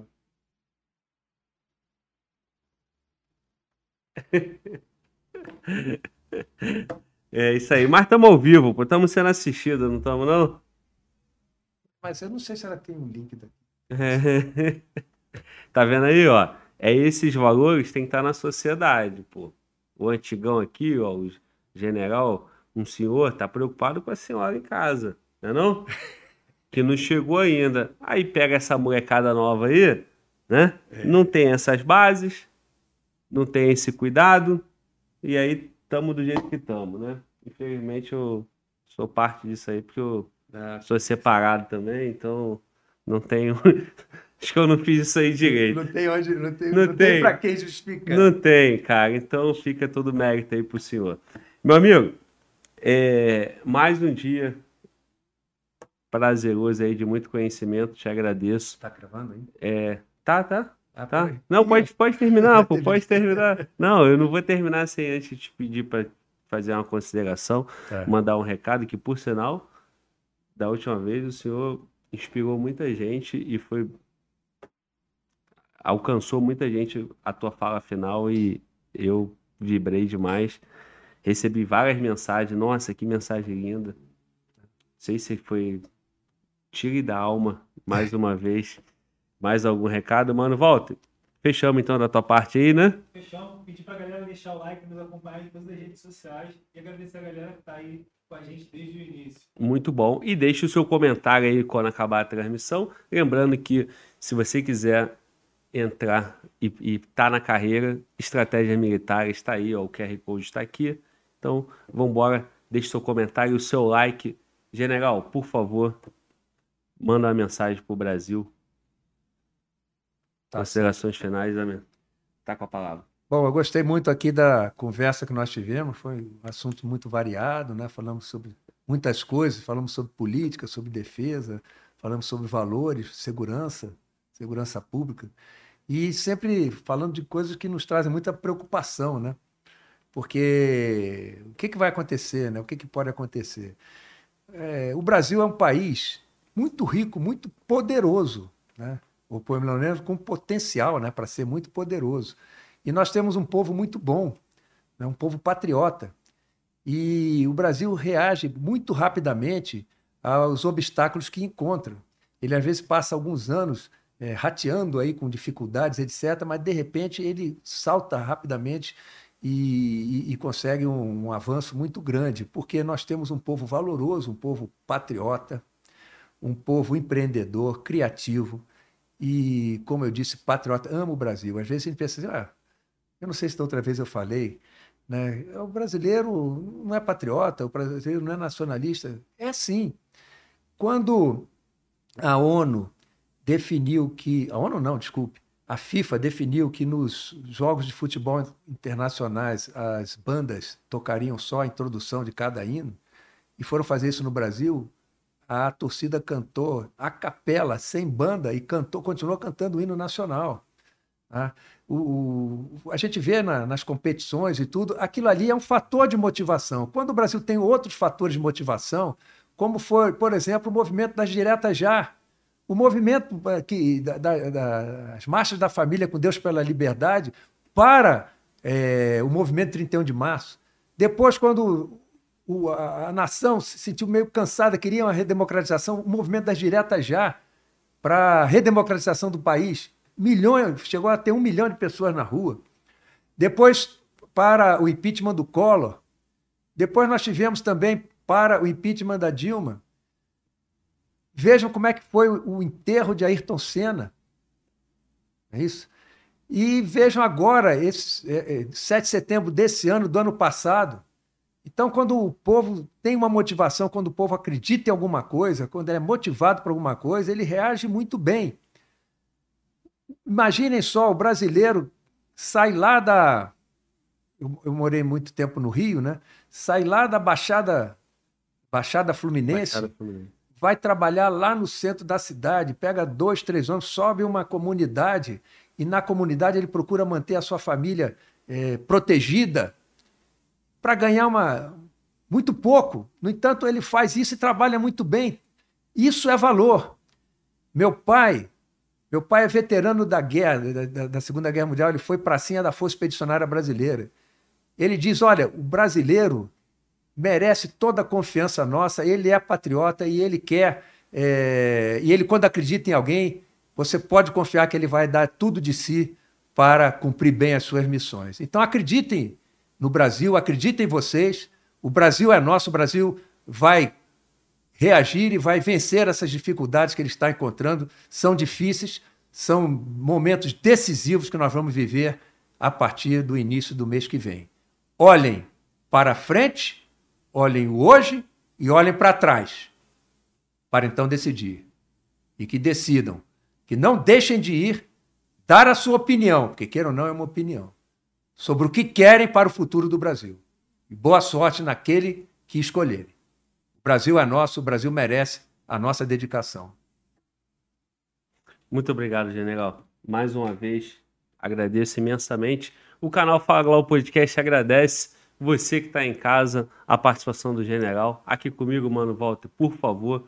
é isso aí. Mais um dia vibrando, feliz, com conhecimento, para que você, quem está em casa aí possa tirar suas próprias conclusões, possa pesquisar, possa ser estimulado a refletir e a defender o teu interesse. O interesse da nação é a soma do interesse de todos nós, então nós temos que estar atento, beleza? Escuta o recado do general, faça boa escolha, tamo junto e fala, Glauber!